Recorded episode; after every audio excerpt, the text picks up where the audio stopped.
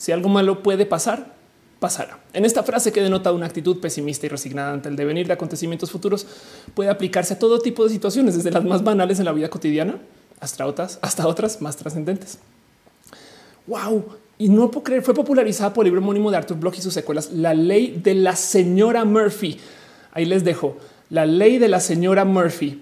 Entonces, eh, al parecer, la ley fue enunciada por Edward Murphy Jr., pero se popularizó en un libro que se llama La señora Murphy.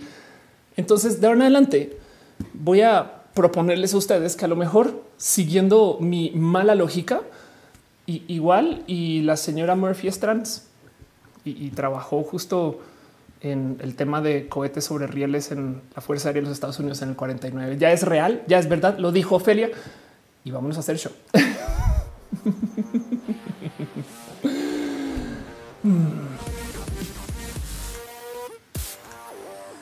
Muy buenos días o noches o tardes o muy buenas, lo que sea que sea donde sea que usted esté escuchando esto. Miren, yo no sé si este show lo van a estar escuchando desde Marte en 100 años. Algunos historiadores o historiadoras van a sentarse a ver cómo era roja hace 100 años en la Tierra y ya no hará sentido que les diga buenos días o buenas tardes no sé cómo extender más ese chiste, pero sean ustedes bienvenidos a Roja, el show que se hace desde mi casa, que se organiza y pone a andar y que se conecta y desconecta todo bajo mi control, literal bajo mi control, porque yo estoy haciendo el stream desde esta computadora. Es una eh, eh, este Asus, si tienen dudas de eso, y luego les cuento mucho más de esa compu. Em, pero estamos en vivo en muchos lugares ahorita en youtube.com diagonal of course, facebook.com diagonal of course, twitch.tv diagonal of course. Iba a decir mixer, pero ya no voy a decir mixer. También estamos en vivo en Twitter, en Periscope y estas cosas. Entonces, pues muchas gracias. Gracias por ser parte de esto. Esto es un show donde nos reunimos una vez a la semana para darnos un poquito de amor y cariño y para platicar acerca de las nerdadas de la vida, porque no es más. Luego yo a veces hago estos videos entre semana donde trato de explicar de qué va roja y siempre digo ese show que se hace en mi canal. Entonces, por eso estamos aquí. Em, pero de todos modos, hay mucha gente que llega a este show tarde, o hay mucha gente que llega a este show como con el ah, es que no me avisó, porque la verdad es que no avisa. Yo no sé qué se requiere. Miren, llevo ya que son 36 meses de hacer esto, o sea, ya tres años. Em, yo no sé qué se requiere para que YouTube le diga a la gente ya estamos al aire consistentemente, porque ahorita estoy transmitiendo usando el sistema de Live Now pero también se puede transmitir usando haciendo eventos y los eventos notifican, pero cuando yo subo el evento a la plataforma, entonces si lo hago ayer o, si lo hago, saben, con días de diferencia, pues va a llegar gente así como de por qué no arranca y yo así de porque es mañana, no? Pero bueno, como sea, si ustedes tienen dos o tres segundos extra de su vida para notificarle a un amigo o una amiga o un amigue y decirle hey, ya roja está al aire, lo agradecería. Hoy justo me demoré en arrancar. Disculpas porque hice justo un cambio de hardware. Tengo una nueva consola de audio que es la vieja consola de audio que de hecho es literal la vieja confiable, porque esta la quiero mucho solamente que es grande, es una consola de 12 canales para un micrófono. Entonces, si, si hay algo de si hay algo burgués en roja, eso. Pero como sea, me tocó cambiarla y entonces pues M aquí. Y de paso, también muchas gracias a ustedes por acompañar, llegar, por venir y ser parte de esto. Como estamos en varias plataformas, pues cada plataforma tiene sus sistemas de monetización y, amor financiero y de dar sus queridos abrazos este, eh, que me ayudan a mantenerme pues por lo menos alimentada o haciendo el show. De hecho, todos los dineros múltiples varios que me dejen ustedes, yo tengo una promesa con ustedes de reinvertirla para el show mismo. Y entonces por eso justo es que podéis poner de una consola para tener de apoyo en caso de que una no funcione chido, en vez de decirles que creen se canceló el show. Y en eso también de paso, justo nos damos muchas, pues bueno, nos damos muchos cariños en general, pero si alguien deja un donativo es de costumbre que en el chat la gente ponga piñas, porque no hay nada más bonito que regalar piñas. De hecho, a mí hace muy poquito me regalaron una piña, está ahí. Esa piña la hizo Gama Volantis este, eh, y la consiguen en su cuenta de Instagram y estas cosas. Yo creo y seguramente puede que se aparezca por aquí en el show o no. Em, pregunta Guillermo Lazo que estoy soltera y ahí está la foto de mi pareja. De paso, em, pero bueno, justo le quiero un agradecimiento especial a Emilia F, a Carlos Coronilla, Shelly Medina, a Luz Medel, quienes ya dejaron o sus memberships, se suscribieron al canal o sus abrazos financieros. Muchas, muchas gracias.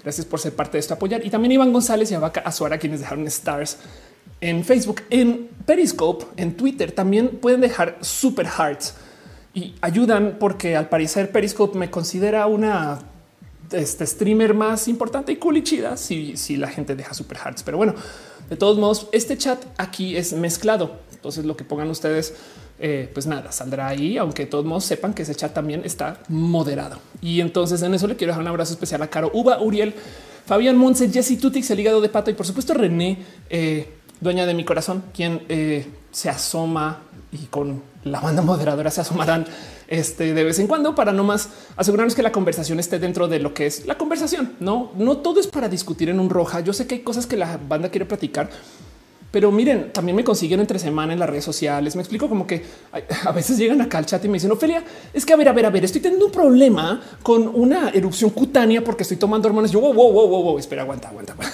Discutámoslo si quieres por DMs, ¿no? Y, y, y, aún así velo con una persona que está en el rubro de la medicina. Pero como sea, por eso también el chat, o sea, es para platicar y dialogar. Solamente consideran que pues mantengámonos dentro de la conversación, ¿no? dice Guillermo, solo preguntaba. Este, gracias. Hígado dice, también ando aquí. Exacto. Em, Metal Blood dice, Lady Murphy, si expusiste tu algo más en realidad, hace este, eh, la única persona de conocimiento puede ser. Little Jesus dice, yo en Facebook no puedo comentar. Wow. Aiden dice, eh, ¿tiene la foto de su pareja? Sí, por supuesto. y de hecho está dentro de la bandera pan.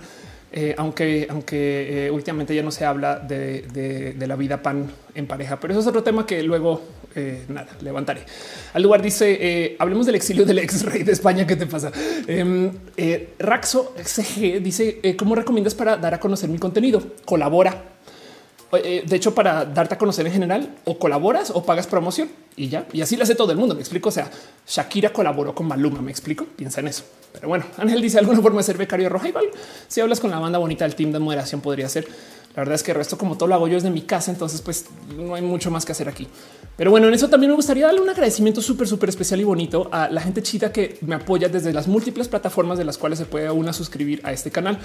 Entonces en eso eh, no más deja un abrazo especial a la gente que me apoya desde el Patreon.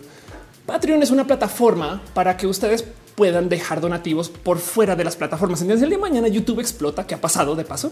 Entonces Patreon sigue funcionando y no saben cuánto agradezco que sirva para, pues para lo que sirve, porque es independiente de que se suban. O sea, eh, que sí, que es que no es que algún problema que copyright y no sé qué, pum, ya no puedo estar en Twitch. Twitch ah, se queda con los pagos.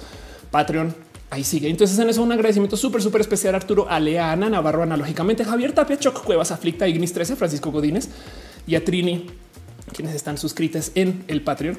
También la gente chida que está suscrita este, desde los memberships de YouTube, que de paso al hacerlo les da acceso a ustedes a las banderas para que puedan dejar ustedes acá también como que su pride. Pero bueno, un abrazo especial a Shirley Medilia, perdón, Shirley Medina, Emilia F. Eri Frank Núñez, House of Science, María Emilia, Mojave 657, Carlos Soto. Un abrazo a Sinaí Morelos, nutrióloga vegana, a Lopaban, Jenny Ramírez, Jesús Dionisio, a Ana Velasco, a Gibran López Nahuatl, a Lu, Mike Club, Ale Galván, Lima, Perruno H, a Cat Gold, Jessy Pastel de Coco, a Mar Valentina. Un abrazo Sam Silva Flores, Marisol Rodríguez, Dalia Herrera, Liz Sanz, Yolanda Suárez, Osman Morín, Laura Lili G, Alejandro RC, Luis Maclachi, Pablo Muñoz, André Betelema, Salud, Carlos Como, Brenda Preslindo, Luis Gutiérrez, Tigres Aletal, Dani Maldonado, Aranza Teitzel, Mariana Rom Galvez, Oscar Fernando Cañón, Mogli, Can, Fabián Ramos Aflicta, Jairo Frey, Merchan Arturo, Edgar Rigo, Tatoso, Leonardo Tejeda y por supuesto ad honorem a la pastela de la cocoa. Em, dice Valerie, eh, quisiera saber un poco más sobre las diferencias bisexual y pansexual. Es una gran pelea. De hecho, tengo un video justo en mi canal Diagnosis donde hablo de las diferencias, pero lo importante es que siempre y cuando no te lo lleves con pelea. Me explico porque hay gente que, se lo lleva muy a pecho. Tú no puedes ser el momento que tú le digas a alguien que tú no puedes ser algo, ya estás cometiendo un acto de violencia. No Little Jesus dice: Mándame saludos, saludos, Little Jesus.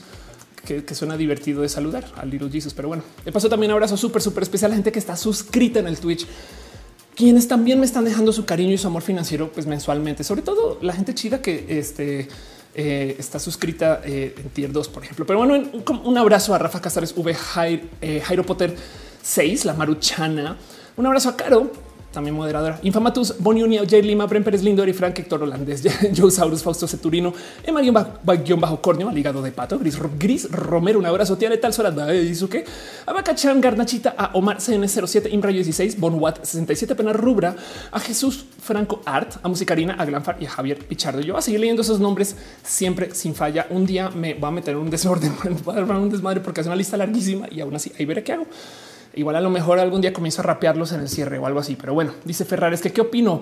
Eh, eh, dice me gustaría hacer tu opinión sobre Laura Lecona y todo lo que pasa en Twitter de la declaración de las muertes. Pues nada, pues hoy puse un tweet de eso diciendo pueden patalear, gritar, pueden este, rayar las paredes y lo que sea. Yo sigo siendo mujer y sigo siendo mujer feminista. Entonces lo único que tengo que decir es con pues, lo siento, no? Em, pero bueno, em, Dice Josh eh, Palmeros, ¿qué opinas de las declaraciones del CEO de Spotify que los artistas tienen que hacer álbumes en menos tiempo para generar ganancia? Eso es culpa del consumo de las redes sociales. Em, de hecho, en YouTube, eh, mientras más videos hagas, mejor te va a fin. Entonces es exactamente lo mismo. No tiene que ver más con el algoritmo y con la velocidad de la publicación de todo el mundo. La competencia es brutal, es lo que está diciendo básicamente y se va a poner más brutal. Indigo dice eh, que leo muy rápido. Gracias. Es culpa de Freddy Vega. Lo único que tengo que decir de eso. Y pues bueno, justo em, tengo muchas cosas que decir acerca de lo que vino esta semana y lo que viene y estas cosas que sucedieron. Pero por ahora solamente les voy a decir algo. Em, por si no lo vieron, René Ghost, eh, quien justo eh, es la dueña de mi corazón, hoy hizo un stream. Hoy volvió a transmitir y eh, lo que hace René es que hace estas transmisiones en su canal. La menciono porque las transmisiones de René pues suelen ser efímeras. Literal, ya no está la que hizo hoy, ya que la música que sube la deja ahí nomás para la gente que le atiende. Entonces eh, es muy probable que esta semana vuelva a ser un stream. Eh, no quiero confirmar nada que no se haya anunciado todavía, pero estén pendientes de la cuenta y las redes sociales de René, porque su música es muy bonita y el verla en vivo en Internet es una experiencia. Pues también admito que tengo un sesgo de amor, pero ahí se los dejo nomás con un pequeño anuncio de promoción desvergonzada. Pero bueno, Em, dice Fer, yo también me siento realmente enojada y ofendida al respecto. Yo todo lo que tengo que decir es hablemos, mm, o sea, si hay que poner la queja, pero hablemos también de lo que sí queremos en vez de darle tanta energía a hablar de lo que no queremos. Pero bueno, em, Elena dice yo estoy colorida de negro hoy. Sí, Joyce eh, dice que si ella es trans, eh, eh, eh, si estás hablando de mí, sí. Alexa eh, John Jackson dice eh, cuando crees que quiero ser como tú, yo, sigo creciendo, no pasa nada. Y dice eh, Arnulfo López que le gusta el canal. Muchas gracias. Gracias por estar acá. Y entonces, pues nada, eso es este, parte de lo que hay acá. dice Ricardo Rodríguez, Ofelia P. Rap. Pero bueno, em, dice For Frank que si soy Ofelia Pastrana, mira, yo estoy casi segura que sí pero, pero igual y a lo mejor soy clona. Y entonces el problema de las clonas de Ofelia es que todas tenemos ombligo. Es bien complejo eso. Pero bueno, dice Estrella Núñez, ¿qué puede decir la coalición entre las Frente Nacional para la Familia? ya nada, no hablemos de lo que sí queremos. güey. Em, este, es pues que nada, que la gente no quiere que yo exista. Eso, eso no es noticia, pero bueno. Dice em, este Maya Chan, ya no sé qué pasó. Carmen dice eh, sus canciones son muy chidas, las de René. Exacto. dice por Frankie, me acabas de escribir la casa. Yo también a veces cuando me preguntan si yo soy Ofelia, híjole, a veces yo me veo al espejo y digo soy Ofelia. Perdón, ya le estoy haciendo el chiste innecesariamente. Hoy quiero platicar un poquito, perdón, patético de una, un super hard. Gracias, de verdad, gracias. Em, pero bueno, hoy quiero platicar un poquito acerca de eh, un tema que me persigue desde hace mucho tiempo desde la pandemia, básicamente, y que me gustaría saber de su opinión. Miren, Roja es en muchas partes eh, este show y, también la verdad es que más que show es un diálogo. Yo quiero platicar de un tema justo que me trae así con pendientes de hace muchos ayeres, es esto del dormir. Entonces, antes de irnos a la primera sección y platicar un poquito acerca de, pues, eh, viene, me gustaría preguntarles a ustedes cómo han estado durmiendo ahora. Cuando comenzó la pandemia, tuvimos y, me, consta porque lo platicamos en este show también un momento de insomnia total. Ya había la gente diciendo ya me estoy durmiendo a las 5, a las 7. Ah, no había gente que ya estaba siguiendo hasta el otro día y, que había un descontrol inmenso del manejo de horarios. Entonces ahora yo les haciendo la pregunta, ¿lo arreglaron o, lo, o, lo, adoptaron como su nueva normalidad? ¿Cómo duermen ahora? Y, entonces em, vámonos a platicar de esto. Luego hablamos de estas cosas tediosas que quieren platicar ustedes acerca de eh, las mujeres transodiantes y esas cosas. Les prometo. Eh, este show va a durar, pónganles unas cuatro horas. Bueno, tres y tantas. y entonces, no sé si ustedes de puro chance consumen algo mientras ven el show, si ustedes traen algo así que hacen normalmente mientras ven el show, les recomiendo vayan por su estupefaciente favorito, su bebida favorita, pidan al rapitendero o al Uber o al güey aquí en la ventana o si ya pasa el tamalero, persigan al tamalero o a la tamalera y tráiganse lo que les haga cómodos y cómodas, porque vamos a estar acá un buen rato. Al final del show hay preguntas y respuestas. Ahí podemos hablar de lo que quieran. Pero bueno, Albino Jaime dice que no duerme normalmente raro. Qué cagado eso. Acusi dice llegué a tiempo, llegaste a tiempo, no te preocupes. Dice John que está tomando antidepresivos para dormir. Wow. ok, pues sí, la verdad es que si ayudan, pues para eso son, no a fin de cuentas. Y pues bueno, eh, vámonos con nuestra primera sección. Platicamos un poquito acerca de qué pasa con el sueño. Ya les cuento un poco más.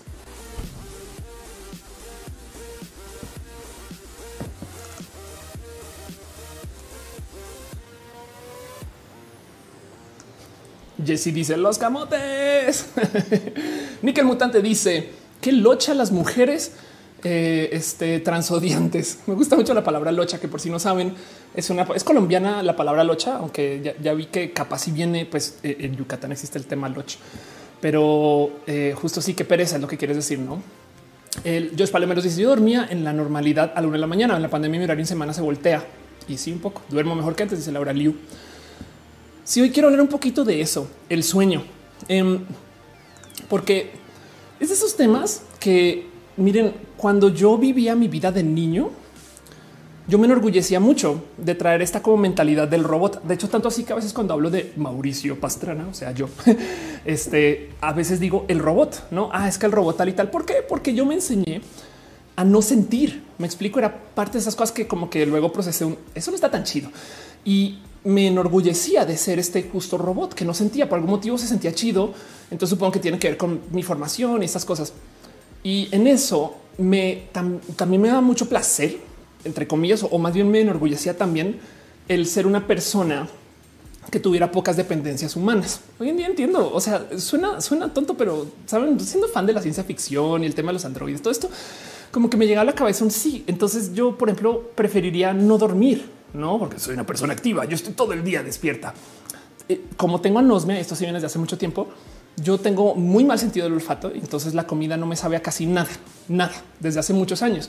Entonces tampoco le tenía mucho gusto a la comida, no? Y, solía como también pensar, güey, si pudiera no ir al baño, no comer y no dormir deli, hasta que un día alguien me dijo, entonces qué, güey, dónde estamos? no? Y entonces la verdad es que eh, en mi familia se duerme poco en general. La gente que me conoce el cuento de las clonas viene justo de esto del no dormir Em, tengo mucha insomnia. La verdad de la insomnia, entre muchos motivos, es que justo por el mismo motivo por el cual no tengo olfato, tengo un apnea horrible. Entonces me despierto y, a veces me despierto así toda sombra, no como que ah, en qué año estamos. Bueno, todo eso ya está muy medido, muy documentado. La vez pasada que hablé de este tema, me escribió gente diciendo si quieres, te puedo recomendar a un, terapeuta. yo no, no, no, no, ya, ya está medido. Em, y justo por eso, como que le daba mucho como disgusto al dormir cosa que últimamente en mi vida he reconsiderado y un chingo. Y lo digo porque hay gustos, no? Y hay cosas y seguramente también la mera edad, no temas de energía. Eso también puede estar muy presente. Pero el punto es que yo era feliz siendo esta persona que no duerme. Y miren, hay algo que decir acerca de el cómo se premia el que la gente duerma poco. Es chido, es chido. Es como es como el alcohol. güey. ¿Quién es la persona más cool de la peda? El que no se le nota que está pedo. Y al otro día, ¿quién es la persona más cool de la cruda? El que no se le nota que está crudo. Entonces, la persona más cool de la peda es el que no estuvo pedo ni crudo. Saben, es como de no, no debería al revés, como que bueno, digo, no es que quiere decir que ahora no existe este orgullo de la peda, no, pero pues saben como que hay algo ahí como de en qué momento el no dormir es lo chido de la vida cuando dormimos un tercio de nuestra vida. Pensemos en eso, de nuestra existencia como seres humanos. Un tercio de eso se destina a dormir. Y hay algo que hablar de eso porque, bueno, primero que todo en México nomás, eh, un tercio quiere decir que estamos viendo que son como 25 años de nuestra vida es en nuestra cabeza soñando. Bueno, es que no es que las trans tienen una expectativa de vida de 35 años. Ok, va 11 años de nuestra vida por de mi vida son en sueños. Em, eh, como sea, el punto es que vamos a pasar mucho tiempo entre sueños como para que nos le tengamos más aprecio cultural, no? Dice Ángel Gallegos, me mito militar y me empecé a formar también como robot. Anda. Josh Palomeros dice nunca, nunca te dio narcolepsia. Yo he hecho lo que quieras con mis procesos de sueño y ya, ya se volvió un poco tóxico cuando estaba en épocas universitarias. De hecho, yo tomaba pastillas para dormir porque me dijeron que formaban hábito, o sea que ahora las necesitabas para dormir. Por consecuencia, yo a propósito decidí tomar estas pastillas con recurrencia para que luego pudiera controlar mis ciclos de sueño. no, obviamente me fue de la chingada, pero bueno, Mario dice em, estamos tan obsesionados con la productividad. Exacto. Ro dice estoy durmiendo dos horas al día más de lo habitual. No necesariamente mis horas de sueño son consecutivas. Chido. Jesse dice lo más egoísta que podemos hacer es dormir. Eso eh, entiendo de dónde viene.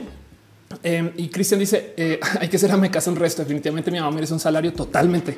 La neta, neta, neta. Sí, perdón. Veo que están dejando abrazos financieros también. Entonces, nomás me quiero desviar los segundos para las gracias a, a Tala Noemí, quien dejó un chingo de stars. Muchas gracias de verdad. A Munu Leiva, quien también y dice Adrián Ofelia, opa, tengo un presente que no sé cómo hacerte llegar. Em, hablemos, busco, busco en, en, el mail y recuérdame cuando no estemos en roja. Prometo, súper, súper prometo. Em, pero bueno, y justo un abrazo a Gavix que dice duermo de 6 a.m. a 12 p.m. y por tu abrazo financiero. Gavix, gracias piñas para ti. Dice duermo de 6 a.m. a 12 p.m. Lo tomé con mi nueva normalidad entre la vida normal, entre las 7 de la mañana. No me rinde el día y me asusta un poco caos. Yo creo que la palabra es caos. Brian Monroy también deja un abrazo financiero. Luz Medel deja un abrazo financiero y Shirley Medina se suscribe. Gracias, neta, neta, por apoyar piñas para todos ustedes. Pero bueno, ya se ve dice: Yo estoy haciendo home office. La verdad, hay mucha gente que ha hecho hasta proyectos personales, pero estoy súper ocupada. Acá se dedican los que no pueden dormir. Hay algo que decir de eso también, no? Pero bueno, justo a mí lo que más me sorprende todo el tema del sueño es eso, que no le tengamos aprecio cultural. o sea, hace muchos ayeres cuando yo hablaba justo acerca del tema este del no querer tener como dependencias humanas, no pensar como el robot. Me acuerdo que alguien me dice, pero ir al baño es deli, no? Y yo pensaba, no, yo no lo topo deli. Hoy en día me trago mis palabras, pero el punto es que lo mismo va con el sueño, como que se le dice de em, perezoso una persona que duerme mucho. De hecho, la imagen de la pereza es alguien durmiendo, no? Se considera mal visto que te tomes una siesta. No, no se, no se acepta en un espacio laboral que tú digas, güey, voy a dormir, ya vuelvo, no? Y, es raro si lo piensan por la cantidad de cosas que vienen detrás del proceso del dormir. O sea, en el trabajo sí se acepta que vayas al baño. Es una necesidad del cuerpo, pero no se acepta que duermas un poquito. por Em, y dirían ustedes, pues bueno, es porque se puede controlar o como dice Jesse, también es un poco egoísta. Puede ser. Ahora, como el tema del sueño, como el tema de ir al baño, como el tema de la comida, tiene tanto conocimiento como atípico. Me gustaría decir de abuelas, pero no quiero hablar mal de las abuelas, sino saben como informal. No es que yo hice esto, entonces yo siento que tal, es que yo hice aquello, yo siento que tal. Y hay tantas como recetas mágicas de tantas cosas que para lo que voy a hablar ahorita, decidí buscar información que estuviera eh, generalmente fundamentada con algún estudio, ¿no? con, alguien publicó alguien algo o alguien lo investigó. Em, y entonces yo sé que hay cosas más allá de lo que les voy a mostrar, pero quiero platicar un poco del tema, porque de todos modos lo que encontré fue de wow, qué locura que esto no sea algo que vivamos como con más gozo. Dice Moon se duerme en el baño. dice Cristian, ¿cómo hace la gente para aprender si no duerme? Yo no duermo mínimo ocho horas, no rindo nada. Maya Chan dice, no soy muy fan de las siestas, pero trato de mis ocho horitas diarias. Anda. Y sí, por supuesto, así como la comida, pues cada quien tiene sus preferencias y se vale, ¿no? Entonces, lo primero es que justo parte del motivo por el cual esto yo lo levanto como un tema general es porque hace unos meses ya yo pregunté y me acuerdo de platicarlo y me acuerdo de vivirlo, del cómo comenzó el encierro y perdimos el control total del pues cómo dormimos y cómo vivimos, ¿no? Y, entonces ya no había como horas de nada y ya la gente, no como que de repente a las cuatro de la mañana veías todo el mundo todavía online en Twitter y qué pedo. Y este show, me acuerdo que una vez se fue súper tarde y la banda todo, no, no pasa nada, sigue, pues aquí, ¿no? Y, fue como raro de vivir porque antes no sucedía, ¿no? Em, y dice, eh, dice tu tix, eso de tomar si estás en el trabajo son puras ideas comunistas. pues siento yo o sea, esto es nomás, eh, eh, si quieren verlo, mi, teoría este, oscura de la vida. Pero tengo este pensar que como que hoy en día ya nos regularizamos un poquito más. Digo, ya dentro de la cuarentena, lo que existe, porque según yo la cuarentena se acabó antes de junio, pero bueno, la pandemia, la nueva normalidad ya como que aceptamos ¿no? nuestra vida neonormal y ya tenemos como que rutinas más controladas. Ya no estamos como en este, no, pues yo seguí hasta la loca el otro día, no sé qué, no, ya comenzamos como a auto regularnos un poquito más. Siento yo, de todos modos lo pregunté en redes, ¿no? Y sí, ha, sucedido todo. Yo pasé a dormir normal a ser un vampiro, a ser ya un híbrido, duermo algunas noches, duermo entre 1 a 2, me levanto 9 y 30, normal entre 11 a 2, pero la levantada es otra cosa. Este de 3 a.m. a 10 a.m. es mi nuevo horario. Yo me junto a esto, eso es más o menos el como estoy durmiendo yo ahora. Los lunes de roja, yo ya a propósito los martes, como hasta la una de la una de la tarde, yo ya bloqueo porque yo después de roja me quedo despierta como hasta las 3 de la mañana. Fácil. Dice Alan Vargas, esto es hablado de la ignorancia, pero escuché que en Japón sí se ve bien las siestas, porque eso significa que fuiste muy productivo en ese día. Bueno, más bien en Japón la gente se eh, trabaja tanto que hay una cosa que se llama el karoshi. Este eh, vamos a ver si lo encuentro acá. Eh, es, digo, aquí está. Eh, karoshi es, es, una cosa que se puede traducir literalmente como muerte por exceso de trabajo, mortalidad ocupacional repentina. Las principales causas médicas de la muerte por karoshi son el ataque cardíaco, el derrame cerebral debido al estrés, una dieta de hambre. Y justo eh, esto existe y se conoce mucho en Japón porque la gente se sobretrabaja. Ahora, eso no quiere decir que no duerman eh, o que estén durmiendo mal, pero más bien existe el concepto. Imagínate eso, no? Pero bueno, David Noob dice: Nos estamos acostumbrando a procrastinar, nos vale regresar al trabajo. Puede ser. Dice Mario, yo, lo siento, amo dormir. Es más, si me pudieran parar por ello, no me enojo. Ándale. Y Mario dice 540 M. Andrea apunta. Miranda le gusta su café hirviendo. Albino dice: eh, Me refiero con que duermo dos horas, otro día dos, otro día tres, despierto 30 minutos, duermo otras tres. Ok, bien irregular. José Cortés dice: El verdadero enemigo del sueño es el capitalismo. Hoy quiero hablar un poco de eso justo. Pero pues bueno, al parecer de todos modos, y esto no tiene nada que ver con México, es una random estadística Em, de hecho, esto creo que es el Reino Unido. Entonces, igual y no tiene nada que ver porque ya el COVID está en otra etapa y ya pasaron cosas. Pero bueno, como sea, de todos modos, em, en julio, si mal no estoy, están publicando de cómo eh, este al parecer de, ya en la nueva normalidad la gente está durmiendo más, pero de peor calidad. Y es una estadística de nuevo. O sea, esto fue una prueba, eh, perdón, este un estudio con 435 personas que puede ser, pues la neta es poco y ni siquiera tiene que ver con México. Pero bueno, solamente lo dejo ahí para decir que de todos modos hay gente que está diciendo que duerme mejor. Digo, me he fijado que hay gente que dice que en Twitter eh, eh, ahora todo está más discutido, más peleado, la gente está más tensa. Pero luego preguntas y mucha gente me dice, güey, en la pandemia o en la cuarentena superé mi depresión. Es de wow entonces, historias van, historias vienen, ¿no? O sea, como te vaya en la feria, pero solamente se los dejo ahí porque del otro lado también, pues sí, la verdad es que la otra cosa que sucede eh, es que toda nuestra vida se puso en desorden total. Como no tenemos esta presión cultural de el almuerzo a tal hora, es más, una de las cosas más divertidas de ver a los colombianos llegar a México o supongo que a los latinoamericanos es toparse con que el horario de la comida, o sea, lo que llaman en Latinoamérica el almuerzo, en Latinoamérica es como hacia la una de la tarde. En mi colegio, cuando está en el colegio, la hora del almuerzo era de 12 a una, no? En México arranca mucho más tarde. y es domingo como a las 4 de la tarde. Entonces no hay cosa que me divierta más de ver de cómo trolean algunas personas mexicanas a la gente de Sudamérica al decirle sí, nos vemos ahorita para la comida y pues ya dos de la tarde, tres de la tarde y todos los colombianos así, güey, qué pedo, no? Eso porque justo los horarios mexicanos también tienen ciertos caminos muy estrictos y muy marcados. No, o sea, no quiere decir que no, porque México sea un desorden, no quiere decir que este, los horarios sean un desorden, pero ya ahora como que todo se perdió. Si tú eres quien te prepara la comida y tú eres quien te limpia, organiza tus propias cosas y como que la nueva normalidad y la vida en casa, sí nos sentó así como que así presencia que definitivamente sí, claro que sí, hay mucho trabajo que hacer en casa y el ser ama de casa es un trabajo de tiempo completo. Entonces, al estar tú en tu casa y que tu oficina sea tu casa, tú te tienes que responsabilizar por todo lo que haces por un tipo de oficina, más el cuidado de la oficina, que eso es algo que a veces se da como por hecho. Yo, me voy, yo vuelvo a estar limpia. Y del otro lado, que de paso muchas personas puede que se queden trabajando desde casa por muchos años, hay que pensar en eso. La otra cosa es que, pues, como estamos en casa, los tiempos son mucho más condensados. Entonces a veces pasa que tienes una llamada a las 9 de la mañana. Bueno, se arrancan esa hora y luego una a las 10 y luego una a la 1 y luego una a las 4 y luego una a las 6. ¿no? Entonces hicieron cinco reuniones en un solo día, cosa que antes no hubiera sucedido. Si hubieran tenido que desplazarse a una y vuelven y desplazarse a la otra y vuelven y ya dos por día. Em, y, y súmenle que para rematar, lo que nos quitó la cuarentena no fueron los tiempos de trabajo. Digo, hay mucha gente que no está trabajando ahorita. Ok, pero para la gente que sí está trabajando, lo que nos quitó las cuarentenas son los tiempos de descanso.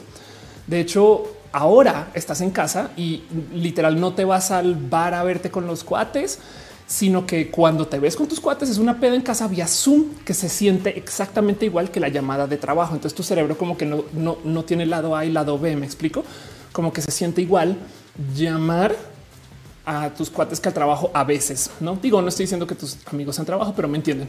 Perdón. Em, Adrián Aguilera deja un abrazo financiero y dice: Hola, me duermo entre 2 a.m. y 3 a.m. Eh, y me paro a trabajar a las 9 a.m. cuando mi jefe se va a comer tipo mediodía, duermo dos horas este, y luego como, como hasta las 5 pm. Ándale, exacto. Sí, total. Em, dice eh, John AFPA, eh, si tenemos derecho a nuestro cuerpo a abortar, tenemos derecho al decidir, decidir no usar, cubrebocas no es lo mismo porque, porque al no usar cubrebocas, tú estás poniendo otras personas en peligro. Andrea Betancourt dice los horarios laborales y de siestas son convenciones que se han formado a lo largo de los años, pero quizás en tiempos prehistóricos las personas rotaban sus horas de siesta según sentían su cuerpo y te confirmo que sí. Y tengo unos estudios para platicar de eso. Pero bueno, em, de paso, este Nick Romero también dejó unas stars. Muchas, muchas gracias. De verdad, gracias por tu apoyo tu cariño y tu amor. Rodos B dice: me desvelaba mucho. De hecho, dormí tan mal en la cuarentena que eso me desató un ataque y me descubrieron epilepsia. Wow. André Robert dice médicamente el no dormir es un madrazo a la salud, ya sea corto o largo plazo. Exacto. Eh, dice mándale saludos a Adri Pani que ya te ama. Ahorita está pasando por un momento difícil. Hablo mucho con Adri Pani. Este y sí eh, van a venir muchos meses de, de Adri Pani este, siendo em, este, eh, la, bailarina de, la bailarina alterna. Eh, ella y su tobillo y le tengo mucho cariño a Adri. Le quiero mucho, em, pero sí saludos. Pero bueno, entonces, el tema es que el sueño es importante y, curiosamente no se aprecia lo importante que es. Mauricio Gallardo dice: Ya tengo que dormir con pastillas. En resto de una situación me genera estrés. Este, si no duermo con pastillas, al me dan los dientes. Wow. Agustina Montoya dice: Meditar me parece que ayuda cuando no duermes bien. Anda. Aranza dice: Yo también estoy viendo si tengo epilepsia. Voy a ir con el doc. Irina dice: Hola, off. Hola, Irina. Gracias por estar acá. Platicamos un poquito acerca de justo del qué tan importante es el dormir, no? O sea, de nuevo, a mí lo que me sorprende es que genuinamente no se le tenga tanto aprecio. Pero, por ejemplo, hay un buen de ciencia y de nuevo, esto, son, esto es ciencia que me senté a buscar. Si sí, hay ciencia detrás de esto o son leyendas, pero del cómo el no dormir te envejece, te literal te envejece. Em, y eso tiene que ver con el cómo tú, por ejemplo, tu cuerpo procesa eh, sistemas hormonales. Si duermes poco, entonces tu cuerpo al otro día está como que batallando un poquito contra sí mismo y está como que lidiando procesos hormonales diferentes. Y por consecuencia, entonces, este eh, nada, pues literal, cuando tu cuerpo está bajo de hormonas, se envejece. Es parte de. De hecho, de hecho, eh, hay, hay algo que hay que decir acerca de Em, eh, este, fertilidad, hay algo que decir acerca de, bueno, pero eso no es que sea tan de necesaria importancia de lo que quiero platicar, sino más que tener pendiente que justo em, se han hecho todo tipo de estudios. Miren esto, los investigadores recopilaron datos de 400 personas usando un Fitbit. Y el tema es que compilando los datos de sueño de estas personas contra su exist, o sea, su, su este, lo que serían lo largo de sus telomeros, em, se topa que genuinamente se hicieron personas más viejas. Telómeros es como por así decir un medidor de cuánta edad llevas. Eso es, mega simplificando toda la ciencia de los telómeros ahí, pero pues eh, el punto es, es, que, como dicen, las personas que duermen menos de cinco horas por noche tienen telómeros, telómeros significativamente más cortos que las que duermen siete horas adecuadas. Y entonces hay mucho que decir ahí justo acerca de eh, el cómo nos podemos recuperar esas cosas, porque además también el cómo nuestro cuerpo procesa el sueño, pues digo, eh, nos puede tomar mucho tiempo de no más internalizar el generar procesos de sueño largo. Hígado de Pato dice em, usaba cápsulas de CBD, me ayudaron un montón, pero ya se acaban y pues regreso el problema. Ferrares dice usar cubrebocas es responsable con la salud de otros. Totalmente de acuerdo. Débora dice gracias por tocar este tema. Yo duermo mucho y soy bastante nocturno. Claro. Luego está este tema de, y yo creo que eso sí ya mucha gente lo sabe, pero que el dormir nos ayuda a aprender. Y tanto así que está requete medido con un sinfín de estudios de cómo quien es quien duerme más aprende más, no? Eh, eh, y hay, hay, algunos más. Creo que tengo uno acá directo. Aquí está.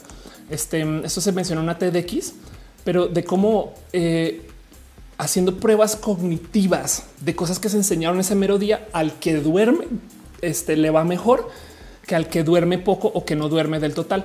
Y literal lo que topan es que eh, es, generas una pérdida como de el 40% en tu capacidad de aprendizaje. Digo, esto es en un estudio, en una medida, pero para que entiendan que si ustedes se quieren aprender algo para presentar en el examen mañana y se comparan contra su compañero que logró leerlo todo y durmió, su compañero que durmió sí lo aprendió y ustedes en potencia van a perder el 40% de la retención de todo lo que hayan leído.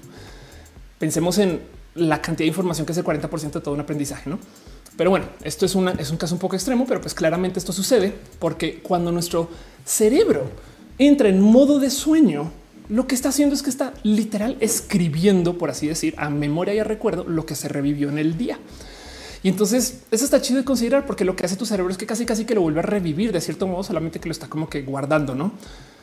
Como que capaz, capaz y lo que podrías decir es como, eh, sabes que em, no, profe, es que me estoy durmiendo en clase, pero porque estoy, estoy salvando mi trabajo, no se preocupe o algo así. pero pues como sea, eso sucede. O sea, si ustedes quieren aprender algo, definitivamente sí tienen que tener presente que es importante dormir. Y dice eh, Tutix, eh, el consejo es no estudien, duerman.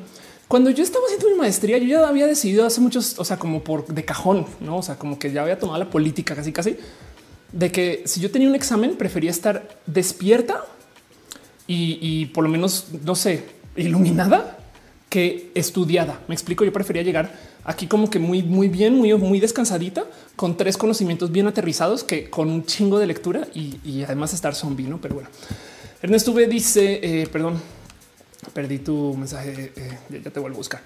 Este mientras aparece aquí estás. Ok. Ernesto V dice por eso me dan miedo a los médicos del futuro. Presumen los alumnos de medicina dormir dos horas al día. Anda que les dice después de ciertas horas me despierto cada hora y no es nada satisfactorio. Pues cada vez que me siento más cansada es algo que nunca he podido este, conservar. Claro.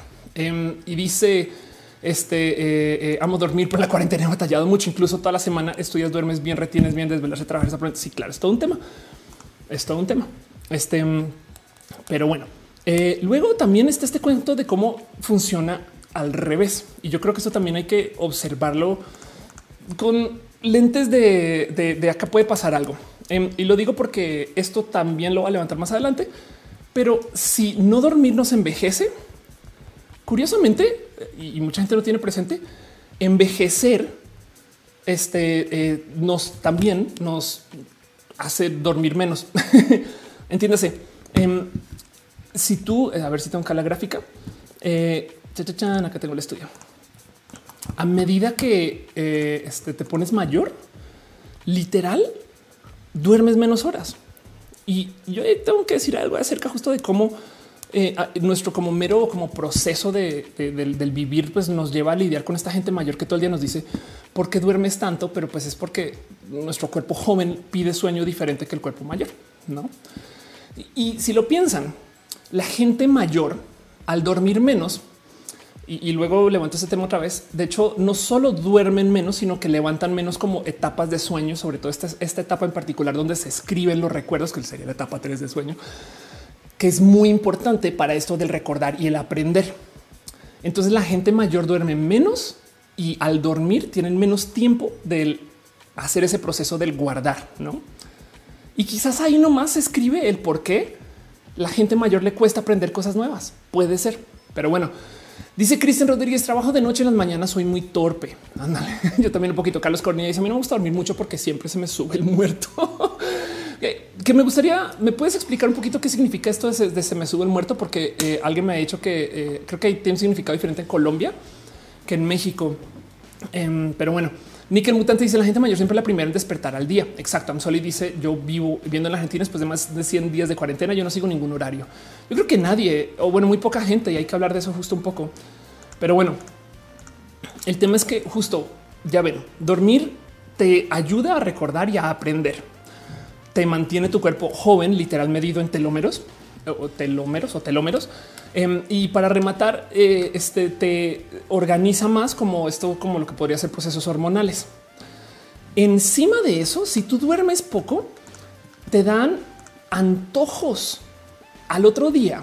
Para la gente que duerme muy poquito, al otro día es muy normal y es muy sabido y es muy medido. Y hay estudios detrás de esto que topan que la gente que durmió poco les da antojos, monchis. Cuando tu cuerpo está en estado de estar privado de sueño, al otro día buscan comida que nada, que sea como así como muy, muy energética, alta en carbohidratos y te haces con eso me desquito de que a lo mejor me siento que tengo mi cuerpo como medianamente bajo de energías. Puede ser por eso, pero eso sucede, no? Entonces hay un tema hormonal, hay un tema que afecta lo que tú deseas comer al otro día em, y, justo eh, le añade mucho, mucho estrés a tu cuerpo.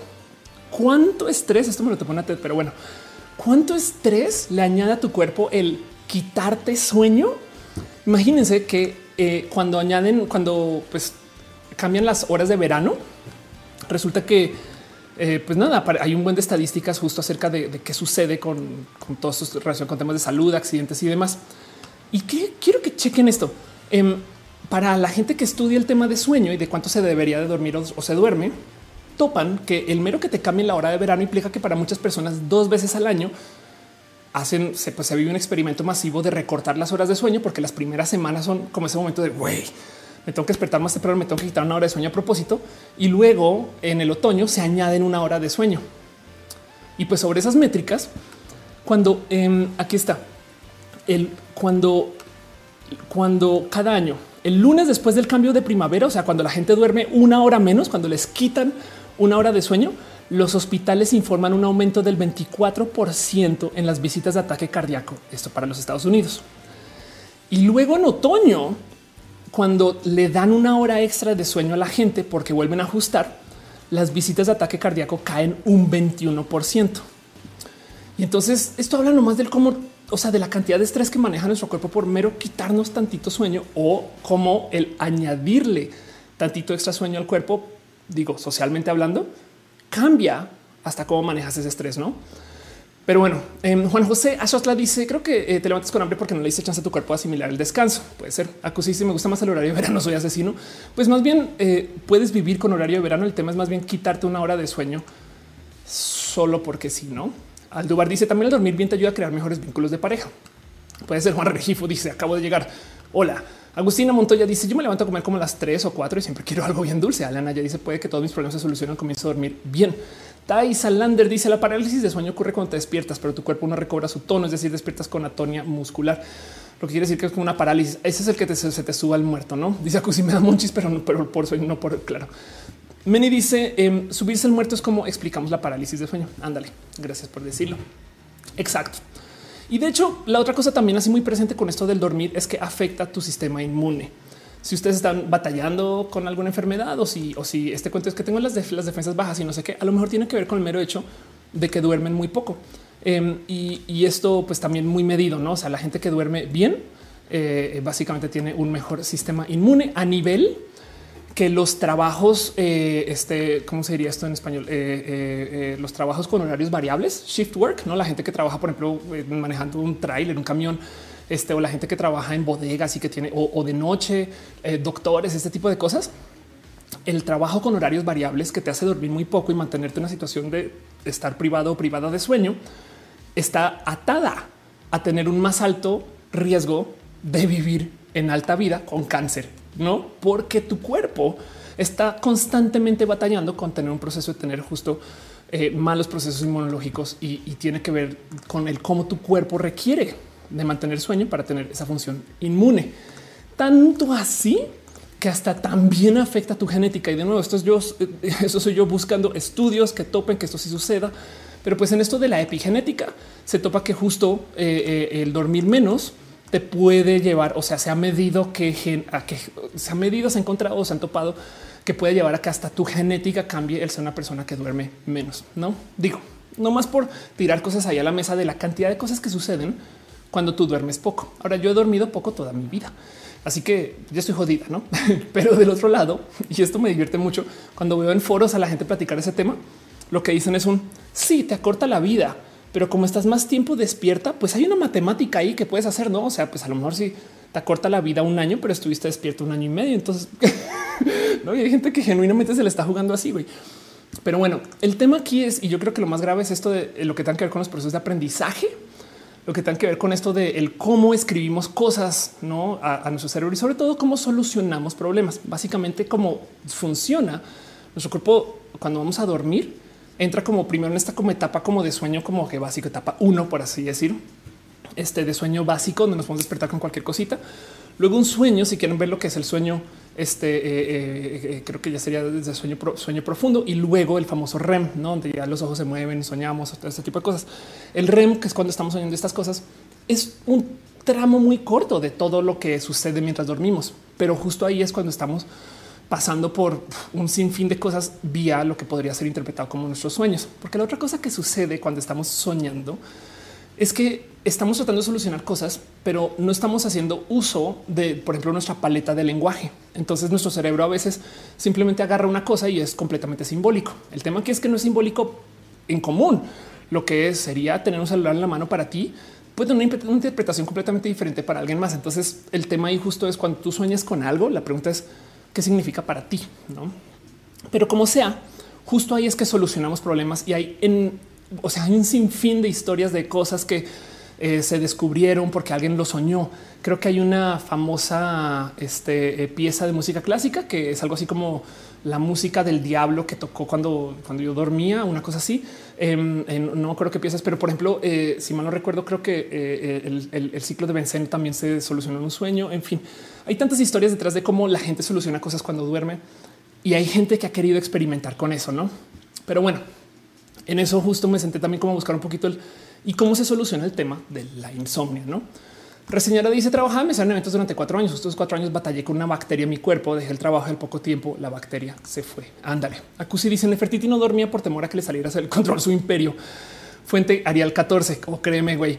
Este eh, dice Alia, somos 590 en el chat y solo 60 likes. exactamente como lo dices. Dice Azotla, la sonata del diablo. Wow, ok, qué chido. Em, eh, eh, Ligeti. Eh, David Noob dice cuando hago mucha tarea de matemáticas, al dormir hago cálculos raros. Exacto. Em, y dice este qué más hay por aquí. Dice Sariel Uriel, Sariel Uriel, yo spy de las personas que se duermen en todos lados. Y dice yo cuando meditaba soñaba cosas bien locas. Eduardo Permac dice el tema de hoy me tiene preocupado. Esta pandemia más una depresión sin atender que traía arrastrando me tiene durmiendo muy poco. Jacqueline López dice: me pasa que cuando duermo boca arriba me da parálisis del sueño, soy propensa a soñar cosas feas. What the fuck con eso? No sé si estoy dañado o algo. No estás dañada, no te preocupes, pero pues solamente si le dice Ana, ¿cómo le haces para siempre tocar mis contenidos de la universidad? Tengo espías o me llegó en un sueño. Eso pudo haber sido. Tú dice: A mí lo que molesta es que la gente diga tienes que dormir más, pero que no consideran que hay gente nocturna. Y yo por eso cuando podía dormir, como me gusta esto a las dos, sí, eso es dormir a gusto, claro. Eh, dice Acusi que le gusta mi cabello ondulado. Eh, tengo que hablar algún día de eso. Eh, este eh, estoy jugando mucho con mi cabello, pero bueno.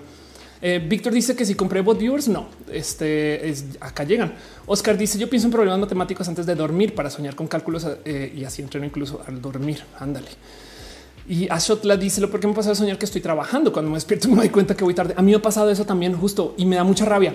Me despierto, me arreglo, me baño, no sé qué y voy saliendo y después pum, me vuelvo a despertar. Es de voy acaba de pasar una hora de trabajo en arreglarme para otra vez tener lo que vi. No mames, pinche vida. En fin, cosas que nos hacen dormir. Um, unos que me sorprendieron un chingo. De nuevo, eh, hay un buen de, trabajo en esto.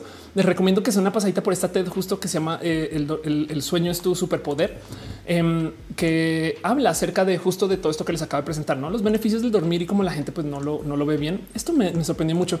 Em, eh, lo que dice este chaval es que para dormir, uno, lo mejor que puedes hacer a la larga y que conste que esta persona estudia el sueño es tratar de mantener regularidad de las horas de sueño. Ojo, Vamos a hacer algo y esto es un ejercicio mental.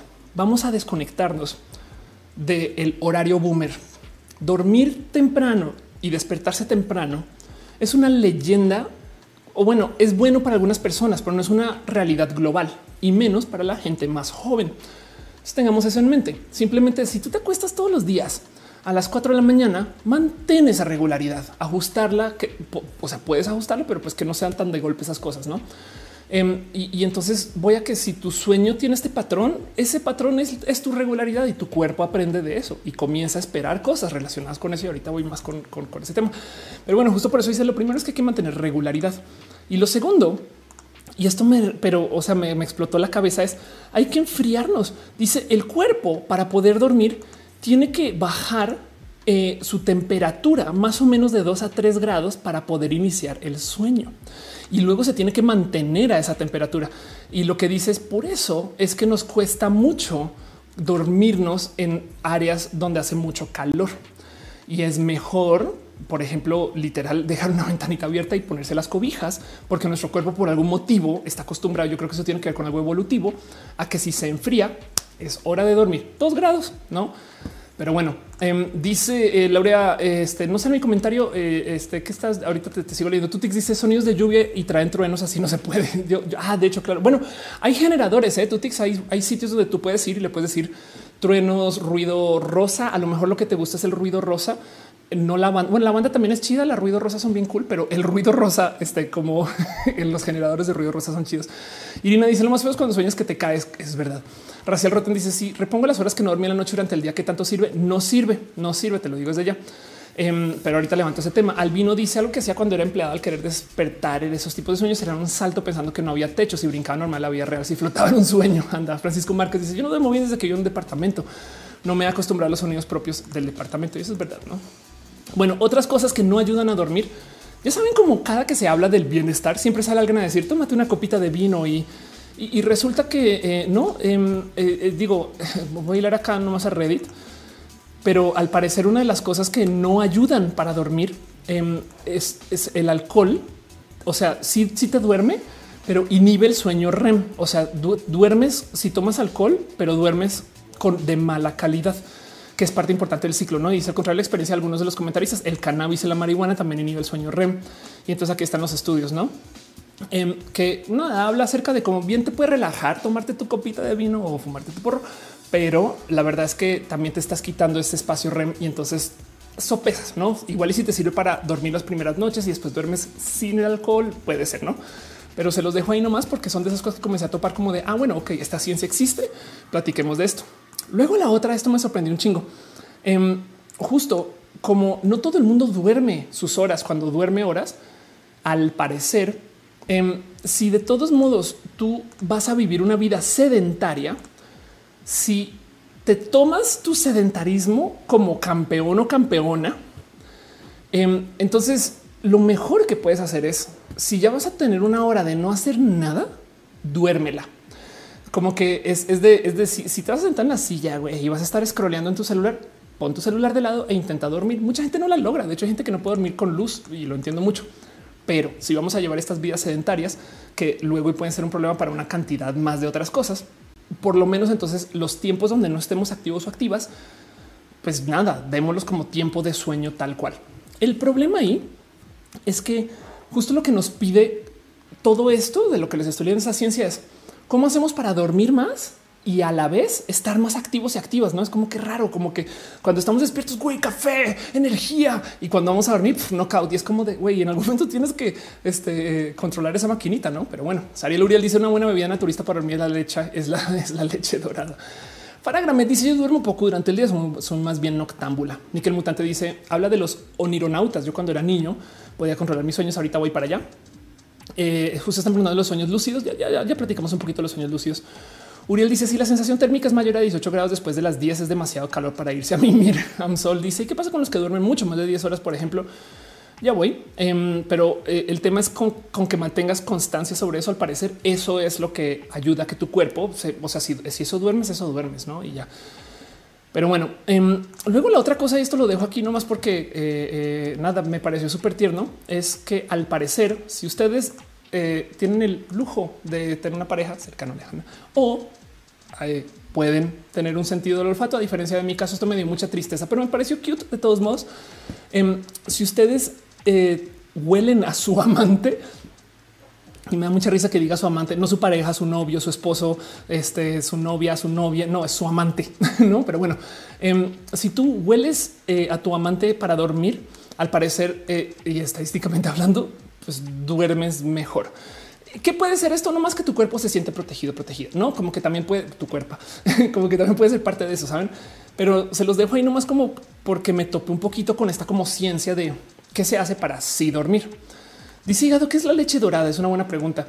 Dice Paula Cubites que le gusta, que le gusta este cómo me veo. Muchas gracias. Irina dice algunas me contaron la teoría de que duermes en bloques de 90 minutos lo más continuos posibles. Supuestamente 90 minutos dura un ciclo de sueño, se evita romperlos y que no te sientes descansado. Eso es media, o sea, hay tanta realidad detrás de eso.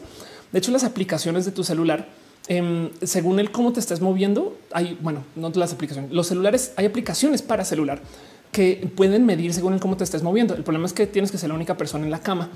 Y según eso, em, trata de adivinar más o menos en qué etapa de sueño estás. Así que a veces eh, le funciona que si tú pones un despertar, digamos a las 9 de la mañana, pero estás en la etapa más profunda, si suena cuando estás en la etapa más profunda, te vas a despertar y todavía estás ahí dándole en tu cabeza, entonces capaz eso trae cansancio. Así que lo que hace es que comienza a sonar como a las ocho y media para sacarte la etapa como Inception, no? Y entonces te va sacando lentamente y el despertador. Entonces, hasta que llega el momento y de repente sí suena así con todo volumen. Pero el tema es que esos 90 minutos varían por persona. Por eso es mejor usar aplicaciones, porque, porque no siempre son 90 minutos. Y ahorita les cuento un poquito de eso. Porque volvamos entonces al por qué quiero hablar de esto, de dónde me llama toda la atención de todo este cuento del sueño. Pues uno es porque yo pues toda la vida le tengo, le traigo esta obsesión al dormir y al no dormir y al ser una persona súper productiva y el robot hace más. Dice Miriam que la leche dorada es leche con cúrcuma y otras especies. Qué bueno que lo aclares. ok. Oscar Osuna dice: Espero que la leche dorada no esté relacionada con la, con la ducha dorada. Yo pensé algo así por 10 segundos, pero lo dejé pasar. Lo dejé pasar. Para la que dicen, dicen que meditar ayuda a dormir. ¿Será true? Puede ser. Em, y están preguntando acerca del sueño lúcido. Ahorita voy con el sueño lúcido. Simón dice también tomar suplementos de magnesio por las noches. Eso he visto también. Este em, eh, René toma un toma algo bonito que le ayuda a dormir. Bueno, eh, Kelly Chirrintaro dice: Aunque puedo antes de dormir, intento visualizar mi cuarto, regalarme sentir mi aura. Puede ser. Romorera dice que valientes. Yo no me hubiera atrevido a preguntar qué es la leche dora. Ya se preguntó. Volvamos al por qué esto es tema para muchas personas. Bueno, primero que todo, pues muy personal, no es como ir al baño y comer, no literal. Eso es, es una necesidad de cuerpo. Pero siento yo, y es que eso estas son de las cosas de las que yo hablo acá, que parte del problema es que tenemos un estigma social con el sueño. Saben, nos criamos en esta sociedad que nos dice que si duermes mucho eres una persona perezosa, que tienes que dormir poco, que el que madruga Dios le ayuda y todas esas cosas que como que vienen atadas como al no, no duermas. Dormir no está chido, güey. Y primero que todo ya vimos que sí, sí está chido. Segundo que todo no solo es chido, es necesario. No, entonces evitar dormir. ¿En qué momento no lo vemos como evitar ir al baño? La neta, pensemos en eso. Y, es que el tema es que se supone que en este mundo capitalista, en este mundo que tiene que hacer, tenemos que ser personas y la palabra aquí es productivas. Y eso yo creo que hay que desmontarlo un poquito. Está bien ser personas productivas si ese es su deseo. Está bien vivir en sistemas que hacen producción si ese es su deseo. Pero el ya ser esclavos o esclavas de esto, tanto así que nos haga daño, yo creo que amerita de por lo menos de observar. Y entonces en eso hay tanto del sueño que está, o sea, miren, para que entiendan lo profundo que es la necesidad de ser personas productivas, em, se le dice a la gente que está en el espectro este, eh, autista que es funcional, que es un tipo de autista específico, Asperger, no? Y es como de funcional. Saben cómo o sea, de plan están diciendo las otras personas no funcionan. Saben como que es bien cruel, como desde el lenguaje se selecciona así como una neurodivergencia para decir tú funcionas y tú dices de wow.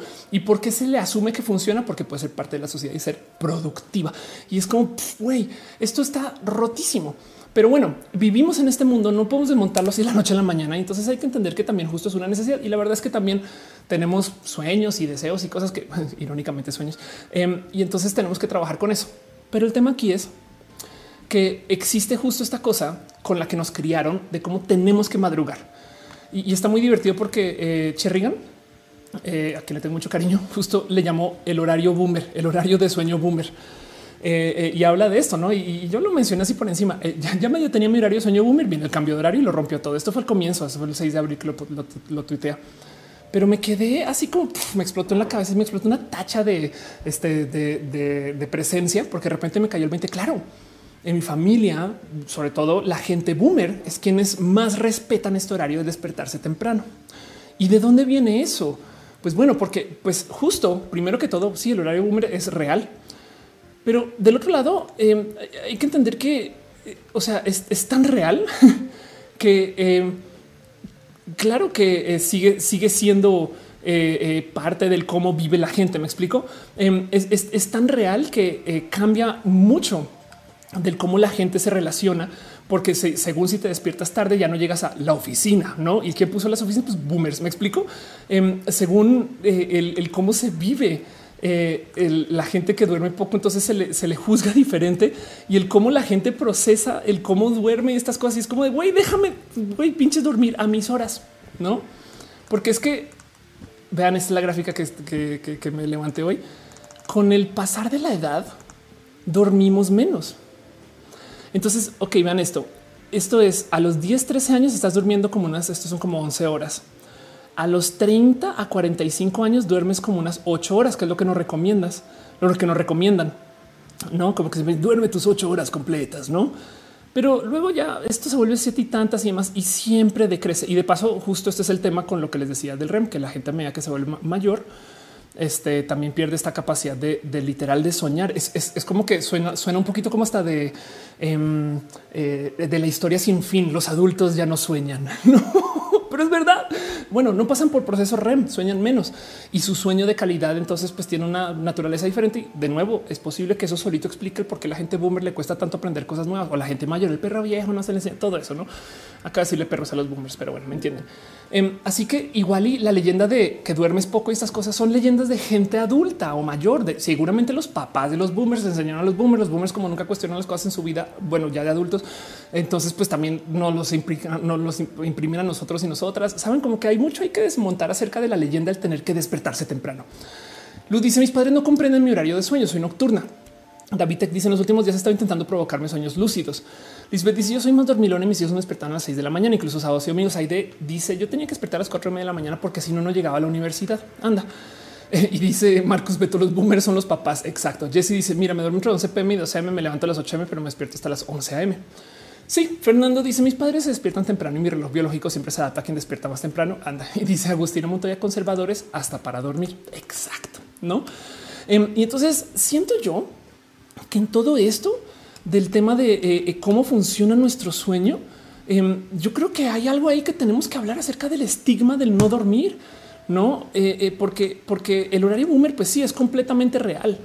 Pero del otro lado, el otro día me senté como a buscar este dato. Yo pensaba que esto era falso. Pues saben cómo los gatos duermen todo el día, no? ¿Cuánto del día duermen los gatos? 12 a 16 horas. Así que sentémonos un segundo Tomémoslos eh, un sorbito extra de nuestro estupefaciente favorito que nos acompaña mientras vemos y escuchamos roja y pensemos en cómo es la vida de un animal que duerme 16 horas de 24. Entiéndase, dos tercios del día está durmiendo. ¿No es esto su vida? O sea, un tercio de la vida de los gatos es lo que nuestra vida durmiendo. Saben, es al revés. Ahora bien, claro, cuando duermes no siempre estás consciente. Tú no sientes que pasan ocho horas cuando duermes, no? De repente te vas a dormir, te despiertas. Bueno, no me dormí que yo no sé, pasó un rato y ya nos acostumbramos a que, a que esas ocho horas, que a veces son seis, que a veces son cinco, que a veces son cuatro, em, ya nos acostumbramos a que pues, no tienen el mismo proceso de, pues, de alerta que tenemos cuando estamos despiertos y despiertas, por supuesto. Pero del otro lado, miren, em, hay un buen de ciencia que topa que nuestra realidad y cómo la vivimos es completamente alucinada. Saben, nuestro proceso de entender el mundo es exactamente igual que el que cuando tomas hongos y entonces simplemente tienes ingresos diferentes de información a tu cerebro y tu cerebro trata de hacer lo que puede de la realidad como la percibe y la forma de tal modo que vivimos en esto que llamamos realidad, no?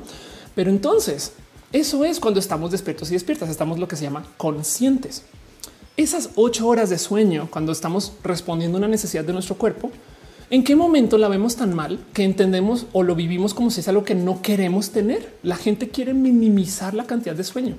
Y, yo lo he hecho así por mucho tiempo. Yo a veces plano, no les miento, cuando yo voy a dormir, yo planeo cinco horas. Nunca las logro. O bueno, a veces sí, antes sí, en una época, ¿no? Eh, y, de hecho a veces tenía una época que dormía de a dos a tres y eran como por bloques. y el tema es que como sea, siempre acabas durmiendo si sumas todo, los días que estaba descansada, acabas durmiendo más o menos esas ocho horas. Es como que siento yo que la estigma de la gente que duerme poco, em, eh, o sea, perdón, de la gente que duerme mucho, la ha hecho también mucho mal al cómo podemos apreciar el cómo es vivir dándole más gusto al sueño. ¿Y qué sería tenerle cultura de gusto al sueño? Creo que la mejor analogía que topo para presentar ahorita es esto que sucede en Inception. Hay un momento donde se topan con la gente este, que son como soñadores profesionales, que no sé si recuerdan este, este momento o no, pero el caso es que van a visitar al alquimista. El alquimista les dice que tiene acá como un laboratorio donde la gente ya solo duerme todo el día y ya y los tiene dormidos, sedados infinitamente y ya viven toda su vida en los sueños. Ahora pensemos en esto. Lo chido de Inception es que los sueños son compartidos. Entonces, si tú puedes tener una sociedad dentro de la realidad virtual de los sueños, entonces es lo mismo que estar despierto, despierta. Por eso entonces se ve como terrorífico de ¡Ah! no mames, están dormidos. Pero pues bueno, en últimas, qué tal que nosotros estamos viviendo algo así ahorita y nuestra alucinación de la realidad no es más sino el interpretar con nuestro cuerpo cosas que están pasando cuando estamos dormidos por allá otra en otra capa. Puede ser, no? Este cuento que el mundo es una simulación o no. Bueno, pero como sea justo, el tener una cultura de sueño también implica que igual y podríamos aceptar que en los sueños hacemos cosas muy bonitas, ¿no? Y, siento que, pues de nuevo, es como si nos dijeran que ir al baño está mal y, que culturalmente se aceptó que, pues sí, güey, es que si tú vas seis veces al baño en el día, uff, bueno, yo quizás seis veces demasiado, pero me entienden, ¿no? Nekashi dice se fue la luz y me atrasé con el directo. Esto un retiro a YouTube. ya, ya te desatrasas. Monse dice Matrix. Albino Jaime dice eh, me sonó Digimon Kizuna con el alquimista de Inception. Ándale. Em, dice eh, Moon Leiva. Tengo amigos que para ellos despertarse muy tarde es día perdido.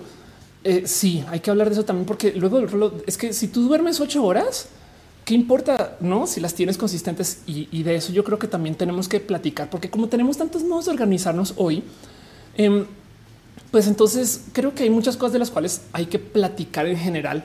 Si vamos a desmontar el estigma del que duerme mucho, entonces pues está mal, ¿no? Y, lo quiero platicar con ustedes para ver cómo se sienten y, qué, qué pensar les detona todo esto. Porque de nuevo, dormir es muy chido hay mucha gente que intenta técnicas de sueño que no son lo que se llaman bifásicas. Entiendes ahí dormir de noche y estar despierto de día. Eso de dormir de noche y estar despiertos de día se generó por medios, por métodos evolutivos. Por eso yo creo que el tema de que el frío nos hace dormir. Em, y, si lo piensan, hay algo raro ahí que no, no logran encontrar ahorita es porque tenemos que dormir con almohada, no? Porque nuestro cuerpo no debería estar hecho para dormir en el piso si las almohadas no, se, no ocurren naturalmente, no? Pero bueno, em, como sea, eh, y hay gente que habla acerca de estos otros patrones de sueño con una cosa que se llama el sueño polifásico. El sueño polifásico es como dormía Leonardo da Vinci y básicamente son estas como técnicas de sueño em, donde eh, tú tratas de dormir, pero en vez de hacer las ocho horas seguidas, sino como por trozos. Yo lo hacía así accidentalmente cuando estudiaba pero de todos modos, pues hay gente que maneja estas técnicas y hay, comunidades inmensas de cómo planear el cómo vivir con el sueño polifásico. Y vean esto. Em, hay cuatro formas o ciclos. El Uberman, que consiste en siestas de 20 minutos cada cuatro horas. El Everyman, 20 minutos cada cuatro horas por toda la vida. ¿no? El Everyman, que supone dormir tres horas nocturnas complementadas con varias siestas de 20 minutos a lo largo del día. El Dimaxion, el bifásico, que es el de que, consiste en cuatro horas de sueño nocturno más una sueña de 90 minutos durante el día. El tema aquí es, yo creo que el motivo por el cual todo esto colapsa, la gente que, o sea, el sueño polifásico no es popular porque la gente justo quiere dormir menos. O sea, el, gran error de todas estas técnicas es que la gente las busca, no porque quiera dormir mejor. Bueno, habrá quien sí, habrán dos personas que lo buscan por eso, sino que la gente las busca porque quiere dormir cero. Si, si pudieran no dormir, lo harían, saben? Como el robot, como Mau, no? Y entonces yo creo que ahí ese es el problema de nuestra relación que tenemos con el sueño. Lo atamos a los procesos productivos y entonces la meta es que el que duerme más chido es el que no durmió, como la peda. El que le fue más chido con alcohol es el que no se le notó. Saben em, qué raro. Eh, de hecho, hay un video en YouTube de un chaval que lo intentó, creo que fue por eh, este, eh, no sé si lo hizo por 30 días, pero documentó en YouTube como el que sucede y, cómo le fue y, su tiempo. Además, como intentó adoptar como el método Da Vinci, entonces el güey no solo eh, estaba documentando su falta de sueño y, literal lo intentó viviendo esto de cada tanto tiempo, 20 minutos, o creo que sí, creo que en 20 minutos cada cuatro horas, no? Que es nada, es nada. Eh, pero luego también comenzó a tratar de pintar, no? Este eh, trató de tener como trabajo creativo y pensando que no solo iba a ser más estar más despierto o que iba a tener horarios diferentes, sino que le iba a ayudar a ser una persona creativa y es wow, no? O sea, en fin, y, con, poco éxito, pero de todos modos, justo como les decía, hay comunidades inmensas de cómo lidiar con esto del sueño polifásico, no? Y entonces el Polyphasic Sleep Community me explico. O sea, si hay mucha, mucha gente que está como buscando el cómo cambiamos nuestra cultura del sueño y entonces sean tutoriales entre sí y hablan de cómo el proceso de adaptación, estas cosas. Pero de nuevo, siento yo que la gran mayoría falla o el motivo por el cual esto no es cultural no solo es porque hay muchos conservadores en el mundo, que también es verdad, em, sino que es porque la gente quiere no dormir, no? Y, hay algo ahí que yo creo que tenemos que platicar. Dice for Frankie, a veces que estoy consciente de que ya va a entrar en la etapa del sueño. Sí, eso puede pasar. De hecho, hay algo muy chistoso que sucede cuando estás a dos de dormir. Tu cerebro ya no sabe distinguir entre si estás durmiendo o no. Y a veces puedes escuchar voces y esas voces que escuchas eh, este, pueden ser muy coherentes porque son es tu proceso de sueño, pero como no sabes si estás dormido o despierta, o sea, como es con ese momento como justo de, como parálisis de sueño, pero entrando al dormir o al despertarse también, em, ha llevado a muchos momentos históricos, tipo de eh, el rey que dijo es que vinieron los dioses y me lo dijeron antes de cuando yo estaba en la cama, esas cosas, no? O sea, eso existe. Pero bueno, em, dice Mariana Frías, yo voy a quitar la SMR. La verdad es que los bios SMR recibieron a salvar mi sueño y el insomnio. Jazz dice, porque ahora que soy adulto, aunque me desvele, me levanto como reloj a las 7 de la mañana.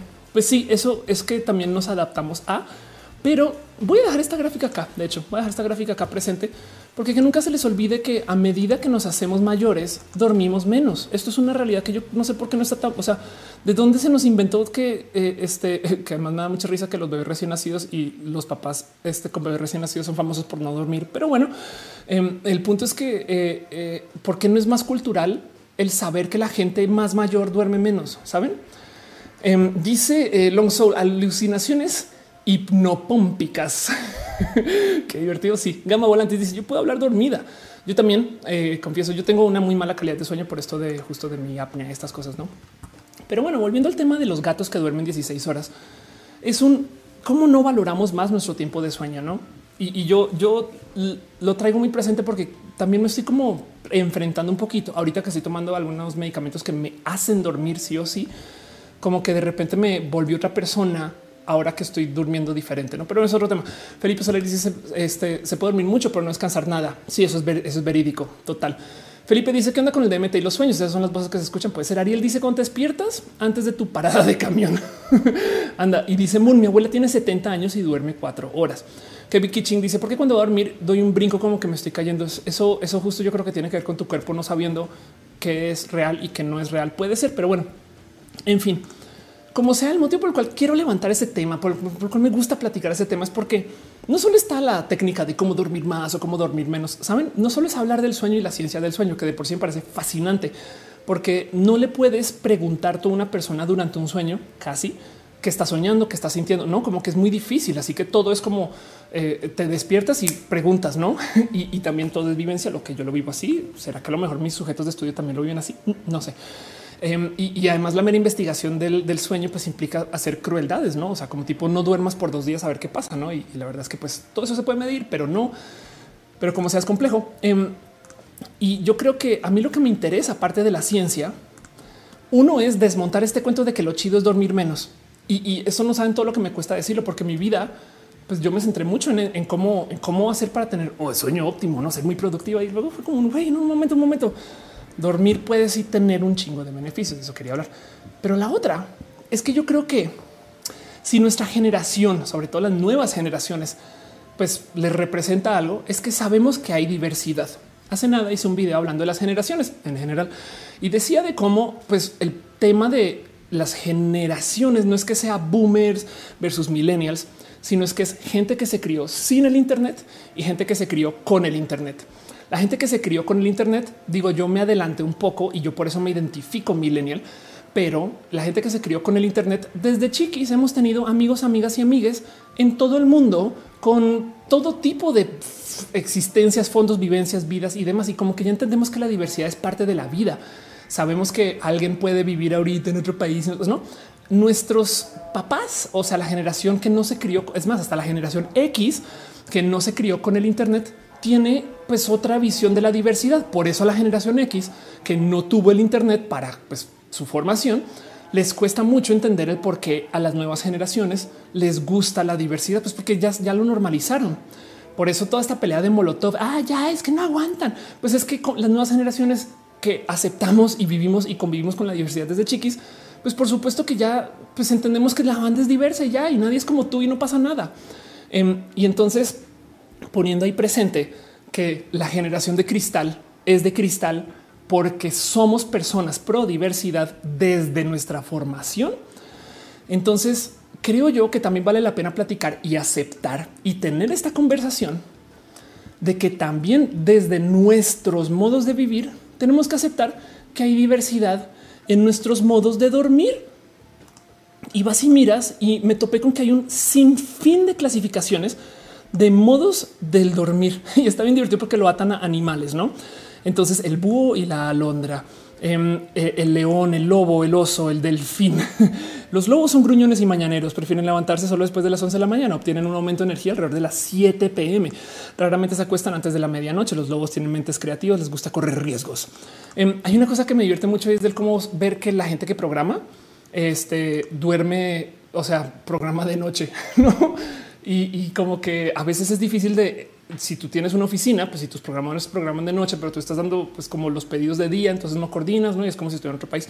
Pero el tema es que nos metimos a la cabeza de que si hay, no sé, vamos a hacerle caso a esta este, eh, clasificación que les estoy mostrando acá, que es una clasificación pop así random. O sea, estoy bien pudo salido de Cosmopolitan, pero bueno, eh, o sea, esto sí no tiene ciencia, creo.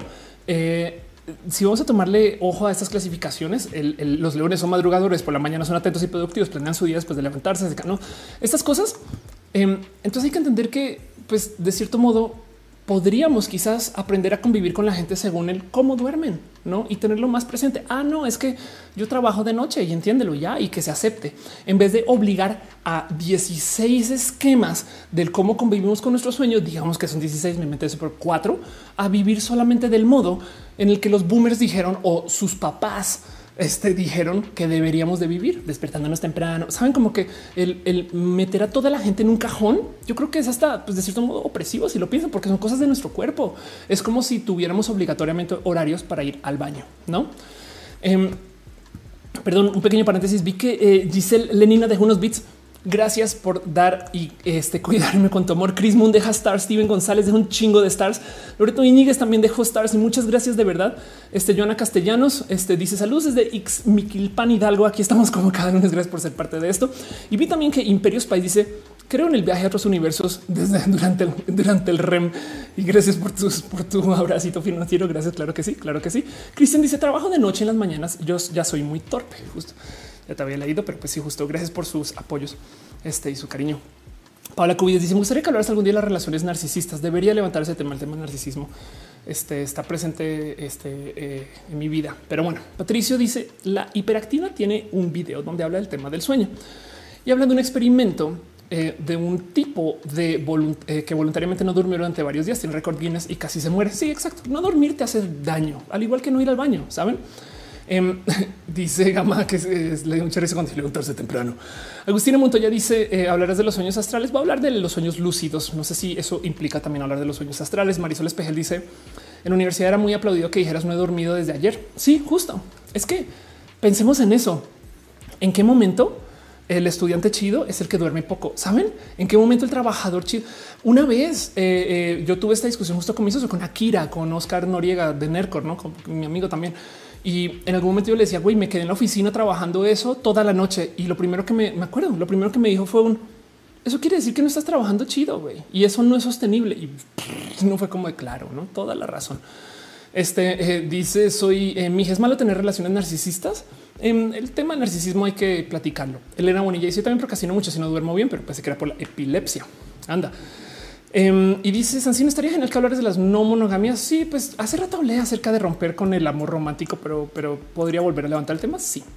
Este y dice eh, eh, quién más hay por acá. La reseñadora dice esa publicación me sonó. ¿Qué tipo de taco eres según tu signo zodiacal? Sí, de acuerdo. Fue una publicación tomada al azar, no más para enfrentar el hecho que hay varios modos con los cuales la gente sueña. O sea, igual y si podría haber como zodiacos del sueño. Me explico. Yo soy una persona que duerme así. Y cuando los aprendemos, como que no los internalizamos como no, como que nos dicen no, tú tienes que dormir con la hora del boomer, no? Y es como de güey, aguanta, aguanta, aguanta. Tenemos que aceptar que aún en esta área también hay un algo de diversidad que sería chido que si entendemos, igual y a lo mejor tenemos modos diferentes de relacionarnos que no se quisieron enfrentar porque conservadores si lo piensan, no? Entonces, de nuevo, de nuevo, este tema no solo hay diversidad porque tenemos patrones de sueños, el león, el lobo, no, sino también hay diversidad en las horas de sueño por edad y ya. Y entonces la gente mayor tiene que entender que la gente menor duerme menos y perdón, duerme más y viceversa. No hay que entender que nuestros abuelos se van a despertar temprano y van a hacer ruido. Entonces, oigan, ¿qué tal abuelos o papás? Si cuando se despiertan temprano hacen menos ruido cerca de mi cuarto, podría hacer ese tipo de cosas. No dice Manuchan a la hora del boomer llega el boomer a regañar. Dicen yo soy el signo del gato. Daniel Murgia dice cuál es tu comida favorita. Va a decir el arequipe. La verdad es que yo la comida tenemos tema por mi anosmia, no me sabe. Em, Dice Romoreira, ayer dormí solo una hora. En este instante me acaba de dar un episodio de migraña con Aura, con Aura, esa migraña o con Aura López también.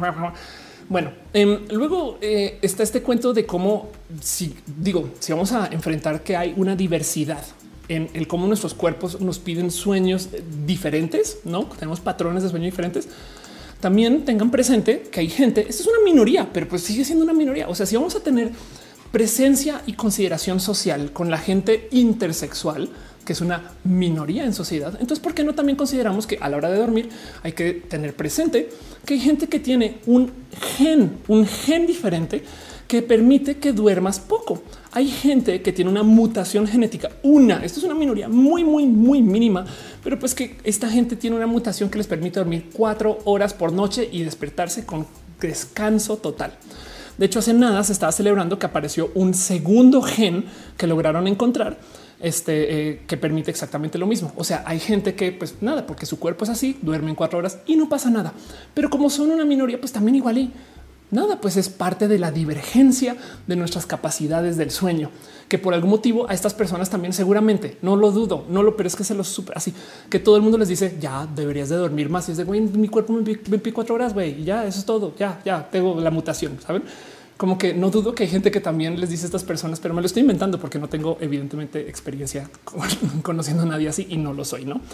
Pero como sea, el punto es que obviamente, obviamente que existe gente que se queja que la gente joven duerme más. Y entonces, como todo aquello que tiene que ver con la diversidad, yo no lo pedí, así es mi cuerpo, así soy.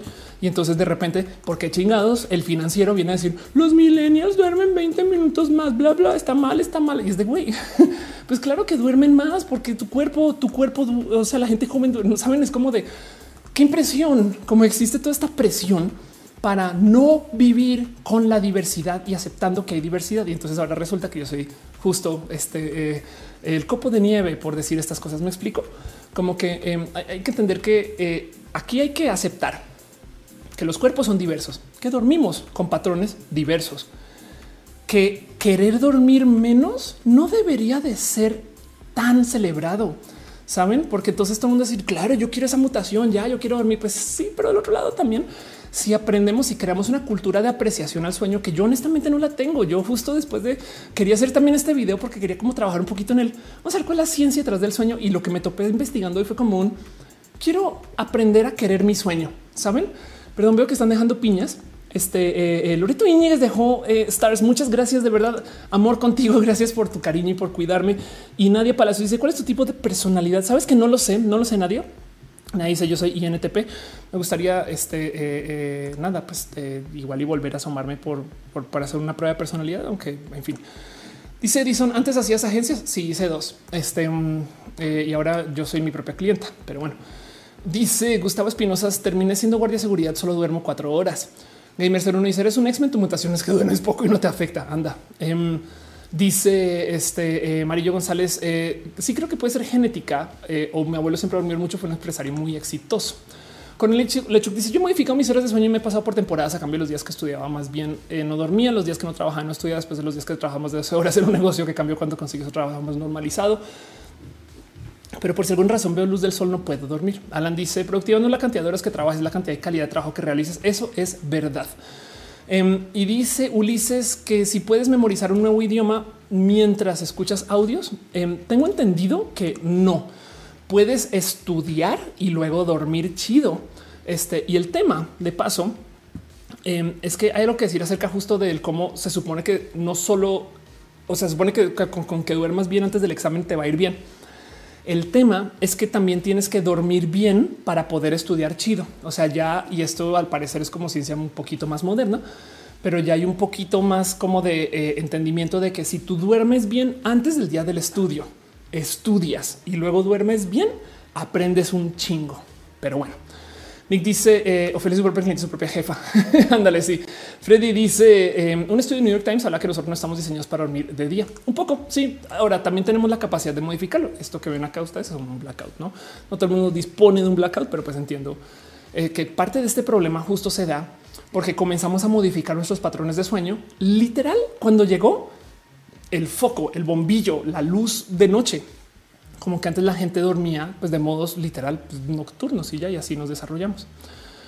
Pero bueno, entonces les traigo todo eso justo porque eh, el tema aquí es que de cuando acá dormir está mal visto y, yo tengo que desmontar eso en mi cabecita. Quería platicarles con ustedes para cómo se sienten, no? Em, el cuento con el proceso de el cómo dormimos es que eh, vamos a ver si lo topo aquí. Cuando dormimos, eh, tenemos patrones como que digamos que aquí está. Tenemos patrones. Es un estudio. Es un reportaje random que hicieron en Fox 5 acerca de cómo, de cómo duerme la gente. Em, esto que estamos viendo acá, si mal no recuerdo, abajo es como cuánto tiempo pasa el cerebro de esta mujer emitiendo ondas pues, cerebrales de lo que sería la etapa 1 de sueño, o sea, el sueño ligero. Luego este es el sueño más profundo, la etapa 2, y en rojo es el sueño REM. Es más, creo que ahorita lo marca. Ahí está. Los ciclos de REM. Y si se fijan de las horas dormidas de lo que le miden a esta mujer, el tiempo en REM es muy poquito. Digo, es un chingo, sobre todo este tramo largo, pero sigue siendo, o sea, porcentualmente hablando, una poca parte de todo lo que es todo su tiempo de sueño. Y esto depende justo de nuestra química cerebral, nuestras costumbres, lo que comemos, cómo estamos, nuestro cansancio, millones de cosas. El tema es que esto, estos ciclos REM, a medida que nos volvemos mayores, eh, literal se vuelven menos presentes. No fin. Entonces, a medida que son mayores, tenemos menos ciclos REM. Aquí es donde solucionamos problemas. Aquí es donde soñamos. Em, y lo que dice eh, este está, que está acá hablando justo un doctor y lo que dice es que si tú quieres recordar tus sueños o si tus sueños son parte de eh, este tu proceso como que de, observación, por así decir, entonces te tienes que despertar justo cuando estés en el momento REM. Ok, entonces dice que es bien complejo porque le tienes que atinar a ese momento. O sea, como que según los estudios que, que estaban levantando ahí, si tú te despiertas cuando estás en sueño profundo, pero no en REM, no recuerdas el sueño. Si te despiertas durante REM, entonces ahí sí, porque justo lo estás pensando. Y el tema es que cuando te medio despiertas, o sea, si logras eso de no abrir los ojos, por así decir, pero estar durmiendo y mantenerte en REM, que esa es la búsqueda del sueño lúcido, entonces ahí es que puedes medio controlar y modificar. Pero de nuevo, el problema aquí es lo poco de todo el tiempo de nuestro sueño que sucede dentro de esa tercera etapa. O sea, el atinarle a, digamos que a ese momento em, sería como esto que sería como el 25% quizás si sumamos todas las zonas rojas, quizás el 30% de todo el tiempo dormido. Entiéndase, de las ocho horas de sueño, este, digamos que tres son en REM, no? Bueno, tienes tres horas para pues, soñar lo que quieras. Y por lo general, como no puedes ir del 1 a 3, me explico, como no puedes saltar de este eh, eh, de, automáticamente entrar al REM. Entonces, como tu cuerpo le toma un poco de tiempo, uno, dos, tres, no hacer este, hacer este tramo. Entonces, por eso es que lo que sucede cuando buscas el sueño polifásico es que te quitas tu tiempo de REM y por consecuencia es, bien difícil acostumbrar a tu cuerpo a poder aprender cosas, no sé qué, cuando haces cosas que vienen justo desde el polifásico. Dice eh, Karim, eh, yo soy el dormir con ser flojo, pues crecí con mi abuelo y para el vernos descansar durmiendo era sinónimo de gasanería. Ahora estoy tratando de desaprender eso. Ándale, justo. Em, dice eh, Kevin, porque cuando me quiero levantar, pero como no por los, como que no puedo abrir los ojos y me cuesta, puede ser justo por eso. De hecho, justo si te despiertas en, precisamente en un momento este, de sueño profundo, eh, eh, tu cuerpo, o sea, como que tu cuerpo está, tienes que caminarlo por este proceso. Y entonces decía Irina, como al comienzo del stream, que es bueno como tratar de dormir en bloques de 90 minutos. El tema es que esto varía por persona. O sea, capaz si tú entras a dormir de una REM, no capaz, capaz, o capaz si no llegas a te cuesta un chingo entrar a REM. Em, si tú escuchas ruidos o si escuchas cosas, como que eh, a lo mejor puedes pasar de etapa 2 a 3 a, 2 a 3, no como que también eso puede suceder. Sariel Uriel dice suele ser que esos lapsos largos de REM eh, ahí es cuando los sueños parecen durar años o meses. Em, dice Agustina, espero no ver marchas en contra de las personas que dormimos más. Exacto. Wendy dice yo hago eso, pero no sé si estoy despierto o no. Eh, dice qué pasa en la parálisis de sueño. Justo eso. Tu cuerpo no sabe si todavía está despierto. Soy mi hija. Dice esos temas muy complejos. Admiro gracias a tu dedicación. Yo eh, nada, pues también estoy investigando por pues para platicarlo. Betún dice yo antes mis fiestas eran estar despierto más de 24 horas. Ahora ya no aguanto. No sé por qué. Pues justo porque tu cuerpo eh, necesita más tiempo de recuperación para literal llegar al mismo nivel. y, porque lo que traes ya es desgaste, ¿no? Kevin Kitching dice, ¿por qué cuando me quiero levantar? Ah, ya te había leído Real que dice, cuando ve gente dormida en el transporte, me da miedo que se les pase su lugar de destino. Eso yo lo he visto, lo he visto suceder. Sí. Imperio Spice dice la relatividad se comprueba con los sueños, tipo duerme cinco minutos y tu sueño duró horas.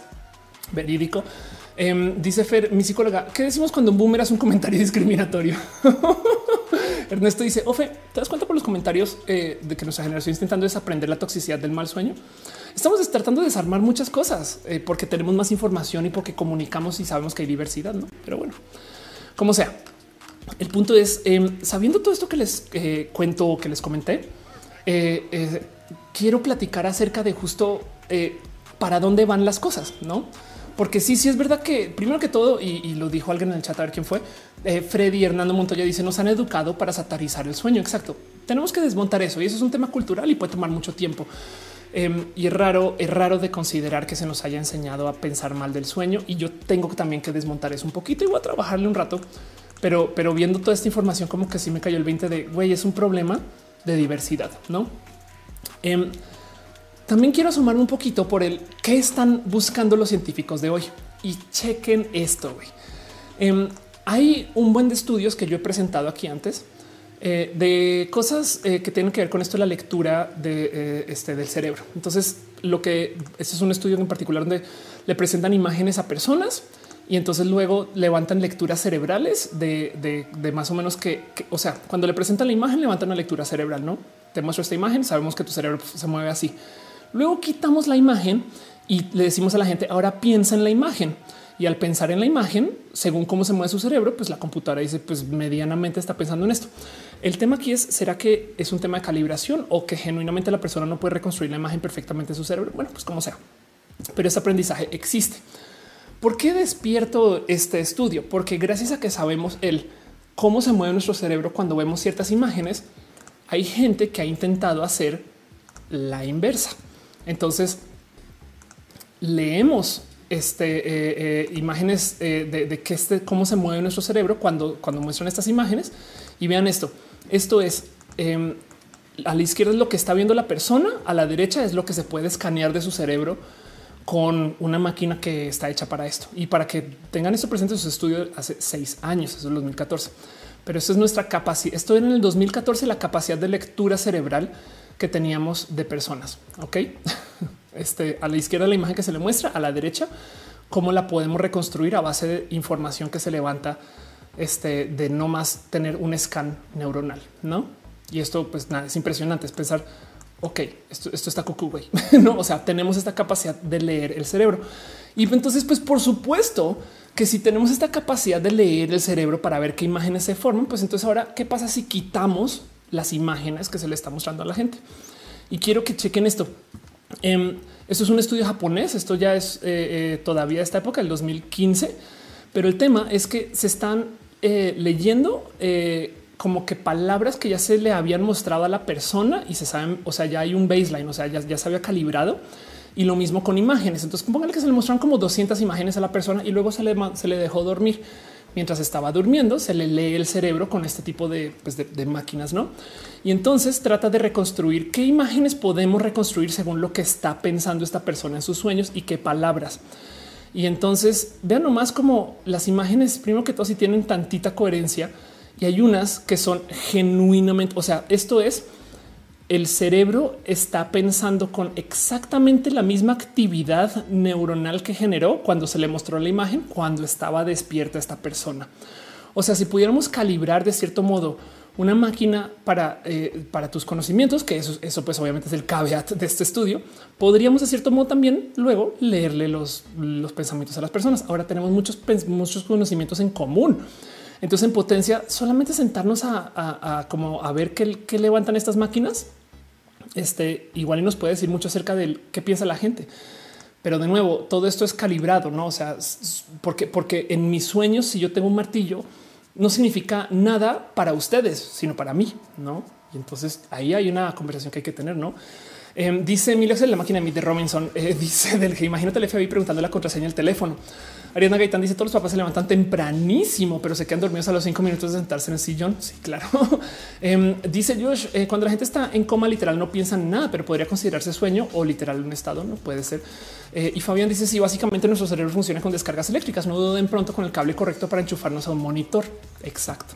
Pues es que lo impresionante es que eh, ya hay este tipo de trabajo de lectura. Digo, en general, todo lo que tenga que ver con lectura cerebral a mí me rebasa porque a mí no hay cosa que me impresione más. Y, miren que soy muy fan de Star Trek, pero no hay cosa que impresione más que se venere que la tecnología chida es la tecnología a la que le hablas. No como que si, si lo piensan, no hace mucho sentido porque cuando tú le hablas a tu computadora, eh, tu computadora le toma mucho tiempo procesar. Digo, igual y le hablas normal. Eh, computadora, ¿cómo vas? Oye, ¿me puedes calcular tal cosa? Pues sí, tiene que hacer muchas inferencias y luego procesar y luego ver y luego dice, claro, este, esto que quieres buscar tú significa esto, aquello y listo. No, entonces ahí sí está chido.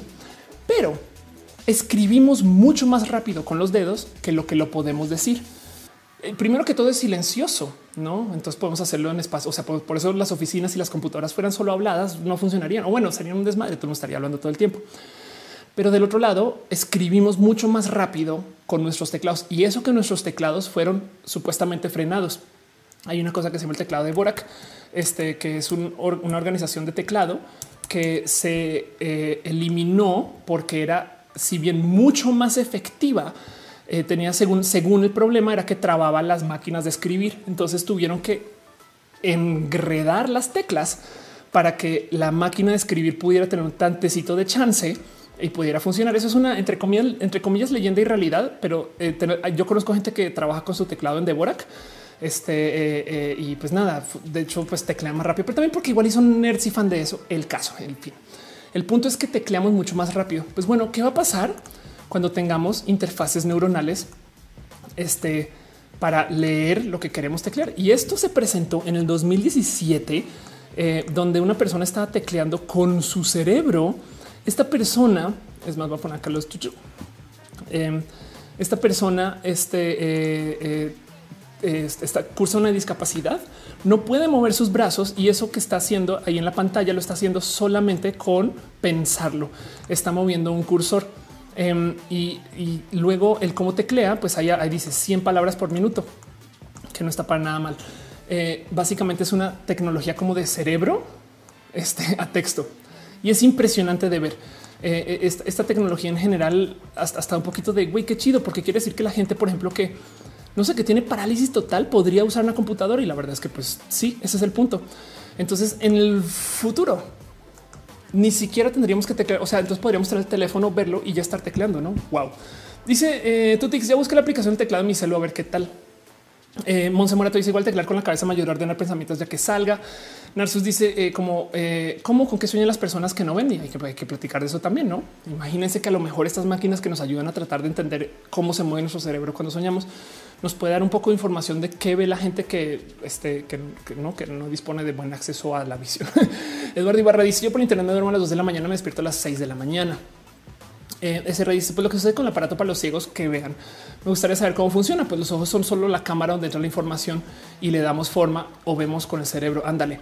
Eh, dice Minito, hablas más rápido de lo que escribes. Imagínate cómo escribo. Ernesto V dice cada vez vemos posibles todas las licuadas del anime. Sí, es verdad. Y Cala de estar dice eh, me sacas el sueño. Ándale.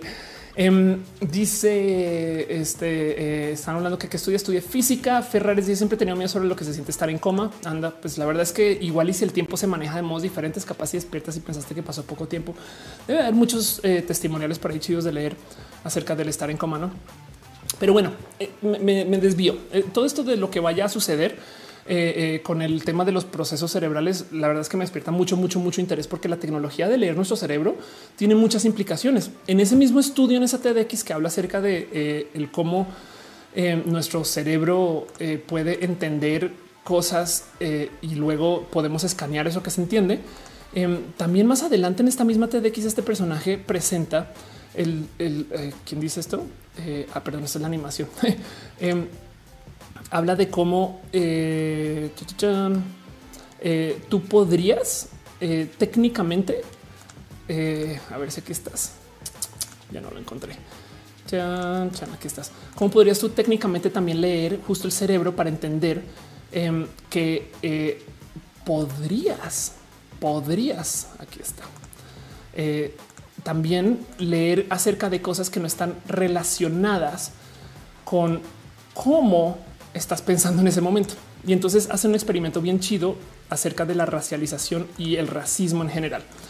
El tema es el siguiente. De nuevo, esto es una TDX, perdón, está buscando. Esto es una TDX que presenta el, doctor Marvin Chun. Em, esto es del 2015, pero levantan este tema eh, bien, pues la neta, neta interesante, donde le presentan en un estudio a varias personas em, el qué eh, tipo de decisión tomarías tú en una situación de discriminación.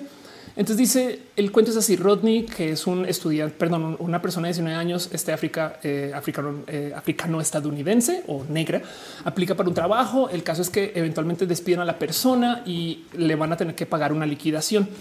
Y entonces em, la pregunta es, según eh, algunos como pues, algunas métricas comparables, no es que eh, puede conseguir trabajo con tanta posibilidad. Hay otros lugares donde hay gente este, este, negra o, afrodescendiente. Em, la pregunta es cuánto le darías tú de liquidación a esta persona, no?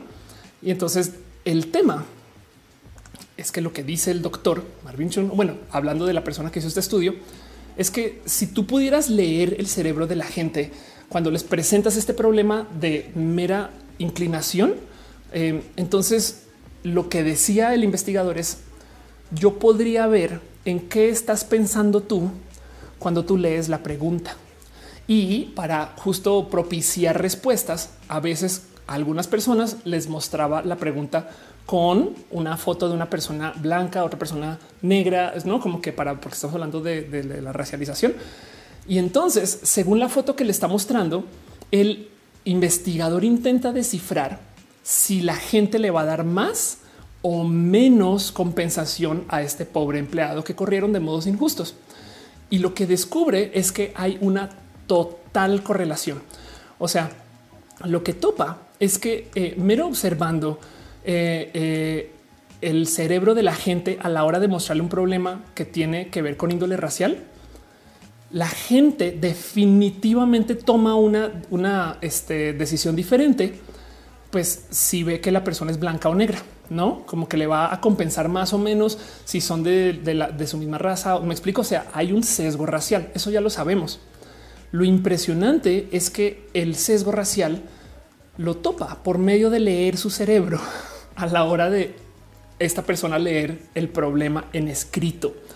Entonces yo le muestro el problema en escrito, le leo el cerebro y voy a decir este güey va a discriminar y sucede. ¡Pum! Es impresionante. La verdad es que esto me impresiona un chingo. Neta, neta. Este, pero bueno, dicen Miranda réplicas, eh, eh, perdón, eh, no, no réplicas. Ok, cambias el orden de las palabras. Ok, y Pato dice cuando tiene la fantasía de un mar de Fanta. Anda, Milton Sumel dice afroamericano. Shirso se dice odio hablar por teléfono. Em, dice a que son ya somos tan textuales que muchos tenemos disforia con nuestras propias voces y preferimos mandar mensajes que hablarnos por teléfono. Yo justo evito hablar por teléfono por eso mismo. Eh, Gama Volantes dice: eh, No sé si puedan leer mi mente con nivel de déficit de atención. Saúl dice: Mi comadre Sariel dice: A mi manera de verlo, se tendría que hacer un análisis de la sinapsis completa de una persona, por lo menos un año, para poder acercar lo más posible a una lectura más exacta. Estoy totalmente de acuerdo. Pero de todos modos, ya hay un estudio que topa que sin tanta igual, esto seguramente está requete recalibrado. Me explico. No creería que por un año. Em, pero, pero bueno, te dejo nomás. Checa, es más, checa el video entero para que puedas ver eh, toda la investigación.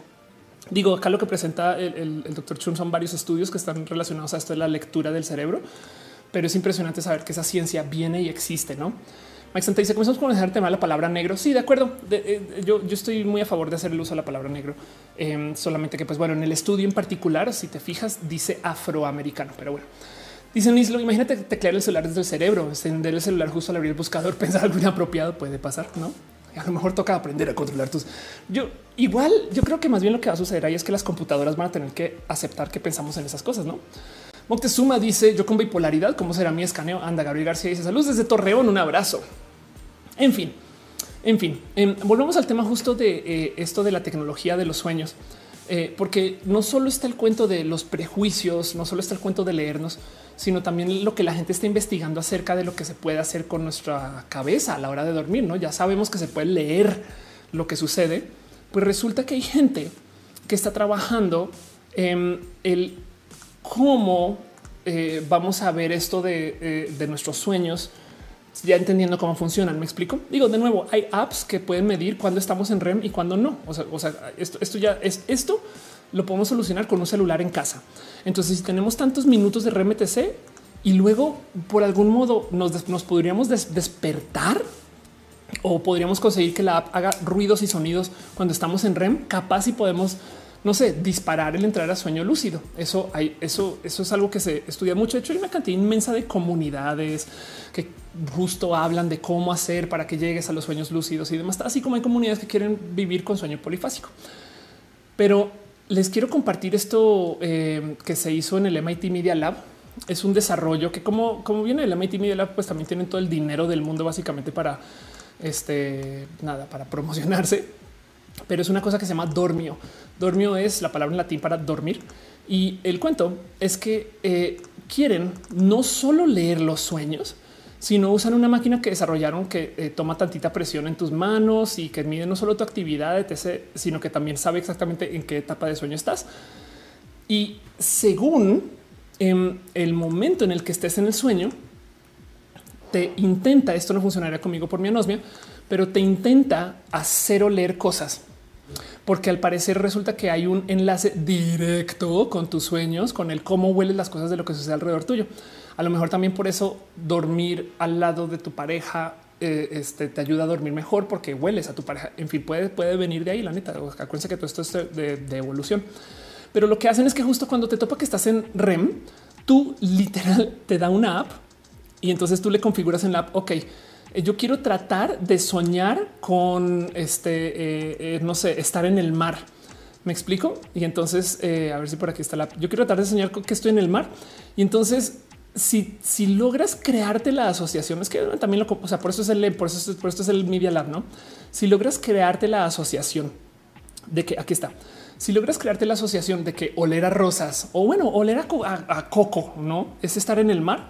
Entonces lo que hace es que cuando, cuando detecta que entras a REM, te avienta olor a coco, güey, para que luego entonces sueñes que estás en el mar. Y el pedo es que la mendiga funciona, güey. Entonces ahora tenemos estos dispositivos que genuinamente sí logran alterar el que soñamos a propósito y preplaneado eh, por medio de este eh, ingreso pues, de, cosas pues, que tienen que ver con el olfato. Dice Alex León, con esa tecnología mi cuarto olería a pizza. Anda, y justo también graba informes de tus sueños, este, eh, pero eh, demás. La idea es guiar tus sueños hacia temas particulares. Incubación de sueños dirigidos se llama, que básicamente eso es Inception. Ahora, de nuevo, no es tan Inception en que te hace soñar de cosas que no soñarías pero sí puede guiar tus sueños hacia un modo u otro. Igualito estás pasando por pesadillas, pum, que suena, llega tal olor y entonces ahora, ah, no mames, comienza a soñar con mi, este, no sé, andar en bicicleta, saben lo que sea. Dice oler a piña, la pizza con piña. Qué chido. Elena Bonilla dice: Yo recuerdo cómo hacían los, encefalogramas, pidiéndome ir sin dormir precisamente para medir la actividad eléctrica del cerebro bajo distintas circunstancias. Anda. Emanuel dice: ¿Crees que algún día se pueden digitalizar los aromas? Eso es un tema complejo porque em, cada quien huele diferente, no? Pero lo que sí es verdad es que definitivamente sí hay, hay un sinfín de técnicas de cómo generar ciertos aromas. Por eso es que los perfumes son industrializables. Tú sabes que mezclas esto con esto, con esto, va a oler a tal. Em, y, de hecho es tan variable que por eso también hay clones de perfumes, no? Porque hay gente que con otra técnica llega a lo mismo. No, en fin, Melvin dice: Me encanta la relación del ejercicio del sueño.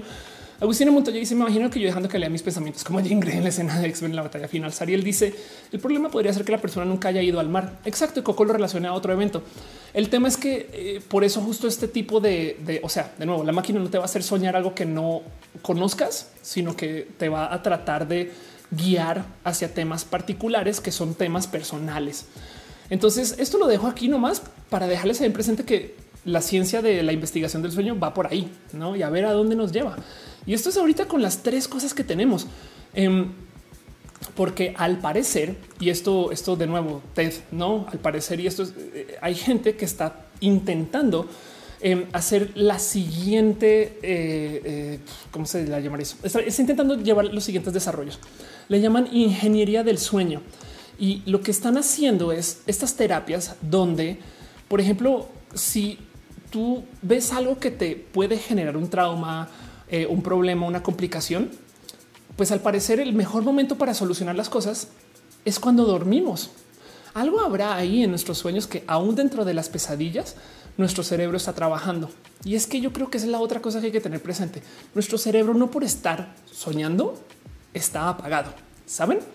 Así que si solucionamos las cosas cuando estamos durmiendo, que se nos enseña a no dormir, ¿por qué no hacemos uso de nuestro sueño para tratar de despertar cosas que nos causen complicaciones que tenemos que solucionar?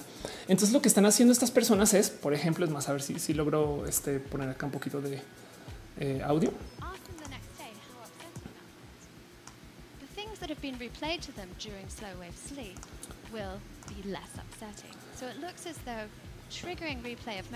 Básicamente lo que lo que presenta acá es le mostramos a una persona eh, una serie de videos eh, que este eh, que pues le pueden generar un literal trigger, o sea, le pueden causar problemas y tiene cosas que tiene que lidiar.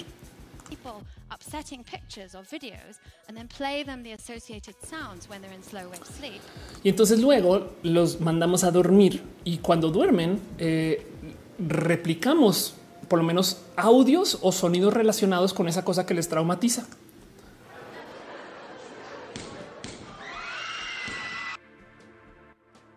Y entonces usan este ejemplo súper, súper cruel de cuando está durmiendo. Evidentemente, esta persona no es la persona del experimento, eh, pero usan este ejemplo súper cruel de cuando está durmiendo. Entonces, ¡pala! que se escuchan los disparos, ¡ah! la gente gritando, no sé qué lo habla. Y resulta que de a la, o sea, cuando aplicas este tipo de técnicas al otro día o cuando se despierta, la persona trabajó ese tema en sus sueños. Entonces, al parecer, también existe esta como ciencia para poder lidiar con cosas que nos generan conflicto, pero ya dentro de los sueños. Y, entonces eso es otro tema, ¿no? Digo, me imagino que ha de ser imposible de saber bien cómo, o sea, esto, esto requiere de mucho estudio, no lo intenten, no, o sea, no se pongan a escuchar audios de las cosas que más les molesta, pero, pero sí es impresionante pensar que em, o sea, esto podría tener algún beneficio, no? Y de nuevo, esto es hay ciencia detrás, hay gente que está trabajando esto. Chequense el TED, em, no hagan nada, no? O sea, o sea, no, se crean eso tampoco a ciegas. Recuerden que todo lo que se dice en este show, pues evidentemente es para dudar y para platicar. Em, pero ahí se los dejo, ahí se los dejo que hay gente que está haciendo esto que se le llama la ingeniería del sueño, que es básicamente una técnica para eh, tratar de hacer uso positivo de que nuestro cerebro cuando duerme todavía está haciendo cosas. Y entonces, ¿cómo lo podemos para que siga chambeando? Que me parece un poquito cruel. Pero pues bueno, eso hacemos durante el día también, ¿no? Tomamos café para estar más despiertas o despiertos, ¿no? Este, eh, no sé, hacemos ejercicio para que nuestro cuerpo... Entonces, pues igual y por qué no aceptamos que también está chido hacer uso de nuestro cerebro, aun cuando sueña, en vez de buscar soñar y dormir menos, ¿no? Pero bueno, em, dice eh, María Laura, yo me apunto a esa terapia Dice eh, Ana Méndez, hablando del trauma y los sueños, hay una enfermedad rara que solo se niños, adolescentes, inmigrantes que buscan asilo en Suecia. Wow. Eh, Romoreira y sientes una pesadilla, están dormidos, pues a ver cuándo va a comenzar la pesadilla. El asunto es conseguir despertar a tiempo. No sé si les pasa así. De hecho, evitamos las pesadillas, son de la chinga. Los las odio también. Son muy molestas. Despertarse después de una pesadilla requiere un poquito de ay, necesito que alguien me recuerde que la vida es bonita. De hecho, todas mis pesadillas yo me despierto y marco a René inmediatamente, si es que no estoy al lado de ella. Em, pero, pero sí, sí hay algo ahí con las pesadillas que también tiene el tema de que en nuestra cabeza pues no hay límites, no? Entonces los traumas, o sea, dentro de la pesadilla pueden ser pesados. Y eso también yo creo que es algo que hay que observar acá. Siempre está esta gente que dice, ay, ojalá muera en mi sueño. Y es de, se imaginan las locuras que se le ha de ocurrir a nuestro cerebro cuando está muriendo y estamos en los sueños. No es como capaz y capaz y el modo más humano de morir es no en los sueños. Pero bueno, me estoy inventando todo eso. El punto es que existe esta gente que está haciendo ingeniería de sueño. Em, y entonces yo creo que esto es algo que yo quiero observar. Es algo lo que quería platicar, porque sí, la verdad es que sí hemos cambiado el cómo dormimos ahorita, porque la cuarentena nos quitó un chingo de interacción social. Y al quitarnos interacción social, entonces también como que de repente em, nos dejamos de como que todo se volvió borroso. Ya las horas de trabajo se vuelven las mismas horas de descanso, que se volvió el mismo lugar de trabajo, se volvió el lugar de la peda y eso tiene problemas. Uno de los mejores consejos que me dieron en mi proceso estudiantil cuando estaba estudiando en Colombia, de hecho, hace muchos ayeres, fue tómate el fin de semana de fin de semana.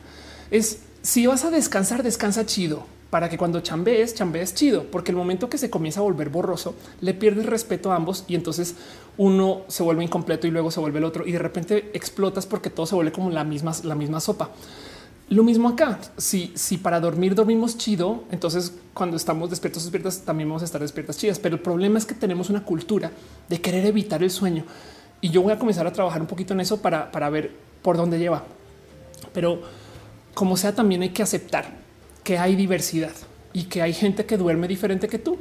Y eso no, eso debería ser tan socialmente aceptable como saber que mi cuate o mi cuata es Virgo y yo no, güey. Y entonces no sé, vive de modos diferentes. Así existan o no los símbolos. Me explico. Si así se identifica y así se vive, güey, así es. O saber que yo por ser menor tengo que dormir horas diferentes que la gente mayor. Eso también tenemos que aceptarlo. O sea, el que madruga Dios le ayuda, pues sí, solamente si eres de este tipo de persona, no? Y por consecuencia, entonces a la hora de contratar gente, pues si esa persona trabaja de noche, se maneja así y se le permite que su cuerpo viva así, porque tú no puedes controlar a la gente que vaya al baño a tales horas. Entonces, porque si tratamos de controlar que la gente duerma a tales otras horas, no? Yo creo que el mundo es lo suficientemente amplio y tenemos las suficientes herramientas para coordinar y colaborar para entender que no todo, o sea, no el que madruga es moralmente superior, no? Y entonces yo creo que eso también hay que platicarlo.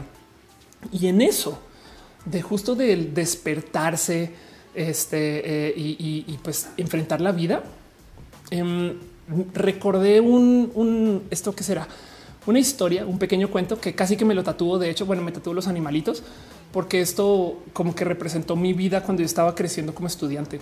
Pero se los leo igual porque yo creo que viene aquí al caso, no más para cerrar el tema. Ya vamos hablando dos horas y siete minutos. Entonces creo que sería apenas, pero el cuento así, capaz si lo conocen. Es un pequeño cuento inspiracional que dice cada mañana en el África una gacela se despierta. Sabe que deberá correr más rápido que el león o este la matará. Cada mañana en el África un león se despierta. Sabe que deberá correr más rápido que la gacela o va a morir de hambre. Cada mañana cuando sale el sol ya no importa si eres un león o una gacela. Lo que más importa es que te pongas a correr. Y habla un poquito de cómo como sea, de como sea, te despiertas y vives esta vida, ¿no? Y me lo recuerda justo todo, todo el tema del sueño, porque, oye, si tú seas una persona que duerme de dos de la mañana a una de la tarde, 11 horas, un chingo. Ok, dos de la mañana a como 11, no? Si te despiertas, te activas y vas. No, y lo mismo, si tú eres una persona que duerme de 10 de la noche a 5 de la mañana, pues te despiertas y te activas y vas. ¿no? Y, sigues con tu vida y colaboras con la gente donde como cuando puedas colaborar y se entiende que el dormir es natural. Tanto así que debería ser bien visto la neta neta tomarnos más siestas. Como que siento que eh, la cultura de la siesta nos podría ayudar un buen y voy a comenzar a trabajar en eso. Pero bueno, en fin, les dejo ese pensar, leo sus comentarios, cierro todo el tema. ¿Cómo se sienten ustedes con el sueño en general? ¿Cómo ¿Cómo se relacionan ustedes con? Espero haberles entretenido o enseñado algo. Yo me enseñé mucho eh, y descubrí que justo mi odio al sueño es un tema de diversidad y quiero trabajarlo. Pero yo, dice Jesús Hernández, la pandemia ha supuesto una reestructura de hábitos del sueño y de mil cosas más. Verídico. Sariel dice es bastante interesante que al despertar de un sueño muy vivido, el cuerpo a veces continúa percibiendo parte de las sensaciones del sueño. No, claro, si por el momento que sujetas un vaso, estás así total. Metal dice a veces duermo 12 horas y tengo sueño. Eh, justo. Y yo creo que eso tiene que ver con en qué etapa te despiertas, no? Em, dice reseñora que gracias por la lectura. Dice María Laura Segura, el sueño es importante. Si no duermes, puedes enloquecer. Yo estoy hace tres días sin dormir, los sentidos se alocan. Um, tú dice me perdí mucho, pero acá seguimos. No te preocupes. Eh, Fire Godin dice sobre todo con las personas que no tienen hipersomnio. Está feo dormir 10 horas e igual no puede funcionar. Sí, y como sea, es, es una diversidad, no tenemos que dejar de castigar a la gente por sus patrones de sueño. No Andrea pensado dice llega a tener una época de más joven que pasaba por periodos de ansiedad prolongados y me echaba cinco de los siete días de la semana con puras pesadillas. Eh, Castillo dice: Yo tenía un compañero que por nada del mundo se levantaba para tomar baleta a las 7. Decía que su cuerpo se despertaba después de las 8. De hecho, em, hay, un par de, eh, a ver si lo encuentro, de eh, escuelas em, que están permitiendo que los estudiantes decidan a qué horas eh, entran. A ver si lo encuentro. Em, Germany Schools Decide este entrance time. A ver si lo encuentro así. Pero el cuento es que justo básicamente le dijeron a los, a los estudiantes tú decide, no? Y ya. Y entonces lo que sucedió es que la gran mayoría en todos lados están diciendo, güey, arranquemos más tarde. Y los estudiantes que arrancan más tarde, aquí está, ya lo encontré. los, o sea, las escuelas que permiten que los estudiantes arranquen más tarde les va mejor. Eh, y, tiene que ver justo con el cómo pues, la gente joven duerme diferente. Me explico qué chingados acaba de hacer. Aquí está. Tiene que ver con la gente joven duerme diferente. Em, y, esto al parecer es algo que se replica en varios lugares. Y aquí están los estudiantes que asisten a una escuela secundaria en Alemania pueden decidir si comienzan el día escolar a la hora normal o una hora más tarde, no? Em, pero bueno, eso es, es como eh, entiendo que pues sí hay horarios, no? Pero, pero del otro lado, y a veces, a veces habrá limitados. Capaz esa clase de ballet solo se puede dar a esa, hora porque hay tantos profesores o profesoras, no? Pero del otro lado, si aceptamos que dormimos porque no lo pide nuestro cuerpo, pues entonces igual y está más chido entrar a deshoras, por así decir, pero pues que entremos chidos y chidas, no? Débora dice: aceptemos la diversidad del sueño. Ahora no me siento una marciana. Exacto. Dice Alejandra Tigue, madrugar no es sano, pero hay gente que también madruga porque así son. También hay que entender eso. Miranda dice arriba el turno vespertino. Eh, Charlie Aguirre dice, ¿has leído acerca del experimento ruso del sueño? Eh, no, suena creepypasta porque lo preguntas, pero no sé, hay que ver. Em, dice Mini, yo soy como adulto mayor, me despierto siempre muy temprano. Sí, de acuerdo. Mario Alberto dice, ojalá me hubieran permitido tener clases después. Maté, maté a las 7 eh, a las 7 de la mañana una pesadilla, de acuerdo. Em, y es que vean, justo, o sea, de nuevo, yo creo que nada en contra de tener esas clases temprano, ¿saben? Como que suceden porque eso pero el tema es que se considere superior. No, yo creo que eso es lo que hay que desmontar, porque hay gente que sí se despierta temprano y aceptémoslo, sobre todo la gente mayor. Pero el cuento de que, de que si, si te despiertas y madrugas eres mejor persona es de güey, a ver, un segundo. Ferrari dice quizás no tenga que ver con el tema, pero estoy segura que eres de esas personas que no importa la disciplina en que te desenvuelvas, seguro sería lo mejor porque haces muchas cosas. Lo que soy esclavada. Entonces, igual y me ha ido bien en algunas cosas, pero pues también, este, bueno, Erika Vázquez dice: Me cuesta demasiado dormir de corrido. Siempre me tengo que despertar como tres veces en la noche pero parece que es por ansiedad y es terrible porque no descanso. Metalbus dice cuando sueñas tu cuerpo genera reacciones químicas y psicológicas tan vividas acá tirar algo al piso, como si estuvieras despierto, mejorando el bienestar físico. De acuerdo.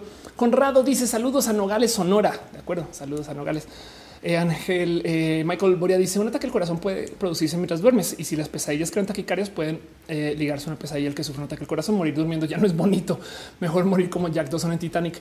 Em, Emanuel López dice deberían legalizar la siesta después de comer. Estoy totalmente de acuerdo con eso. ¿Por qué no? Porque no? O sea, ¿cuál, cuál es el problema? No em, Jorge eh, dice el que madruga, Dios lo ayuda y yo creo que este lo más bien el que es que pensemos en eso.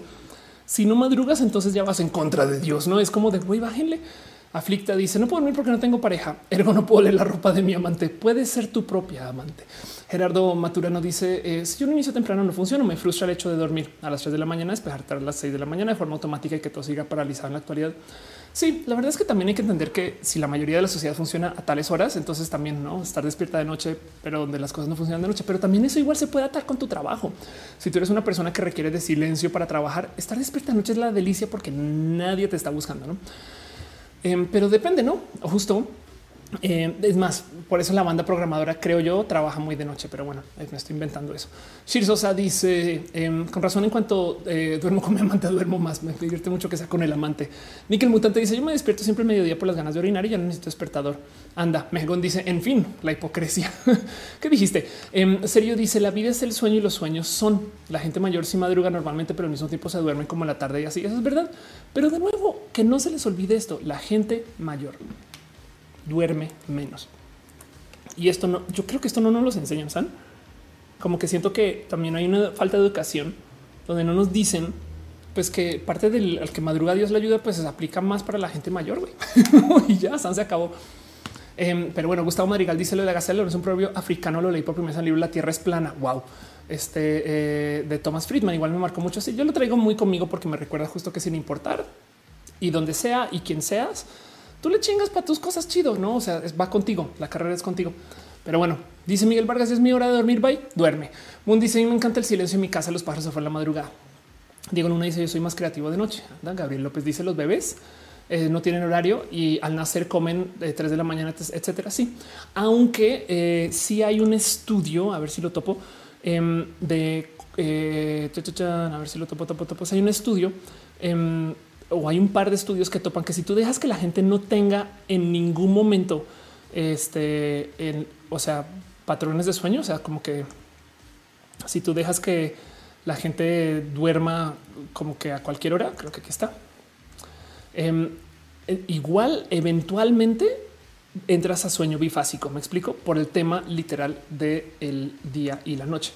O sea, los bebés porque son bebés, pero el cuento es que si, si, si tú dejas que la gente, se lo mencionan en este video, si tú dejas que la gente igual eh, se despierte temprano y duerma cuando quiera cansar, no sé qué, con el tiempo, porque es que yo comencé toda esta investigación de este video con esa duda. ¿Qué pasa si no tenemos presión social de dormir a ninguna hora? Si dormimos cuando nos da la gana y resulta que a la larga comienzas a entrar a sueño bifásico, no a la larga comienzas a dormir cuando es de noche. Así al comienzo tengas una locura y te desajustes y vayas y vengas con el tiempo, no llegas a eso. Em, y de paso, justo por eso es que también nos sirve este cuento del banco de las horas de sueño. O sea, si te trasnochaste una noche, eh, en la otra noche no, lo, no las puedes recuperar. O sea, tu, tu, química es tal que requieres de más bien generar un hábito. Y entonces el dormir mucho es algo que se forma con el tiempo. No, pero bueno, eh, dice aflicta en empresas chinas como Huawei, la siesta está permitida y es bien vista, está obligatoria.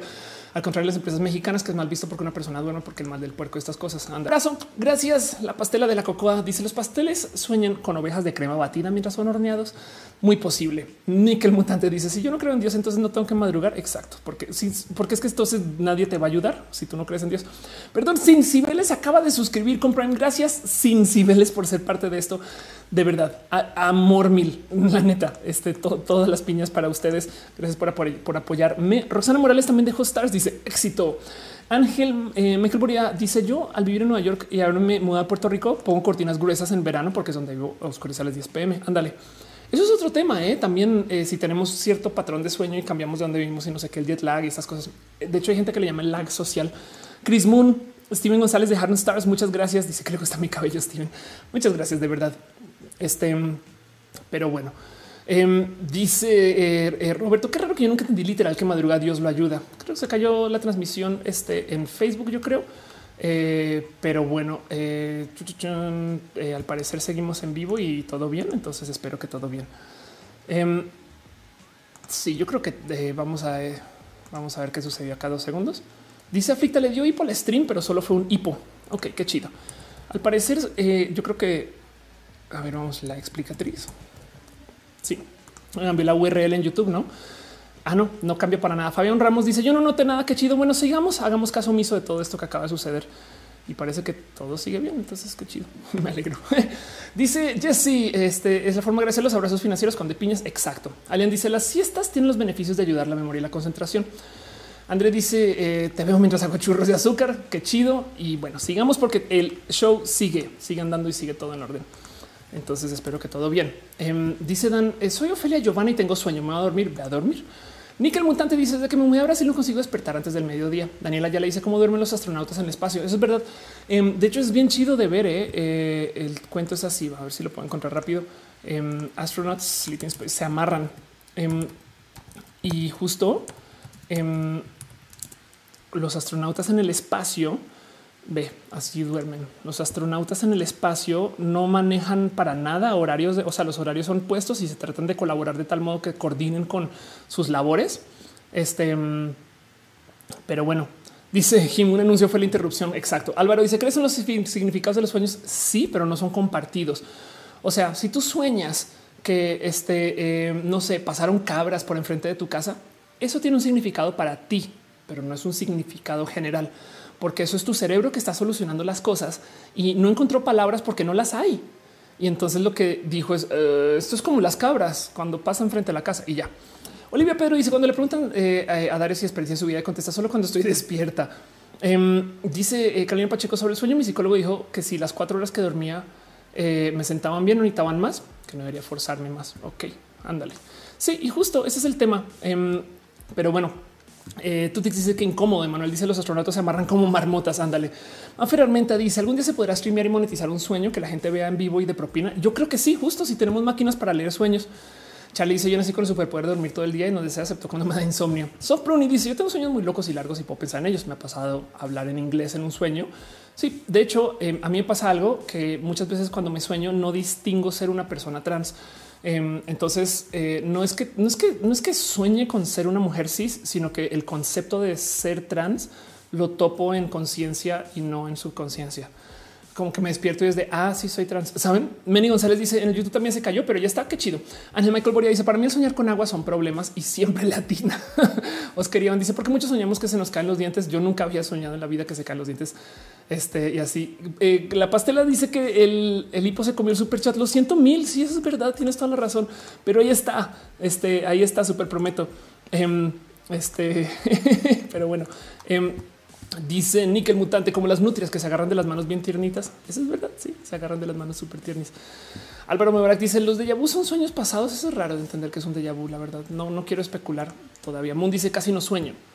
Este eh, y quiero volver a soñar. Me encanta soñar. R dice: Hola, off. Em, de paso, acá todavía tengo tu super chat. Eh, aunque sí se lo comió ahí en tu chat, pero yo lo veo. Mario Alberto dice camarón que se duerme, nada mejor al siguiente día. Oliver Barrera dice crees que son acertadas las interpretaciones que hacen los psicólogos sobre los sueños, solo si te conocen muy, muy, muy bien, muy bien. La pregunta correcta siempre va a ser qué significa para ti. No, Alex León dice lo más cerca que estamos es ver que hay streams de gente durmiendo, contenidos raros. Sí, pero pues los vemos, no? En fin, con eso cierro todo este tema y les dejo ustedes la pregunta de cómo se relacionan con el tema de los sueños.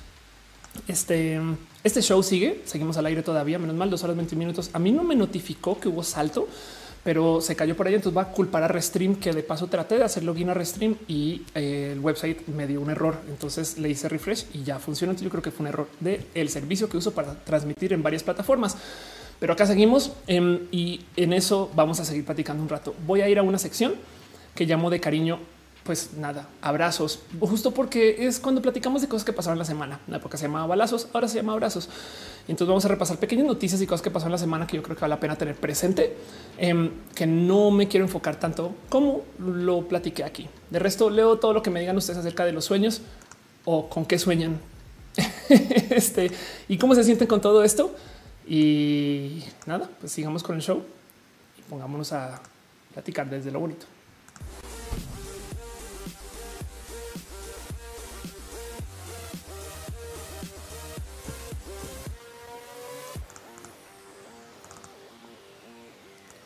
Dice mi ex, cuando terminé con mi ex comencé a despertarme a las 5 de la mañana porque esa hora se dormía él. Yo creo que hay algo que trabajar en esto de la diversidad del, del sueño y ya. Pero sí, entiendo un poco eso. ¿eh? Dice Freddy, el sueño es tan importante que hasta las plantas sueñan. Bueno, de hecho, eh, en esto, em, acá hay una cosa súper, súper, súper curiosa, porque al parecer una inteligencia artificial eh, bueno, más bien toparon que en uno de estos procesos de, desarrollo de inteligencia artificial, uno de los modos para que funcione chido es dejarla dormir. Entonces crearon un proceso de inteligencia artificial que eh, imita al cerebro, pero con el tiempo se dieron cuenta que simplemente todo lo que iba aprendiendo cuando trabajaba por largos periodos se volvía inestable siempre cuando lo dejaban no supervisado. Entonces lo que lo que decidieron hacer es darle tiempo de sueño a la inteligencia artificial, un proceso donde ya no está observando, sino que está como que nomás catalogando todo lo que aprendió, guardándolo apropiadamente y luego después puede volver a observar. A, observar. En esencia es una inteligencia artificial que duerme y entonces esto deja varias preguntas, no? Pero bueno, eh, Eri Frank dejó un abrazo financiero. Muchas gracias, Eri Frank, eh, por tu amor y tu cariño y tu presencia. Y tú y yo nos debemos algo, nos mandamos un mail. ¿no? Em, dice yo sueño con concierto un día en vivo. Tenemos una colaboración pendiente. Entonces, eso algo, algo va a pasar, no? Pero bueno, este em, Roxana Morales eh, dejó una dejó stars. Gracias por ser parte de esto y la gente chida que está en Twitch también.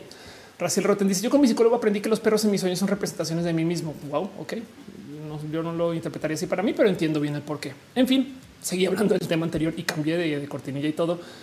Vámonos a una sección que llamo de, eh, eh, mucho cariño y con mucho amor. Abrazos. Em, solamente porque es justo, hay que darnos un poquito de cariño de vez en cuando y repasar las noticias y cosas que pasan la semana. Tenemos abrazos a las noticias, en este caso abrazos distantes sin contacto por la salubridad.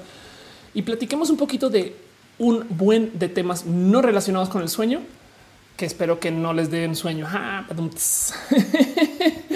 Pero bueno, dice Carlota, quise decir sueños. Nickel Mutante dice igual funciona con todas las máquinas que tocaría dejarlas descansar para que funcionen. Sí, ¿eh?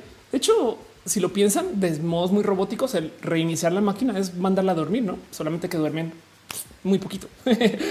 Pero bueno, en fin, cosas que pasaron esta semana. Em, mucha gente me está preguntando justo de eh, qué es todo lo que está pasando con TikTok, Ofelia. Hablemos de TikTok. Todo el mundo sabe que TikTok es una aplicación que tiene todo tipo de problemas de seguridad o inseguridad em, y que además, eh, nada, pues eh, está muy en los medios porque TikTok hizo algo que ninguna otra aplicación creo que había podido hacer bien y es que explotó como servicio, pero no es estadounidense. Y para matar no solo no es estadounidense, es China.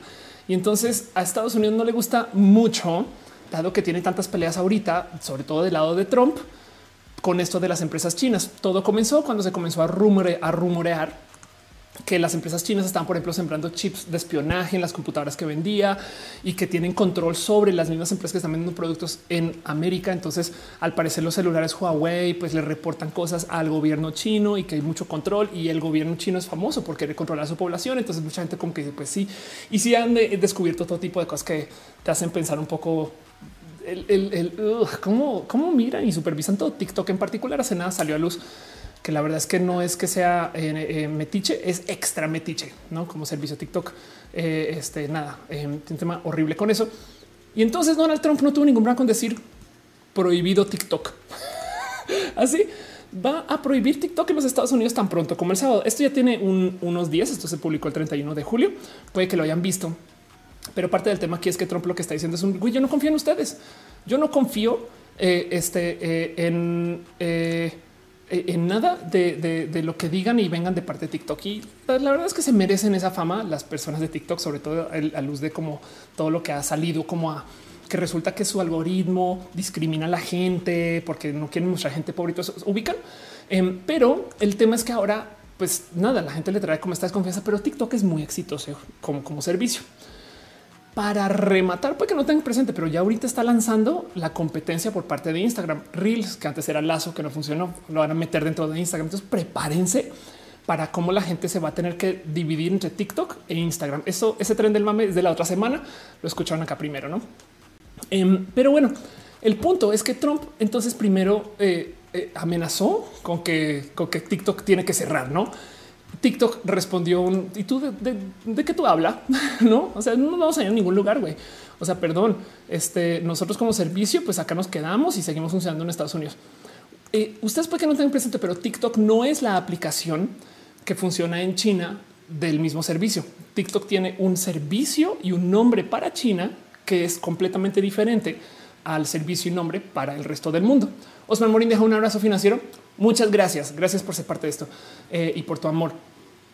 Em, y entonces justo TikTok opera diferente. Me explico. O sea, TikTok no es como el monstruo chino que quieren detener, aunque le pertenezca a chinos. Em, y, el punto es que ahora lo que está diciendo Trump es que si quieren operar en Estados Unidos, entonces les dio un plazo, porque primero dijo el sábado se van y dijeron no vamos a ningún lugar les dio un plazo de 45 días para llegar a un acuerdo de venta con Microsoft. Que esto para mí es, qué chingados hace el presidente de los Estados Unidos metiéndose en el servicio de los, saben, es como de wow, es, entre grosero, entre visto, entre eh, no es como de qué raro, güey. Eh, eh, no sé, como que son dos empresas, no que, privadas y, y ahí aquí está el presidente decidiendo si tú quieres trabajar acá. Pero del otro lado, vale la pena decir que, eh, y esto es de esas cosas muy sabias, si tú como empresa estadounidense quieres trabajar en China, China no permite que tú trabajes como empresa estadounidense. Siempre tienes que pasar por un intermediario. El motivo por el cual hay tantos clones chinos de tantas cosas es que China tiene un acuerdo obligatorio, casi casi, o lo ha tenido por muchos años de, trabajo con la gente que viene para instalarse en China, donde obliga a que las empresas tengan que pasar por un intermediario. E, es imagínense si ustedes, si ustedes quieren comprar un teléfono Apple este, eh, en, México que el vendedor tenga que ser Telmex sí o sí o sí. Y entonces, como pasa por un intermediario chino, em, entonces ese intermediario tiene que tener acceso a toda la información de, derechos de autoría, a, toda la información, a todo el conocimiento, tiene que tener acceso a todo lo que viene a ser parte de la empresa, ¿no? Y justo casualmente, por eso es que de repente aparecen empresas chinas que son filiales de la intermediaria que comienzan a hacer productos iguales al producto que estaban del cual intermedian, no como que de repente casual Telmex al mes sale con un teléfono que se llama el Wi-Fi, no? Y es de qué pedo, güey. Pues es igual. Y es que justo todas las patentes, este, eh, toda la tecnología, todo el conocimiento tiene que pasar por ese intermediario chino y ellos pues obviamente en muchos casos pues, se han quedado con esa información. China lo hace evidentemente muy a propósito para adueñarse de todas estas cosas que pues que en últimas no tiene porque es un país que está muy en vías de desarrollo porque su historia lo creó así. Digo, todo aquí hay tantito de, sombrero de la conspiranoia, acá hay, hay tantito de, de teorías y dudas, pueden dudar de todo eso, ¿no? Pero el punto es que China sí que le ha puesto trabas a las empresas estadounidenses para que operen ahí. Y el problema es que con lo injusto que es, lo que dicen los chinos es, ah, bueno, chido, si quieres quédate, si en el mercado chino nos vale madres. Tú eres una cosa chiquita por allá, nosotros acá tenemos mil millones de personas. Entonces, eventualmente gana el capitalismo y justo le entran a trabajar en China entregando sus patentes o sus conocimientos, sus metodologías o sus productos. Así que si esto es lo que sucede en China, luego ahora quizás no suena tan raro que digan, bueno, pues entonces si, si, nos, si nos obligan a hacer eso en China, en Estados Unidos también. Si TikTok quiere operar en Estados Unidos, lo tienen que hacer por medio de un intermediario estadounidense porque no confiamos, ¿no? Ahora es raro que hayan elegido Microsoft, ¿no? dice el iPhone. Eh, R dice el sombrero aluminio puesto. Hígado dice curioso. Tutix dice, pero qué liberal que una empresa extranjera sea comprar una estadounidense, no? Así ándale. Eh, Nickel Mutante dice Telmex luce como ejemplo, eh, pero ya entienden. Sí, eh, eh Tutix dice es Trump. Queremos que esperamos de Trump. Eso es verdad, justo. Em, y, ahora lo impresionante con todo esto y, y donde va esta novela, porque esto fue como el desarrollo de hoy, es que TikTok salió a decir un a ver, güey, el pedo es que no confían y esto, esto yo creo que nunca le había visto por parte de una red social y me rebasa y por eso lo, lo traje acá, aparte del mero chisme que Trump quiere que TikTok pase por Microsoft o no. Es raro que tenga que ser a través de Microsoft, pero bueno, quizás es porque Microsoft lo ofreció y Trump dijo, pues ya se van con ellos. ¿eh? Sí o qué, sí o qué. Ahora entiendo también el por qué ponen ese como limitante que tienes que tener un intermediario estadounidense para operar, pero TikTok de modos muy listos no tengo ningún problema con decir ah, es que si no confían en nosotros, bueno, pues como ven, si les entregamos todo nuestro algoritmo, ¿qué? O sea, ¿qué es esto? Entonces, esto no es, no están entregando el código, están entregando las cosas, están dejando en público Em, todas las cosas de las cuales se dice que TikTok hace mal. Es que TikTok tiene un algoritmo que muestra eh, a la gente solamente cuando es millonario y no sé qué lo habla. Ah, sí, pues mira como si quieres ven y mira, ven y ven, ven y checa. Es que TikTok quita información porque eh, elimina gente que habla mal de China, no sé qué. Güey, te dejamos acá en público nuestro sistema de moderación. Em, y entonces publicaron en su blog este personal en su blog empresarial, es lo que pasa que publicó el presidente, em, que justo quieren no solo hacerlo ellos, sino están diciendo que lo hagan todas las redes sociales. Desafía a sus rivales eh, diciendo creemos que toda la industria debería tener un nivel excepcionalmente alto. Es por eso que creemos que todas las compañías deberían de divulgar sus algoritmos, políticas de moderación y flujos de datos a los reguladores. Tema del cual quiero hablar ahorita, porque eso es la otra cosa que está pasando. Si usted le pregunta a una persona muy extremista de derecha, que puede que tengan un tío así, no sé, alguien habrá ahí en la familia, es muy posible que esa persona sienta que las redes sociales le censuran o si no, mero con asomarse con los sitios de noticias de estas personas, estas cosas. La gente de ambos extremos siente que las redes sociales le censuran. Es un hecho. Es como que ah, siempre quitan a la gente la diversidad. Del otro lado, siempre quitan a este eh, eh, eh, a la gente ultraderechista. La verdad es que las redes sociales sí tienen un sesgo hacia la diversidad. Eso sí es un hecho y entonces por eso ponen, o sea, tú puedes denunciar el discurso de odio en ambos sentidos, pero se tildan a, apoyar la diversidad. Del otro lado, pues obviamente que en Facebook se reúnen eh, grupos de odio para discutir y transmiten en Instagram, me explico. Pero como sea, ambos lados sienten que cada quien les censura. Y es una plática que llevan dando desde hace mucho, mucho, mucho tiempo. Entonces lo que están diciendo acá es, güey, ¿por qué no dejamos en claro cómo se modera en cada red social?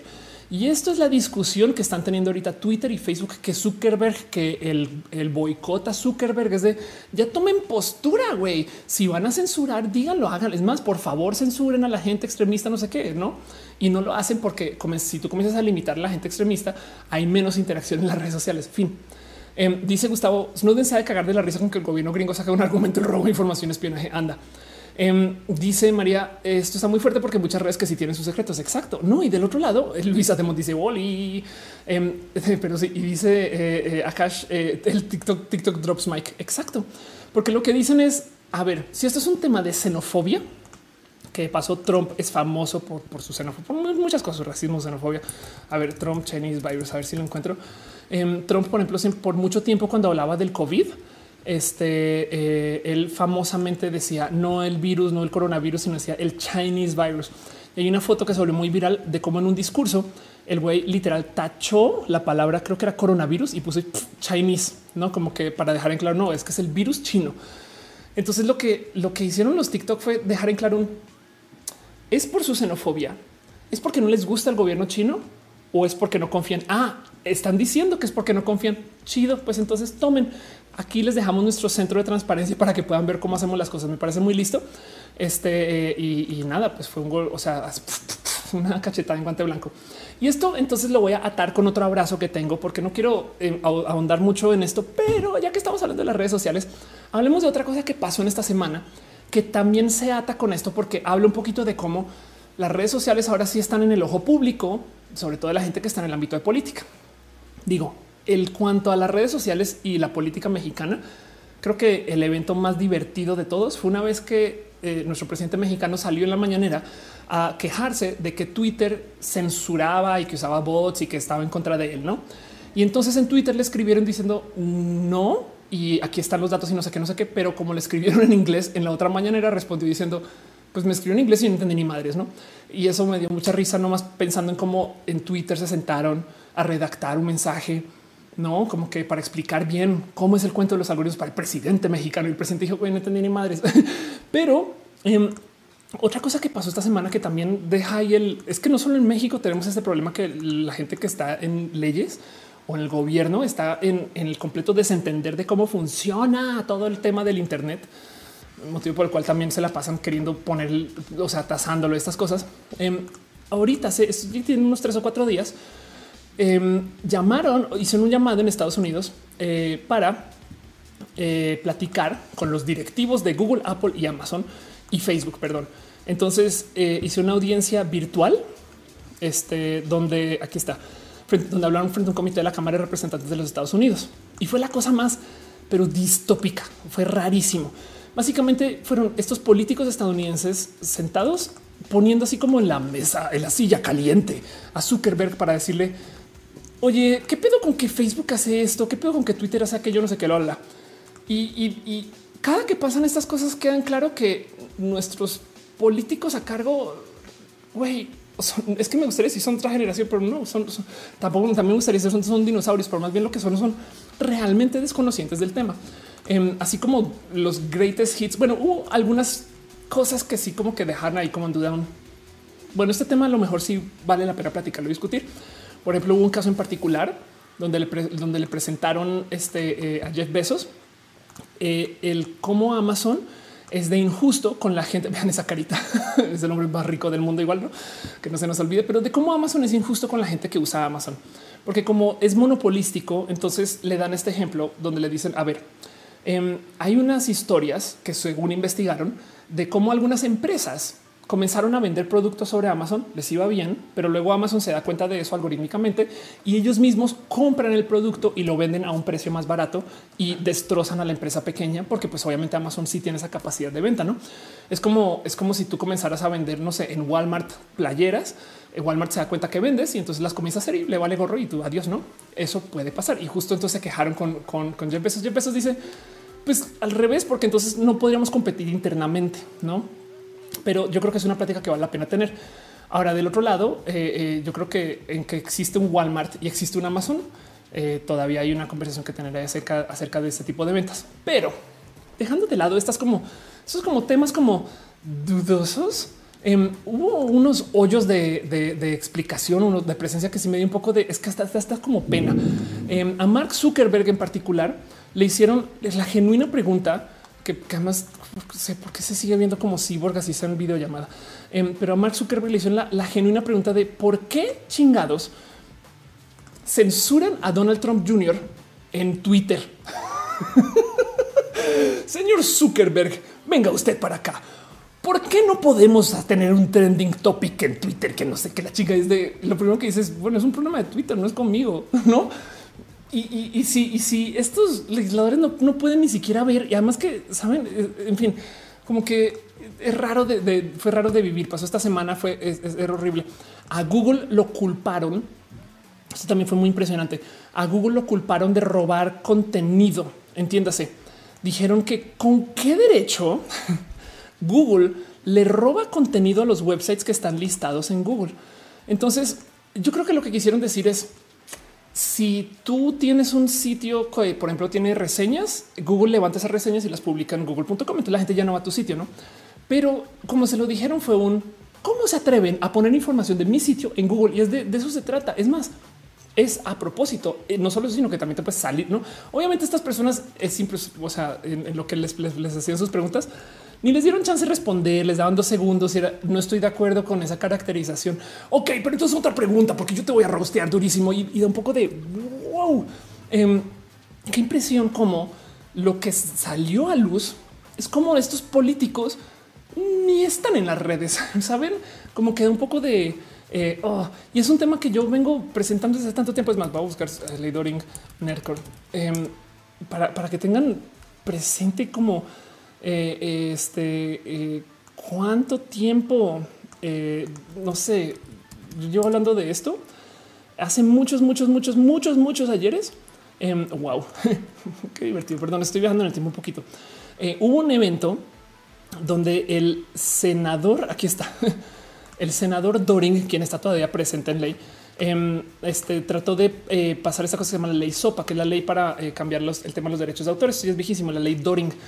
Y el tema es que justo la ley, eh, la ley SOPA y la ley Doring, eh, Doring es el apellido, em, pues nada, habla de cómo tú no deberías de poder hacer uso de un buen de eh, información porque va en contra del uso de derechos de autor. Y yo descubrí en vivo, platicando con Nercor en el 2012, yo descubrí en vivo que la cuenta de Twitter del senador Doring tenía una imagen de fondo que no había pagado derechos de autor. Entonces, el representante legal que estaba presentando la ley que iba en contra de eh, uso de uso seguro de, leyes de autor en México, resulta que estaba infringiendo leyes de derechos de autor. Eso es el 2012 y salió el hashtag mamadoring, no por eso. Pero bueno, como que me da un poco de no puedo creer que seguimos hablando de esto. No es impresionante y hasta cuándo va a ser o por qué o si esto es un sistémico. Quizás es un tema sistémico que los políticos no saben del Internet y nunca lo sabrán. No, y en 20 años cuando el mundo sea la realidad virtual de los sueños, los políticos no van a entender y van a estar hablando. En fin, em, todo esto me, trae así como que con, rarito. Y yo creo que lo que mejor describe mis sentimientos es la carita aquí de Jeff Bezos. Entonces se los dejo ya calidad de abrazo. ¿Cómo se sienten ustedes? Em, leo sus comentarios un poquito y, sigo con las cosas que pasó en la semana. Un pequeño repaso nomás. Pero bueno, dice eh, Juan David Ávila, cuando estabas en Platzi. Exacto. Dice eh, SRGR, era una clase de Facebook disfrazada de juicio un poquito. Nickel Mutante dice legislan las leyes del Internet y ni lo usan. Total, es impresionante eso. Es como ser, no sé, en fin. Ni Luna dice que le gusta la blusa. Muchas gracias. De hecho, es un vestido entero, pero lo estoy usando de blusa hoy. Eh, dice ni yo no puede ser, apenas me estoy integrando. Oli em, dice Eduardo eh, este, Permac. Ellos sí rosteó durísimo a Zuckerberg por no ser claro con su postura también. Sí, hay un tweet por ahí muy chido de, eh, Alexandro Ocasio diciendo eh, en el momento algo así como de güey, nunca van a entender lo que es Twitch. Mari dice es muy interesante ver cómo Amazon se convirtió en mercado en sí mismo. Es verdad. Y dice Alex León, eh, Zuckerberg, Nickel Mutante dice clásicos políticos. Marco Montoya dice Microsoft no estuvo ahí, significa que confían en ellos a punto de encargarles TikTok. Alex León dice la burocracia se mueve más lento que la tecnología. Desafortunadamente, Awesome Coffee dice y TikTok se abrió su algoritmo, se quedó en una amenaza. Si lo abrió, tiene, bueno, supuestamente tiene su plataforma de transparencia y demás que se usa es otra cosa. O sea, lo abrió con quien le interese. Me explico, no se volvió una API pública para consultar, consultar su algoritmo. Lo que está diciendo es para proceso legal estamos dispuestos a entregar nuestro algoritmo. Eso fue lo que dijeron. Eddie Rich dice no me preocupo que esa gente esté, esté jubilando. Alex León dice la burocracia es más lenta. Te había leído, perdón. Em, dice Roberto y no eh, cuándo vamos a hablar del asalto a la combi, la justicia social. Eso es un tema, un tema inmenso, pero yo creo que ya será para el otro roja. Y eso es verdad. ¿eh? El tema de la justicia social cuando el gobierno es débil.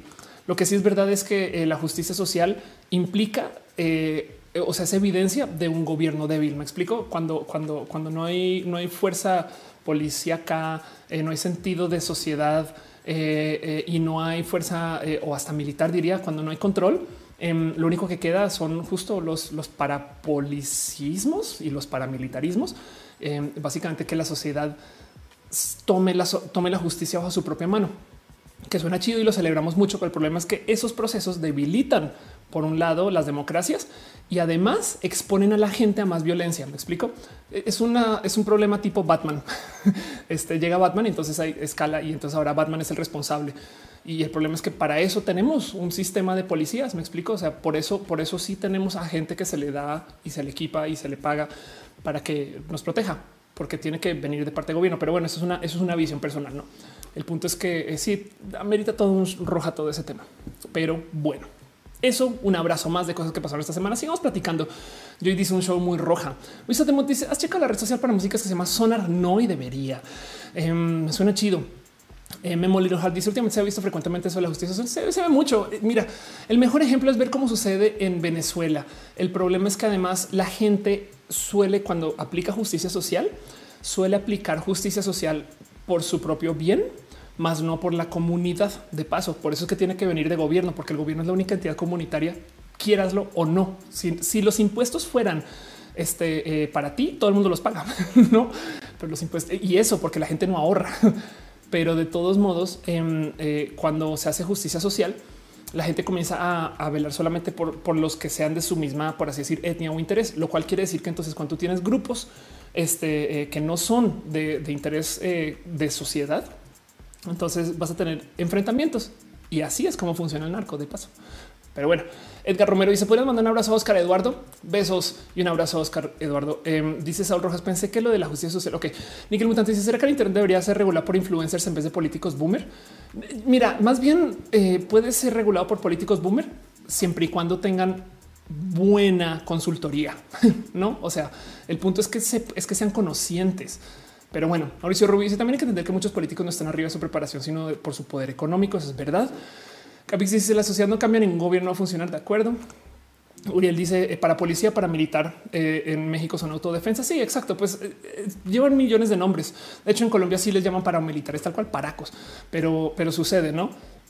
Gaby, perdón, em, dice este Daniel Hope. Qué risa estos rows que mencionas. Me recuerdan religiosos cuando explican por qué lucha feminista eh, y te dicen pero qué piensan los niños. Anda, David nos dice deberían de estar abiertos los caminos. Germán David dice estoy loco, pero como que me da impresión que tienes hambre. Come bien antes de roja. Siempre como bien antes de roja. Más bien hoy lo que tengo es este, estoy como ansiosa, pero pues no pasa nada porque seguimos con las notas y seguimos con todo lo que hay que platicar. Pero bueno, a lo mejor es el labial. Em, otra cosa que sucedió esta semana que vale la pena platicar.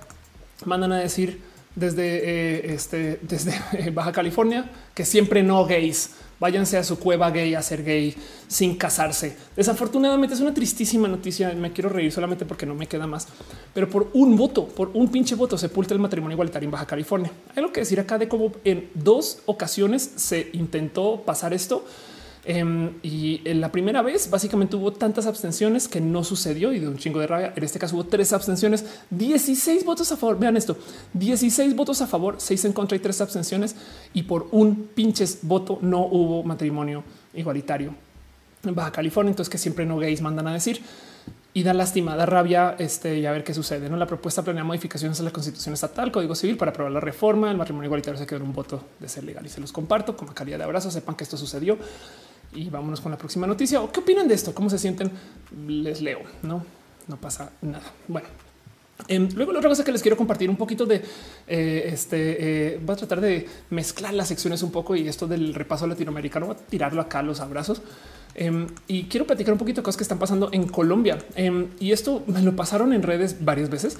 Eh, y entonces también se los quiero compartir, pero justo Colombia ahorita está lidiando quizás un poquito más serio con el tema del COVID.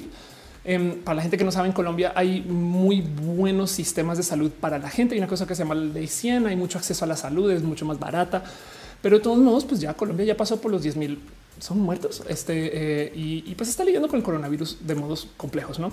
Pero les quiero compartir justo estos como que son este, eh, emprendimientos, em, porque nada, me, impresionó un chingo. El primero es eh, nada, una pequeña noticia de un restaurante que se llama Muy y me gustaría ver qué, sucede con esto porque me, divierte mucho el, mero concepto. Esto viene de estas cosas de tipo mira mi startup, entonces a ver qué sucede, pero es un restaurante o es un lugar de comida que se llama muy que no tiene contacto, es sin contacto. Tú entras y básicamente este eh, eh, así son, no? Entonces, eh, cuando cuando lo vives, no, no tocas a nada. no simplemente llegas, pides este y llega todo y te lo entregan y no tienes contacto con ningún ser humano, pero vas a un lugar a que te sirvan comida. Entonces, a ver cómo funciona. No me, divierte mucho este como este como concepto. Em, los clientes solo hacen su pedido pagan a través de un kiosco. En el momento el sistema se acepta efectivo como tarjetas de crédito, débito. Es para implementar transacciones a través de código QR. No, pero bueno, esto está sucediendo. Y luego les comparto otra cosa que también es muy bonito de observar. Em, hay un lugar en Medellín, Medellín en particular es una ciudad que se ha tomado muy a pecho esto de cuidarse contra el COVID y demás, como todos lados, pero pues con Medellín se enorgullecen de todo porque es cultural. Eh, si ustedes son países, besos. este em, y justo en un lugar que se llama la Plaza Minorista, que es un mercado, me explico. O sea, no, sé si no sé si llamarle tianguis, este, porque pues una plaza, pero pues para que vean más o menos fotos de cómo es la Plaza Minorista, más o menos. Em, y entonces eh, también levantó muchas noticias porque en un lugar así que se llena, se llena un chingo, decidieron aplicar este, eh, estos sistemas que en vez de escanear a la gente con el, no con el, eh, lector láser que pasó ahora la gente no lo está usando en la frente porque covidiotas. Em, están usando cámaras térmicas para automáticamente detectar a la gente solamente con que vayan caminando. Digo, igual y de todos modos hay controlar la entrada, pero el punto es que funciona como si fuera un aeropuerto. Me explico, es como te escaneo y tú sigues. Y justo monitorean a la gente adentro. Entonces, a medida que están haciendo su, espacio de compra, digo, aparte de limpiar y organizar y, este, eh, eh, continuamente mantener el, lugar este, pues, organizado, la idea es que vía a varias cámaras puedan tener como este como seguimiento de ok, esta persona llegó, entró acá, habló con el Johnny, luego el Johnny fue y platicó aquí con la Mirella, luego con la Mirella fue acá, este se encontró con su amiga Gina, luego se puso ahí, se puso a hablar en el celular, se puso a textear, luego fue y compró tres plátanos y se largó. Y en ese tiempo eh, monitorean justo su temperatura usando cámaras termales, tanto a la entrada, supongo que a la salida, y tienen cámaras también para ver cómo por dónde van. Y también justo las cámaras detectan si se quitan el cubrebocas, ¿no? Y todo esto fue, pues nada, es un chido, o sea, ahí está, ¿no? Esto es el cómo la, este, la, minorista eh, está enfrentando esto y, y, hasta me da bonito de compartir como que, bueno, pues estos son los desarrollos de la nueva normalidad, ¿no?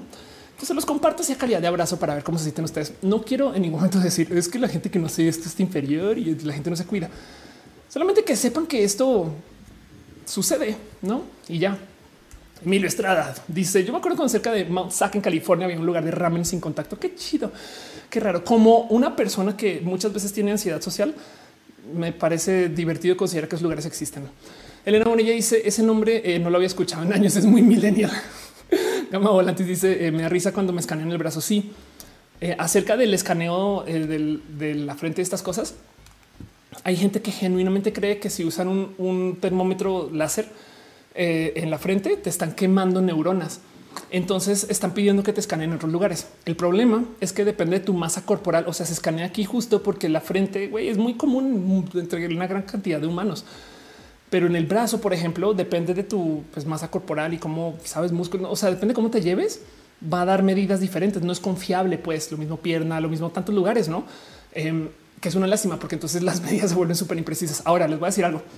Yo fui a un lugar y tuve que ir, fue obligatorio. Este hace unas dos semanas y al entrar justo, lo primero que me preguntan es: ¿ha estado usted en contacto con alguien con COVID? Y yo porque improvisado, no sé, se me salió. Yo le dije sí. Ah, ok, perfecto. Levantó la tableta. Estuve en contacto con siga, están en el segundo piso arriba. No sé. Yo sí de güey, ¿qué te acaba de decir que traigo COVID? Básicamente me explico. En fin, em, dice este eh, en Medellín tenemos la mayorista, la minorista.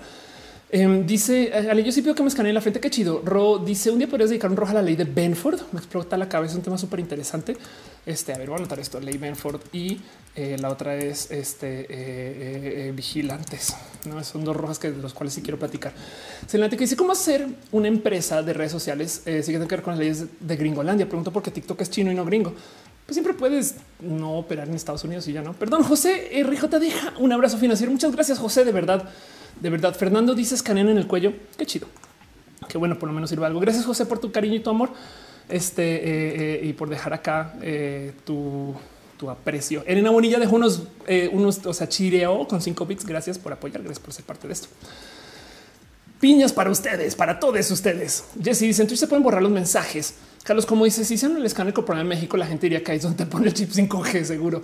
Jorge Velázquez dice, me retiro, tengo que seguir trabajando, espero revisar antes que termine. Sí, vamos a seguir platicando eso un ratito. Juliana dice, a veces pienso que decir no cuando nos preguntas si hemos estado cerca de alguien con COVID es un poco irresponsable porque al fin y al cabo no sabemos si, si lo hemos estado. Sí, el punto es que em, estos guardias que están a la entrada es un poquito como el tema de el nombre cuando vas a un edificio.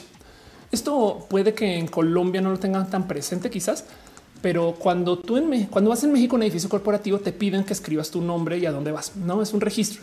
en Colombia a veces pasa también, creo, pero acá es obligatorio. ¿Por qué? Porque si pasa algo, digamos, un sismo, em, checan ese registro para ver quién estaba en el edificio. Por eso existe el registro, porque, porque por eso cuando vas a Google, por ejemplo, entras tú con tu app y te dan el sticker y la cosa, pero también tienes que llenarlo a mano porque la mano es para justo este, eh, em, ¿cómo se llama la gente que viene a rescatarte del sismo? Pero el tema es que obviamente ya nadie respeta ese registro y la verdad es que está bien idiota todos modos con que sea mano si lo piensa, pero como sea, está ahí. Yo uso ese registro nomás para chismear. Cuando voy a ver a un cliente, digamos, a veces cuando voy a agencias y cosas así y estoy en un casting, antes de firmar, me pongo a leer quién fue, quién fue ayer, quién fue antier. Es un hoyo de seguridad inmenso porque está todo el mundo del otro lado. Nadie controla nada. Entonces tú puedes escribir ahí. Viene Ricky Martin, no? Y, este entró junto con Michael Jackson y nadie va a verificar eso. Entonces los guardias están acostumbrados a escribir cualquier cosa en el registro y siga. Lo mismo con el COVID.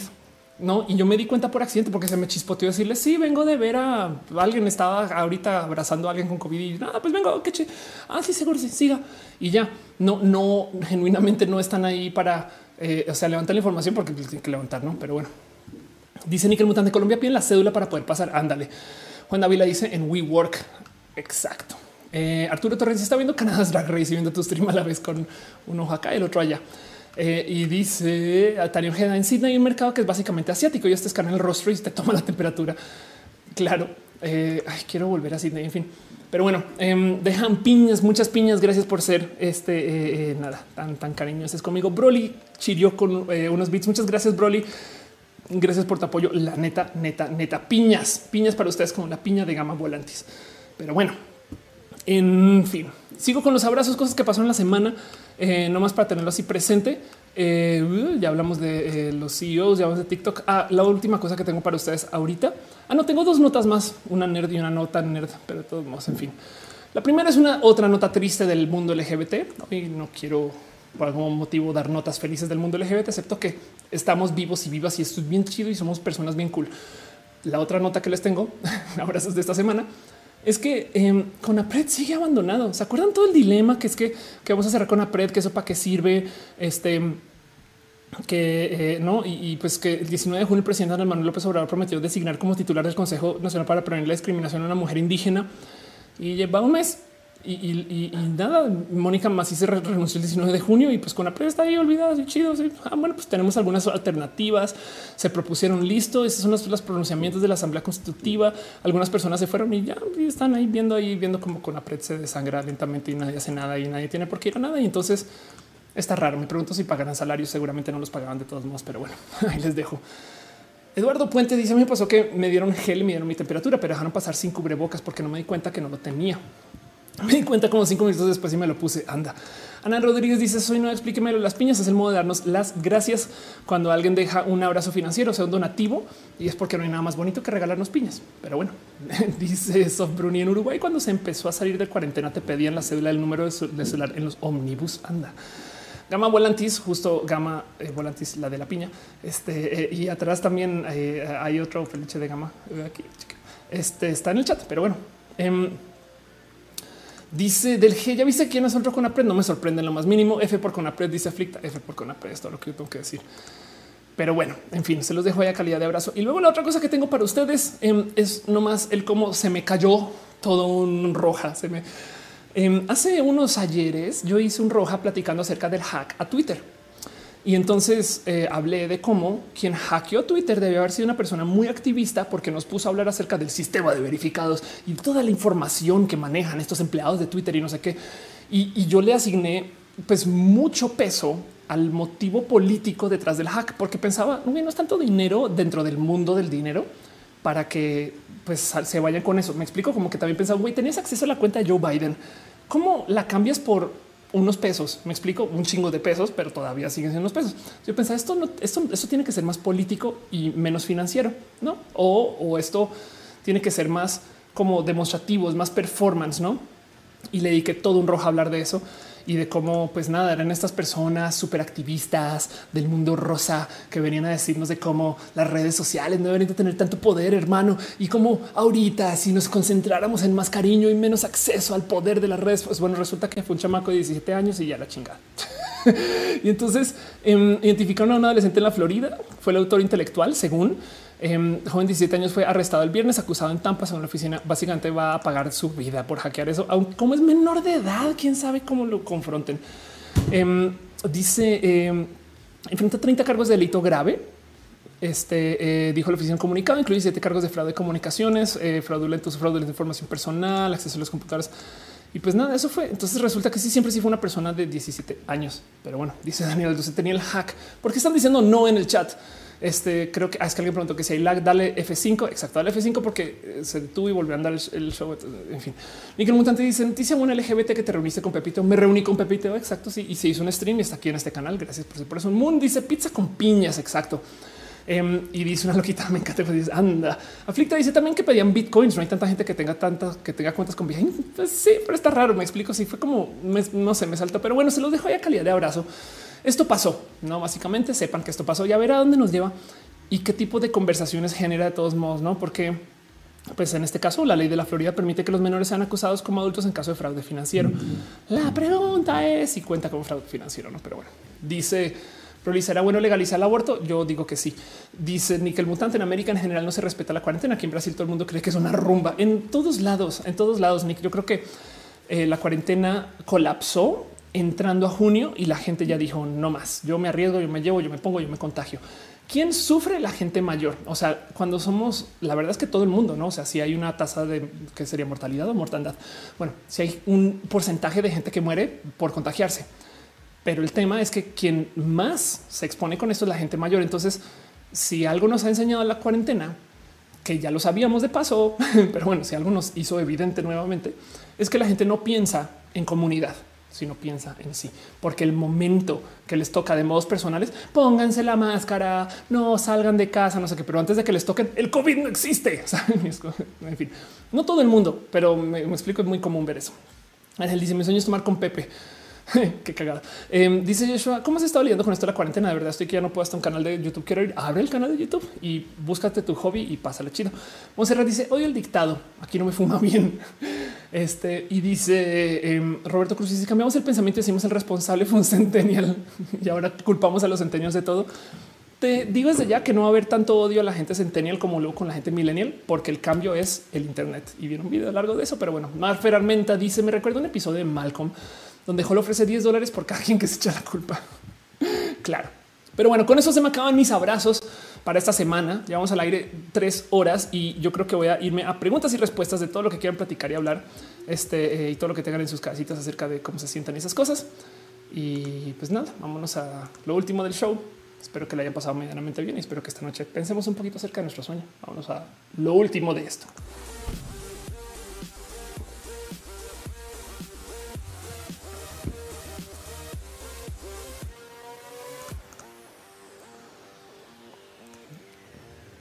De King dice no te muevas mucho porque bloqueas el wifi. Déjame decirte que yo soy bien lista y no uso wifi. Cuando, eh, de hecho, cuando arranco roja, para mí es muy normal eh, apagar la wifi del router de, de, tajazo, porque me ha pasado y eso lo descubrí hace muy poquito que a veces mero vecinos pingueando el router pueden hacer que se reinicie o, cualquier otro motivo. Me explico. O sea, con la wifi apagada, sé que la relación que tengo con el Internet es solamente mi compu. El modem, de hecho, apago todas las otras compus y dispositivos que tengan acceso al Internet y este está aquí, eh, pero solamente por, por 4G y ya estás. Pero bueno, dice un chitivo, dice los milenios echamos la culpa en nosotros. puede ser, puede ser exacto. Dice David Álvarez, ¿qué crees que va a pasar con la bolsa en los próximos meses? Em, tengo un largo video donde hablo de eso justo acerca de lo que viene. Em, todavía, a ver, creo que tengo un problema y se llama café, porque en abril hice un video acerca de qué va a pasar durante la pandemia y que lo que dije en ese entonces que causó muchos choques. Piensen que esto va a durar 14 meses, por lo menos abril. Eso fue en abril. Em, y ahí en ese entonces hablé de que el verdadero problema no era la pandemia ni la cuarentena, sino la crisis económica. Bueno, abril, ya pasó junio, ya pasó julio, estamos en agosto y todavía seguimos hablando del COVID. Apenas se calme la plática del COVID, la gente va a comenzar a hablar acerca del verdadero problema, la crisis económica. La crisis económica tiene 10 mil millones de problemas, pero para México en particular hay que tener presente que ya estábamos en recesión antes del COVID. Entonces, si logramos solucionar todo el mierdero económico que nos dejó el COVID, todavía tenemos que solucionar todo el mierdero que ya traíamos en enero. Me explico. O sea, en enero ya, ya teníamos una enfermedad, teníamos, es como ya teníamos el pie roto en enero. Me explico. Y, luego nos enfermamos y nos dio una infección. Nos curamos de la infección en septiembre, pero el pie sigue roto. güey. Entonces ahora hay que, hay que arreglar eso.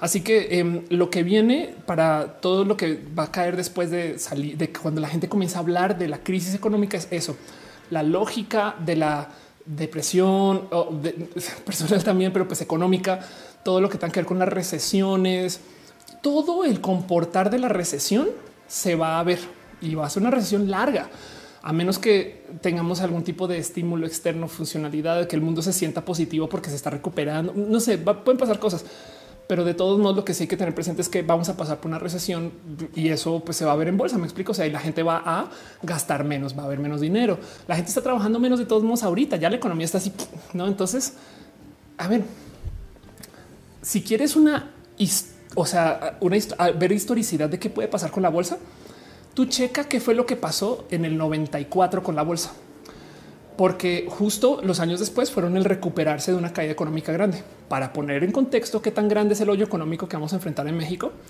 todos los países van a enfrentar hoyo económico, arranquemos por ahí, ¿no? Pero México en particular, en el 94 tuvo una caída del 6.29%, si mal no recuerdo. Ahorita se está hablando que esta caída va a ser del 13%, la caída más grande en la historia del país. Entonces, toda la lógica de lo que pasó en el 94. Este cuento, todos los recuerdos de mi papá, no sé qué, mi mamá dijo que no sé qué, todo eso, pero en la era del Internet. Entonces piensa tú en lógica de recesión.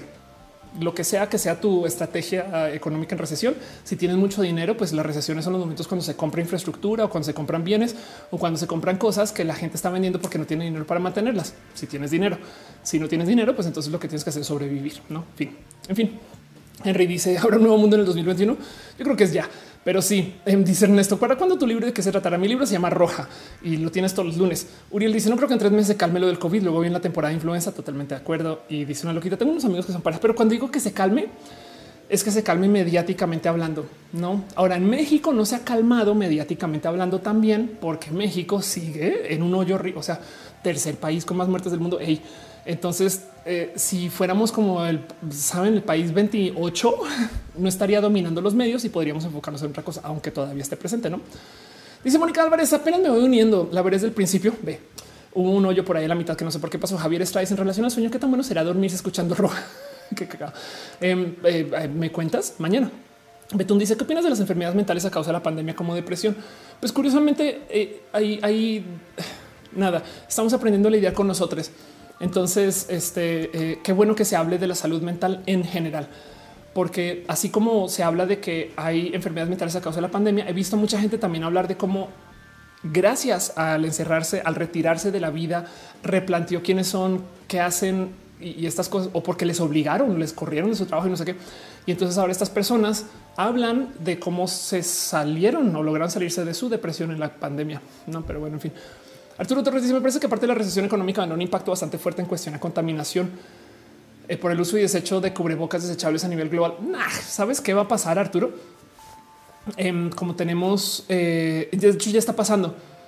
Ahorita hay menos gente en la calle, pero México todavía tiene récord de polución y, de, este, de aire, de aire sucio por porque resulta que tenemos sobreproducción de petróleo y México quiere construir para rematar las, este, la, nueva infraestructura petrolera, estas cosas, no la refinería y demás. Por consecuencia, de hecho, casi que ningún país le beneficia tener ese surplus de petróleo por ahí. Entonces hay que gastarlo, quemarlo. Ya está este cuento que ya se derramó en algún lugar, ya se les perdió otro trozo y no sé qué. Lola.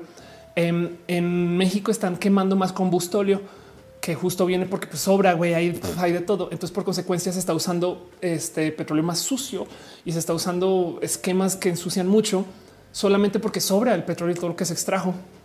Así que ya ahorita, con todo y la cuarentena, estamos viviendo aires más sucios de lo que estaríamos viviendo si no hubiera sucedido esto, ¿no? Y es raro de pensar, la gente está andando menos, la gente está comprando menos, las fábricas están andando menos, pero de todos modos está quemando. Y entonces, pues eso, no en la Ciudad de México, de hecho, es muy medible. Hay, hay, de verdad, ya, ya, hay un problema de, déjate los cubrebocas que prepárate para eh, eh, todo esto que viene con lo del exceso del petróleo. No, pero bueno, dice Lucero que ya que te monetiza mejor lives o mini rojas.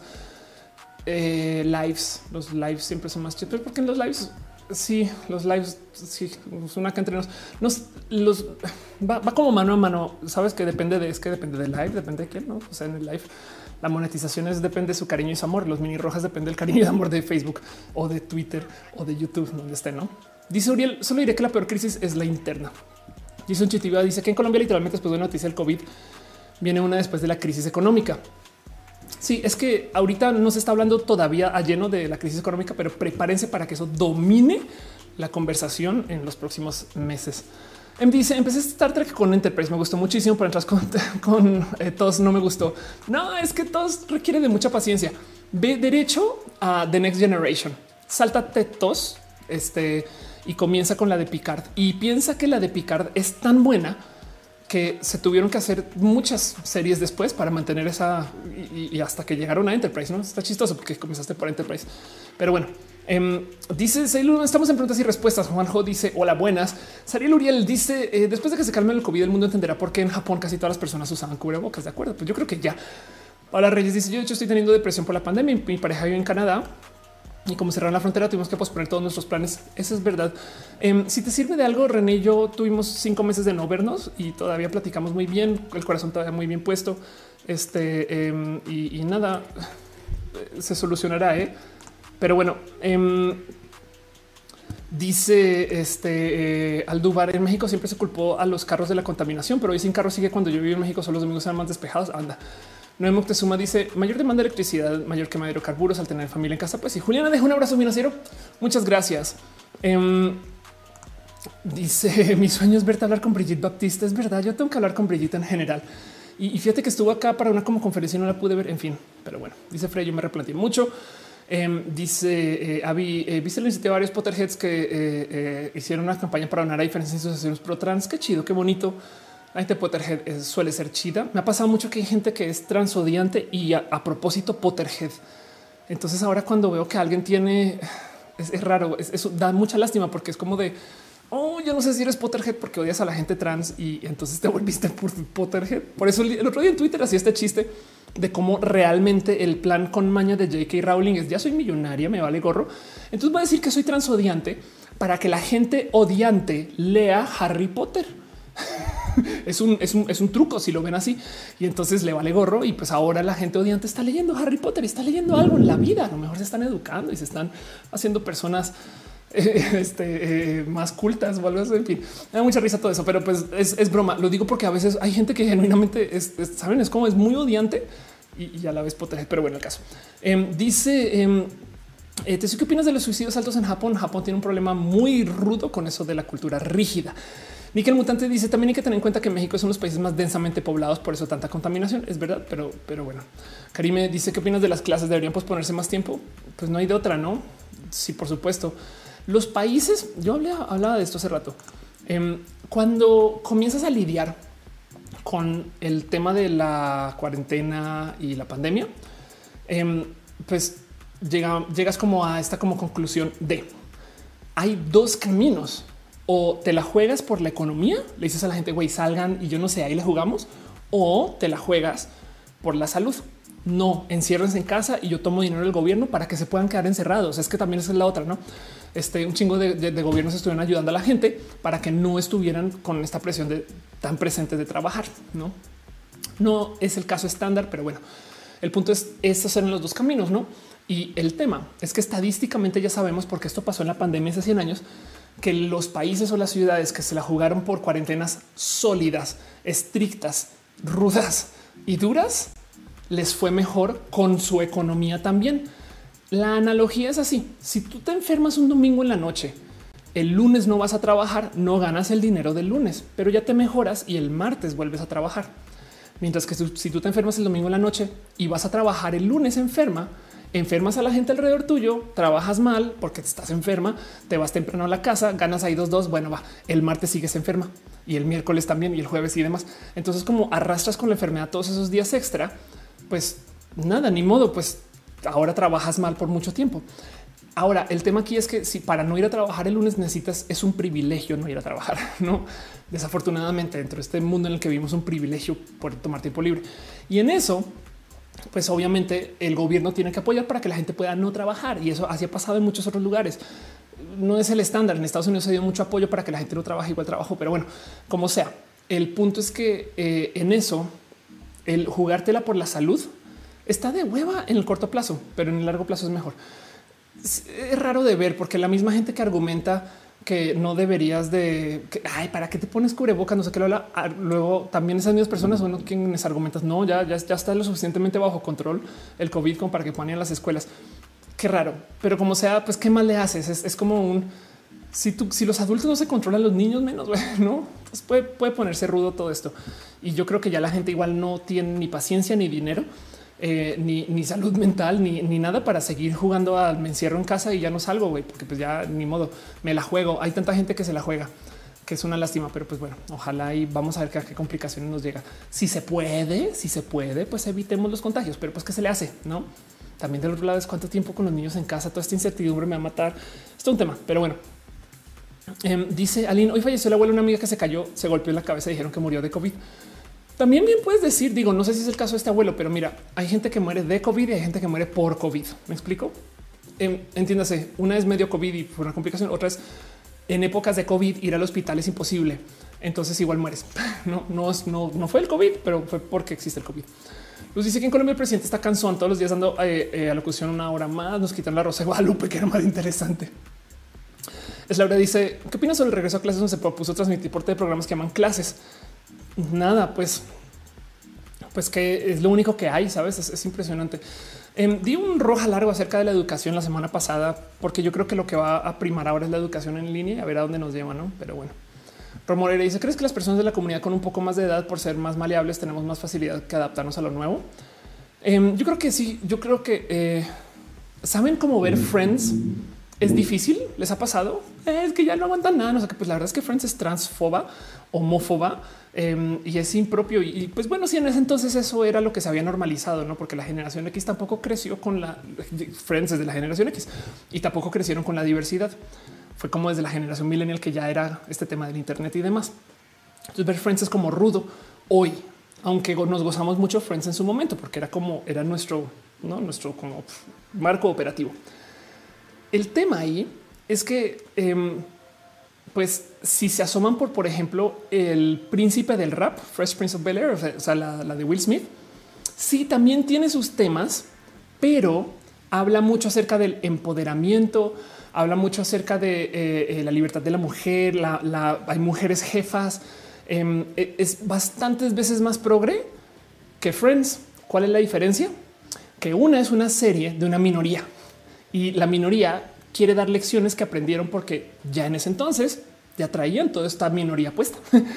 Em, es que si lo piensan, em, Batman con Gatúbela es una peli progresista porque habla de cómo las mujeres también, y literal lo dicen, las mujeres también podemos ser villanas, ¿no?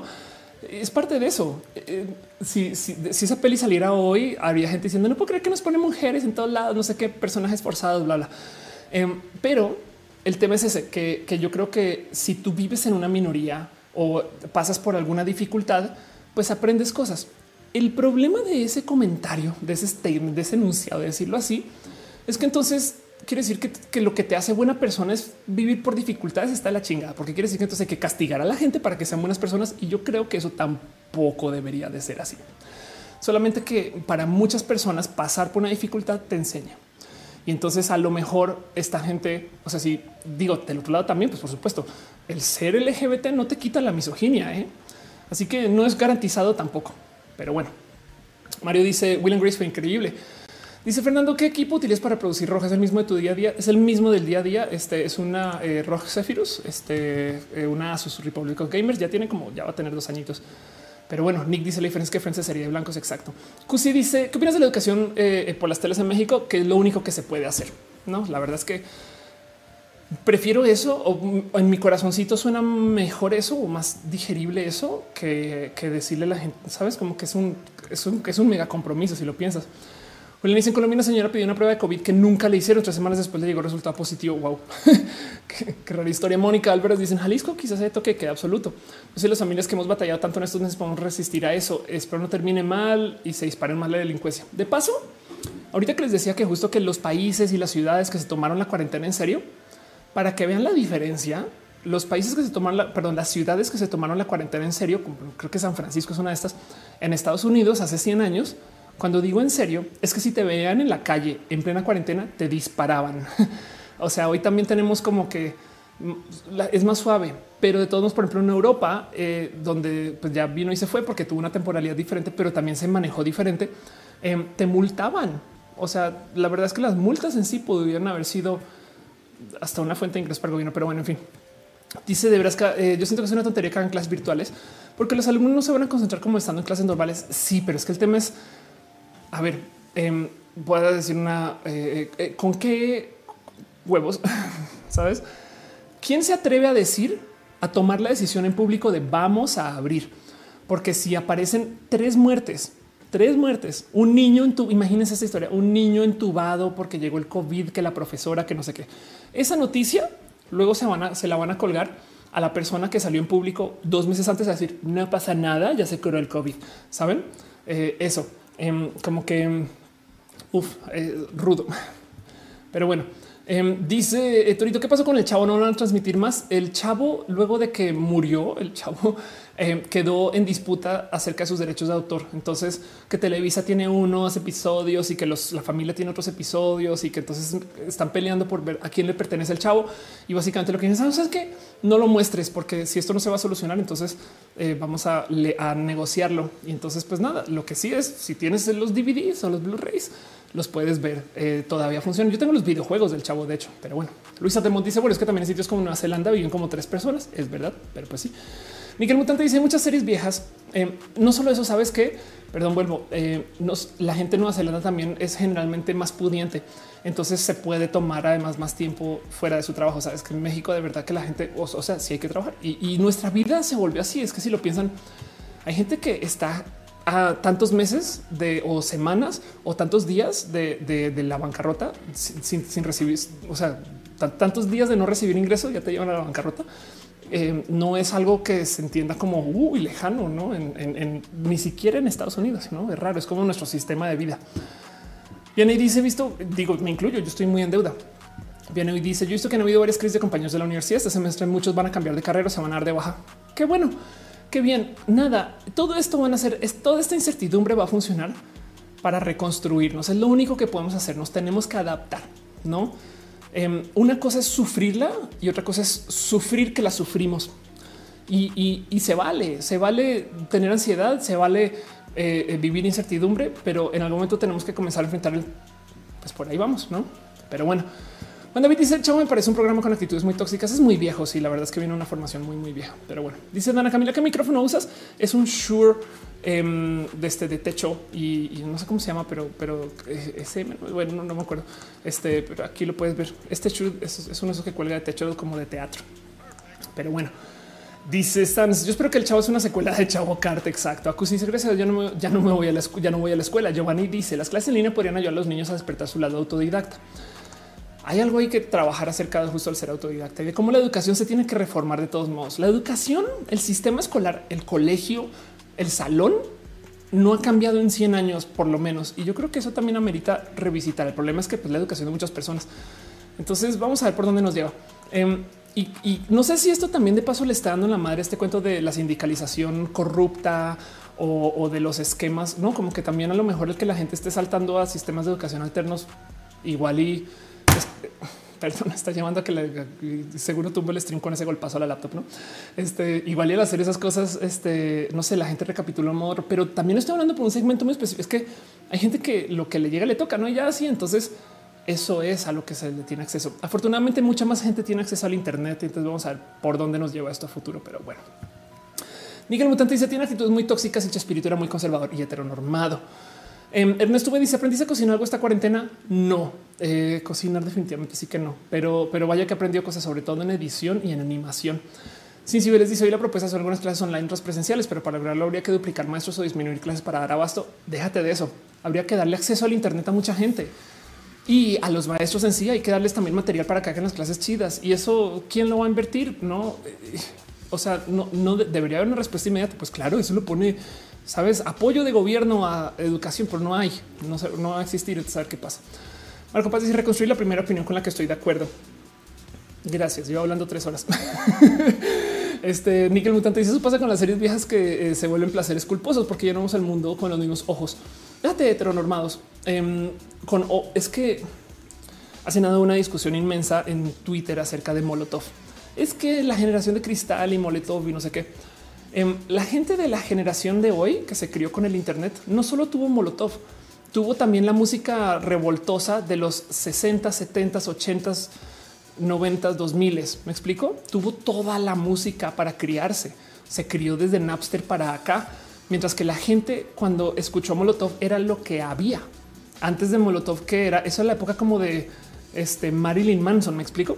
Entonces, eh, y, también como de no sé, Kurt Cobain, que, que cada cual es un icono por su propia cuenta y existieron por sus motivos. Pero el tema es que el mundo de la gente antes del Internet era así de chiquito. Eso Em, no solo eres ser heteronormados, el, mundo de, de, Hollywood. O sea, Hollywood estaba escrito para gente que, que tenía este conocimiento y que no podía googlear nada. Hoy en día, pensemos en esto.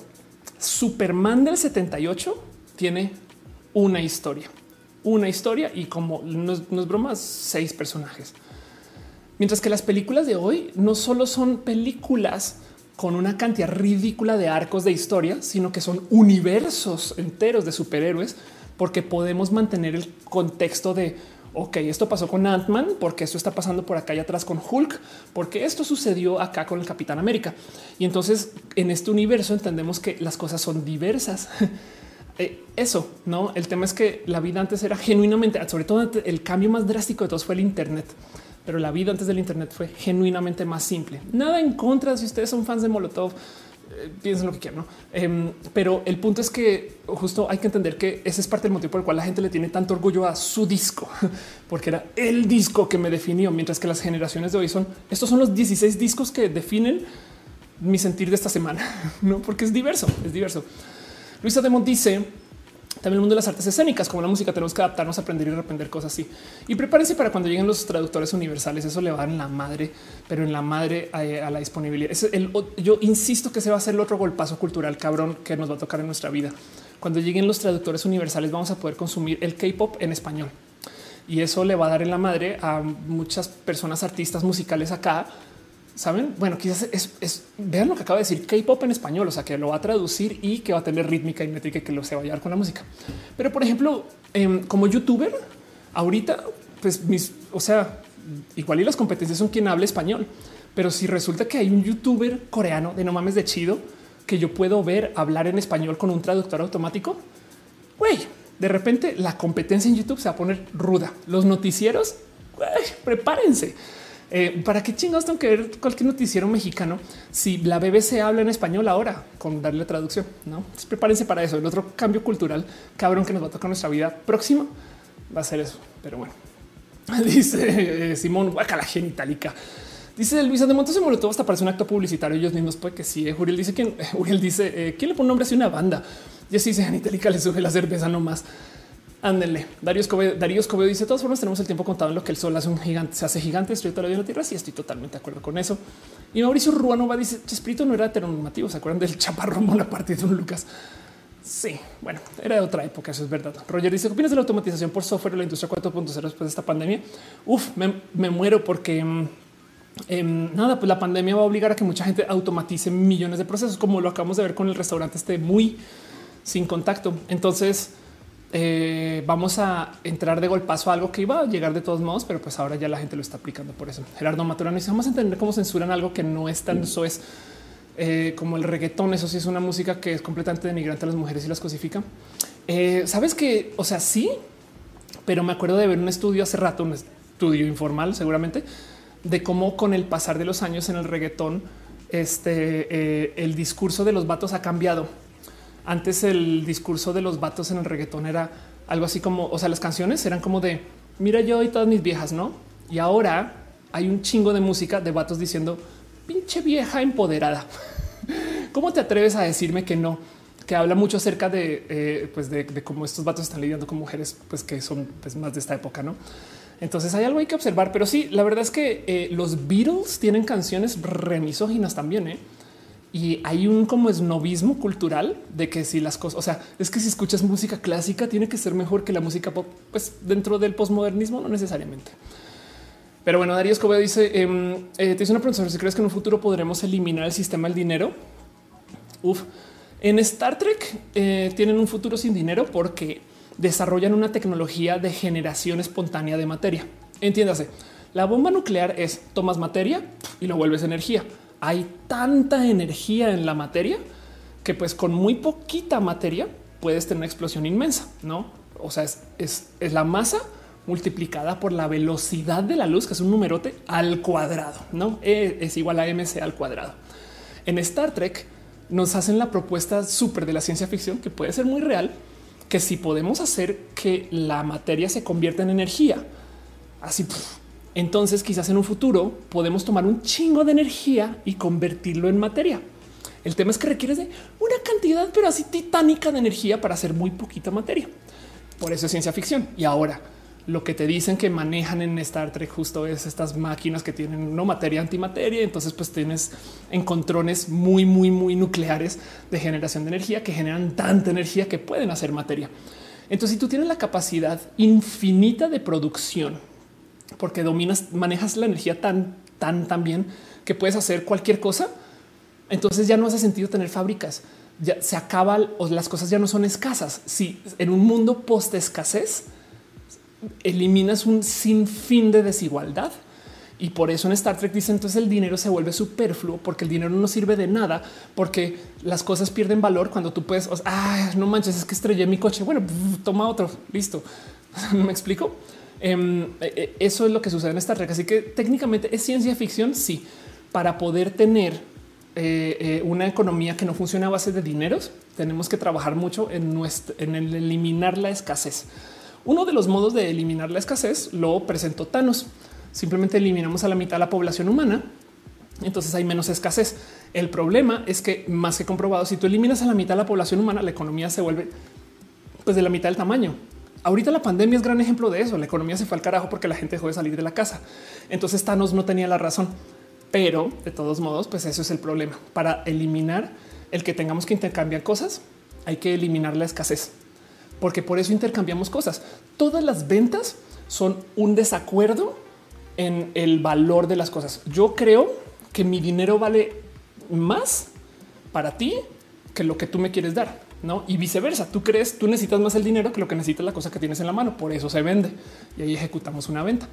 Pero el dinero deja de ser necesario si pues, da la misma que yo tenga. O sea, si, si yo puedo imprimir más dinero, toma, pues pierde valor si tú puedes hacer cual, o sea, si, si necesito de lo que tú me estás vendiendo 100 veces acá con la máquina, pierde valor y ahí es que eliminamos el dinero. Si no, si no van a seguir apareciendo.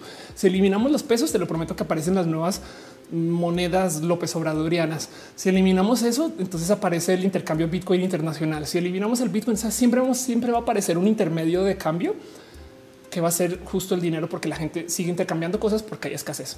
Pero bueno, Imperio Space dice hay una planta nuclear en México de Laguna Verde. Sí, es una lástima que solo sea una.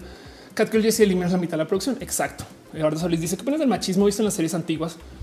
Eh, cometí la fe y demás. Este eh, nada, pues que se grabó en otra época. Y yo creo que todo aquello que existe y que responde a eso es como esas viejas misoginias.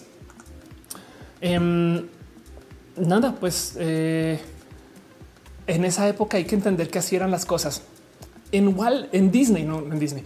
En, en Disney eliminaron la de todas las fotos de Walt Disney el hecho que fumaba. Es más, voy a buscarlo para que vean la locura que es esto. Walt Disney Smoke. Vamos a ver si aparece. Entonces em, modificaron todas las fotos que hay en Disney para que el güey se vea sin cigarros. Digo, literal, las, o sea, le, pintaron encima, ¿no? Entonces cuando vas andando por Disney y todas las referencias de Disney, este, eh, el güey no tiene cigarro en la mano porque pensaron o piensan o, dicen que esto no hubiera sido buena imagen, ¿no? Em, y entonces pasa algo muy, creo que hay una película que viene con eh, de Walt Disney o ya vino, donde el actor eh, hace así a cada rato porque se creó la leyenda de que eso era su modo. E, él en vez de señalar así, él señalaba así porque cool, no? Porque Walt Disney señala diferente. Ah, no ve por allá. La verdad es que señala así en un chingo de fotos porque tiene un cigarro ahí adentro, no? Entonces, reescribir la historia tiene ese problema. Del otro lado también hay estatuas de abusadores y, de gente muy violenta que pues también dices esto que es que chingado sigue ahí puesto, no? Pero dejando eso de lado, yo soy más del fiel creer que es mejor dejar ahí las cosas feas del pasado, recordarlas y notificar. Sabemos que esto es feo. Me explico. Sabemos que este libro lo escribió una persona que fue asesino, que no sé qué lo habla. Sépalo, tengan ese contexto. Em, tengamos esta conversación, hablemos acerca de la pedofilia y sepan que este libro lo escribió un pedófilo. Ahora, si el vender el libro implica que un pedófilo va a hacer dinero, entonces también hay que platicar. Pero a eso, a lo que voy es, yo quizás más bien le, pondría una notificación a Friends diciendo este show es misógino. Sépanlo. Este show tiene eh, eh, eh, misoginia, transfobia. Sépanlo. Si quieren verlo, va, pero les aviso desde ya que es un tema, no para qué, porque hay gente que pues sí tiene sensibilidades con eso y así no eliminamos friends, pero también si notificamos que hey, sabemos que está la chingada, no? Y, entendemos que pues de ahí venimos, no? Pero otro también hay cosas que yo creo que sí ameritan borrar y quitar. Pero bueno, em, en fin, dice de donde retro que estoy en esta recesión económica. Em, hay un, voy a volver a tuitear el video justo eventualmente, pero eh, tengo un video entero donde habla acerca de ideas de qué hacer en la recesión, la pandemia eh, eh, o en la crisis económica y, que te puede funcionar. Lo voy a buscar rápidamente porque ya tiene un ratito y yo creo que debería de, de irlo pues, volviendo a compartir porque mucha gente viene, o sea, tiene dudas justo. Pero a ver si lo encuentro rapidín, donde, donde aventé ideas así como por izquierda, por derecha, para arriba, para abajo de todo lo que puedes hacer. Mira, aquí está. Cómo tener el video se llama Cómo tener dinero y trabajo después de la cuarentena. Llévense mis ideas.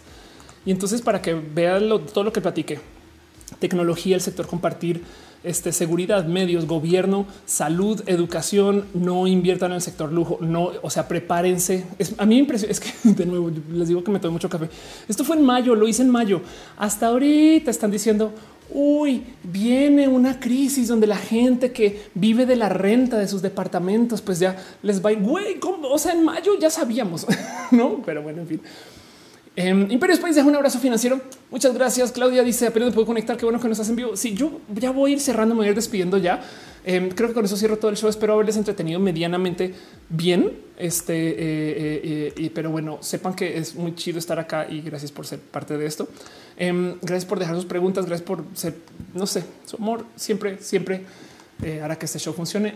Ahorita luego investigo que fuese hipo a la mitad del show, pero bueno, Luna Marina le dice soy trans, quiero quitarme los implantes de seno porque siento que ya no me identifico con busto grande. Em, este eh, nada, pues es otra cirugía y, se, llama cirugía de revisión. Checa con tu doctor. Es muy, de hecho, la, cirugía para quitar es bastante más simple que la de poner. Pero bueno, vámonos con lo último y leo sus nombres y estas cosas.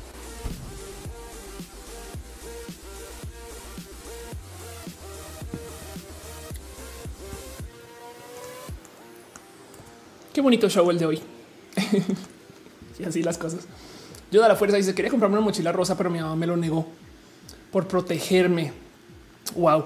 Este, sabes que me ha pasado a mí algo así. Mm, me ha pasado que estoy con gente que me dice no, es que sabes que mejor no vayamos a esa fiesta porque te puede pasar algo a ti y es de pues siento yo que primero que todo, el momento que tú dejas hacer algo por miedo, ganaron los terroristas. Y segundo, nadie me ha discriminado todavía. Entonces no me prediscrimines y eso a veces aplica para tu cerebro. Es como tipo de es que si salgo del closet en el trabajo me corren y es de pues, no tan corrido, güey. Pero pues bueno, en fin, tú negocia con tu salud y, tu paz mental lo que mejor te sirva para esas cosas. Pero pues así, en fin. así y así y así. Neri dice, mándame saludos. A él dice, llegué tarde. Acaba ir dos segundos nomás. Dice, eh, como que te está radicalizando un poquito.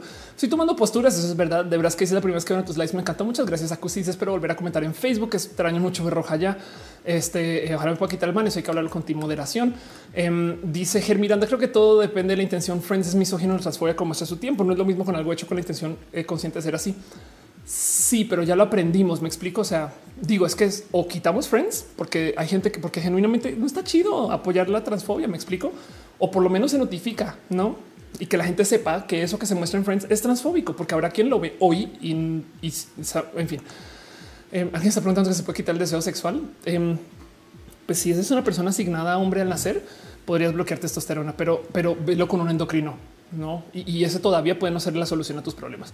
Ángel Michael Boria dice: Soy maestro de historia, me gusta la geopolítica, pero es bueno recordar que las cosas del pasado buenas son malas para no repetir los errores. Porque crees los humanos la repiten de todos modos. Sí, de hecho, algo pasa con el tema de historia en general, donde tú sabes qué va a pasar. Bueno, en economía me pasa cada rato. Es de yo sé qué va a pasar y por más que avises, va a pasar. no, es bien triste. En fin, se que dice cómo invertir esperando mucho. Ahí está. Ariana Roma dice Arena agradece un concierto live en Manchester. A nada del ataque. Eso fue súper valiente. Betún dice aprende tanto contigo. Qué chido. Isabela Ceja dice te conocí hace poco. Eh, gracias por estar acá. Y entonces en eso quiero darle un agradecimiento súper, súper especial a toda la gente chida que se conectó hoy. Es, desde un sinfín de lugares. Gracias a toda la gente que su amor y cariño financiero. Un abrazo a Roxana Morales, Ángel, eh, Michael Boria, Chris Moon, eh, quienes dejaron su cariño en Facebook, Steven González, este, a Loreto Íñiguez, Johanna Castellanos, a Nick Romero y a Atala Noemi, eh, Leiva, Adrián Tames, Iván González, Vaca Azuara Escudero. Gracias por dejar sus stars. Gracias a Broly 360, quien dejó unos bits que yo creo que no te celebré, pero gracias Broly. A Elena Bonillo, em, a Oliver Grrr, que se suscribió, a Cibeles, que se suscribió. Gracias, gracias. Y a Giselle Lenina, quien dejó bits. Gracias por sus amores este, twitcheros y a la gente chida que me apoyó desde el YouTube. Emilia, Carlos Corniña, Chile Medina, Luz Medel, a Gabix, a Brian Monroy, a Adrián Aguilera, a Cristian Rodríguez, Imperios País, a Nadia Palacios, a Pastel de la Cocoa, la mejor pastela de las mejores cocoas, a Eri Frank Núñez, a Osman Morina, José RJ, a Juliana, a Luz Bernal y Imperios País. Gracias por su amor en el YouTube. Em, y también la gente chida que me apoyó desde eh, eh, las plataformas que son para apoyar. Eh, entiéndase Patreon y demás. Entonces, un abrazo a Arturo, le gana Navarro, lógicamente Javier Tapia, Cuevas, Aflicta, Ignis 13, Francisco Godínez y Atrini, la gente que está suscrita en Twitch, Rafa Casares, V, Jairo Potter 6, La Maruchana, Dale Caro, Infamatus, Boni Union. Gracias a Patricia Benítez que deja todavía un abrazo financiero. Gracias por apoyar y ser parte de esto. Em, gracias a Jair Lima, Beren Pérez Lindo, Eri Frank, a Héctor Holandes, a Joe Saurus, Fausto Saturino, Emma Corino, a Hígado de Pato, Gris Romero, Tía Letal, Sorada Izuke, Vaga Cachán, Garnachita, Omar CN07, gracias a Inrayo 16, Bono Wad 67, Pena Rubra, Jesús Franco, a Musicarina, a Glanfar y a Javier Pichardo por ser parte de esto desde el Twitch que están suscritos. Pero bueno, dice Cusi, saludos, un abrazo. Em, también un abrazo eh, especial a la gente que se suscrita en YouTube. Eso quiere decir que me dejan su cariño también mes con mes. Y, pues nada, eso siempre lo apreciaré porque ese tipo de cosas hace que yo funcione. Entonces, un abrazo súper, súper, súper especial a Shelly Medina, Emilia Efer Frank Núñez, House of Science, María Emilia Mojave 657, Carlos Soto, Sinay Morelos, a Lalo Paván a Jenny Ramírez, a Jesús Dionisio, Ana Velasco, Gibran López Nahuatl, a Lu, Mike Lugo, Ale Galván, Jair Luna, Perruno, Che, Catgirl, Jessy La Pastela de la Cocoa, Mar Valentina, a Sam Silva Flores, Marisol Rodríguez, a Dalia Herrera, Lizans, Yolanda Suárez, a Usmar Morín, Laura Lili G, Alejandro RC, Luis Maclachi, Pablo Muñoz, Andrés VT, Leomas Elut, a Carlos Como, Brenda Pérez Lindo, Luis Gutiérrez, Tigres Aletal, Dani Maldonado, Aranza Mariana Rom Galvez, Oscar Fernando Cañón, Muchas gracias a eh, Moglican, Fabián Ramos Aflicta, Jairon Frey, Merchan Haas, Arturo Ale, Edgar Rigo Tatoso y a Leonardo Tejeda por apoyar desde el YouTube. La neta, neta, neta, que se aprecia muchísimo. Y también este nada a, a Dicimorga, quien me apoya desde Facebook. Gracias por ser parte de estos de sus múltiples plataformas. Y también de paso, también un abrazo súper, súper especial a la gente chida del team de moderación. Caro, Uva, Uriel, Fabián, Monse, Jesse, Tutix, al de pato. Y por supuesto, René, dueña de mi corazón, quienes son parte de todo esto y cómo funciona este show. De paso, también un abrazo súper especial a la gente que se conectó solo por conectarse. Gracias por venir y ser parte de no. Em, tengan en cuenta que no todas las plataformas me dan sus nombres, pero nomás acá repasando la gente chida que se conectó desde el YouTube.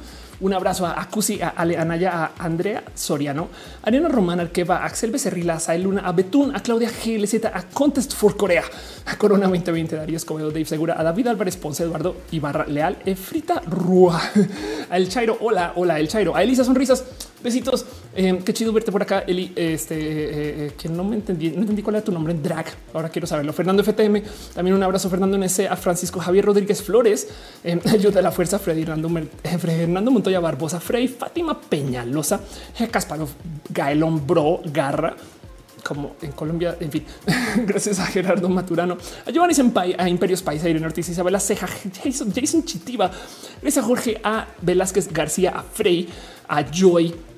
Gracias a Juan David Ávila Caicedo, a Galombro, gracias a eh, Junior Das 2, eh, a Karime Cerón, a Cristina Audor González, a la reseñadora mexicana Lucio de Lira, Luis M. Torres, Luisa de Mont, un abrazo a Luna Marinel, Luz Bernal, a Lu, a Marcus Beto Maya, Marillo González Castellanos, a MD Plus, a Meni González, Metal Blood, a Mitzi Lisette, a Nikki, el mutante, a Olivia Pedro.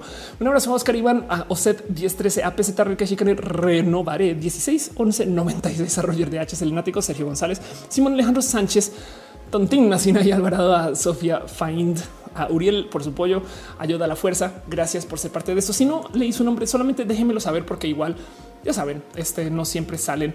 Y entonces, pues así las cosas a Eddie del Carmen, eh, a Teyu López, a Alexa Kiyomi, a Est Laura, em, gracias a Carlos Velázquez, o sea, al hígado de pato. gracias a Cornel Lechuk, Adriana Sotero, a Eduardo Permac y a la gente chida que se conectó desde el Twitch. Esos son otro reto porque son un chingo de personas, pero un abrazo a un cheeseburger, uno a Acrobatic Jazz Aflicta, a Akazon, a Akasha, es J O F N Hof N. Alain que será Another TV Viewer, Angeli, Areni Romero, Aren 93 Aten, Aurora Pianoforte, gracias a Broly. 360 eh, a Camilo Azul, a Casa Encendida, gracias a Charlie B. Commander Ruth, Dani MXB, a Darwinismo, todos a David Noob, gracias a Nebraska, Decro 3000, a Destiny Warrior X, a Daniel, a Dogman's Dog, a Edgar Altera, Engineer 28, a R, gracias a Ferloga 250199, a Gamer 01, a Hambre de lo Paranormal, a Gel-Cat 95, Hot Local Mom, a Human Error, gracias a It's Voodoo, James Kurla, Lilo, Yorita 35, Live Lurks, Marcelo de MNT, Marts 7, a Maya 117, Mayugar 1980, a Memo Little Heart, a Miss Sokada, a Mittens 92, 31, Mittens, a Mood Sad, a Musicarina Nekashi, a Nerds Hunters, a Oliver Grover, a One Happy Millennial, a Panhandler, a Pinguito, a Questonian, Rafa Casares, Revionet, RCR Diao, a Rimastino Rubén Las, Gracias, un abrazo especial también a Sancine, Scaraf, Ficur, a Toon and Cute, a Torito Argentino, a Bianquea, a Vampire George, a Rico Prosa, a BM Healer, a Vulture MX, a Wisteria LKS, Wisteria Ox, y a Yasek 13 por apoyar. en fin. Y de paso también un abrazo súper especial a Adri Pani, que seguramente va a llegar tarde, mentiras, pero que también está pasando por cosas este, que amerita que se le den muchos abrazos a Adri Pani en general. Si no le hizo nombre, solo avísenme. Un abrazo a Ferloga 250199, que creo que no te leí, pero si te leí, igual doble abrazo para ti. Mutsa Daren, Mónica Álvarez. Este vamos a ver la gente chida. Eh, eh, ¿Quién está aquí del Facebook? Facebook es la que menos nombres me da y pues ni hablar de, este de, Periscope. Perdón, no me odian, pero sepan que aprecio mucho que estén acá. Eh, Gal, Mike Elizondo, Taisalander. Es que no me da lista. Roxana Morales. Ya te había leído todos modos, pero no Angie Miranda. Patricia Benítez deja un abrazo financiero. Último segundo. Muchas gracias. Dejaste un Shiva. Qué chido. Gracias. Monserrat Morato dice gracias. Y sí, pues por supuesto también hay que darle un abrazo súper, súper especial a la gente chida, justo del team de moderación. Pero bueno, el mismo nos dice gracias por hacer show tan bonito. Espero que eh, lo que les haya presentado hoy les sea medianamente útil. Ah, para mí sí, aprender del mero tema de todo esto del sueño me abrió mucho los ojos de muchas cosas. Entonces, nada, ahí se los dejo con todo el cariño y con todo el amor. Pero pues bueno, eso es todo lo que dice aflictas el rap selenático. Dice falté yo, selenático, siempre faltas. porque qué? Sanshine dice buenas noches. Tutix dice dura más cuando of course lee las mix de las plataformas de las que streamea el propio Roja. Sí, Acusi dice un abrazo. Jason dice pasa la lista del mixer ya no hay mixer. F por mixer. Ahí está Gama Volantis también. Gama Volantis, gracias por pasar por acá. La reseñadora mexicana, gracias por pasar por acá. América Quiroz dice es la primera rojo en directo. Qué chido. Y pues entonces yo creo que con eso cierro este show y nada, que sea todo lo que tenga que ser. Pero bueno, Armando dice siempre es genial estar acá. Gracias Armando por estar. Van Galle dice yo sí me ido a dormir con lo roja. Bien cool dormir con compañía. Qué chido, qué bonito. Vamos a ver cómo nos va. Si alguno de ustedes juega con el sueño en estas semanas, avísenme me, por mera curiosidad, como que me gustaría saber también cómo les va, si cambian su rutina o no. No sé, yo voy a tratar de añadirle como meta personal una hora más de sueño a mis horas de sueño. A ver qué pasa. Acto seguido, video en YouTube de cómo aprendí a dormir 14 horas. y yo acá toda como junkie del sueño.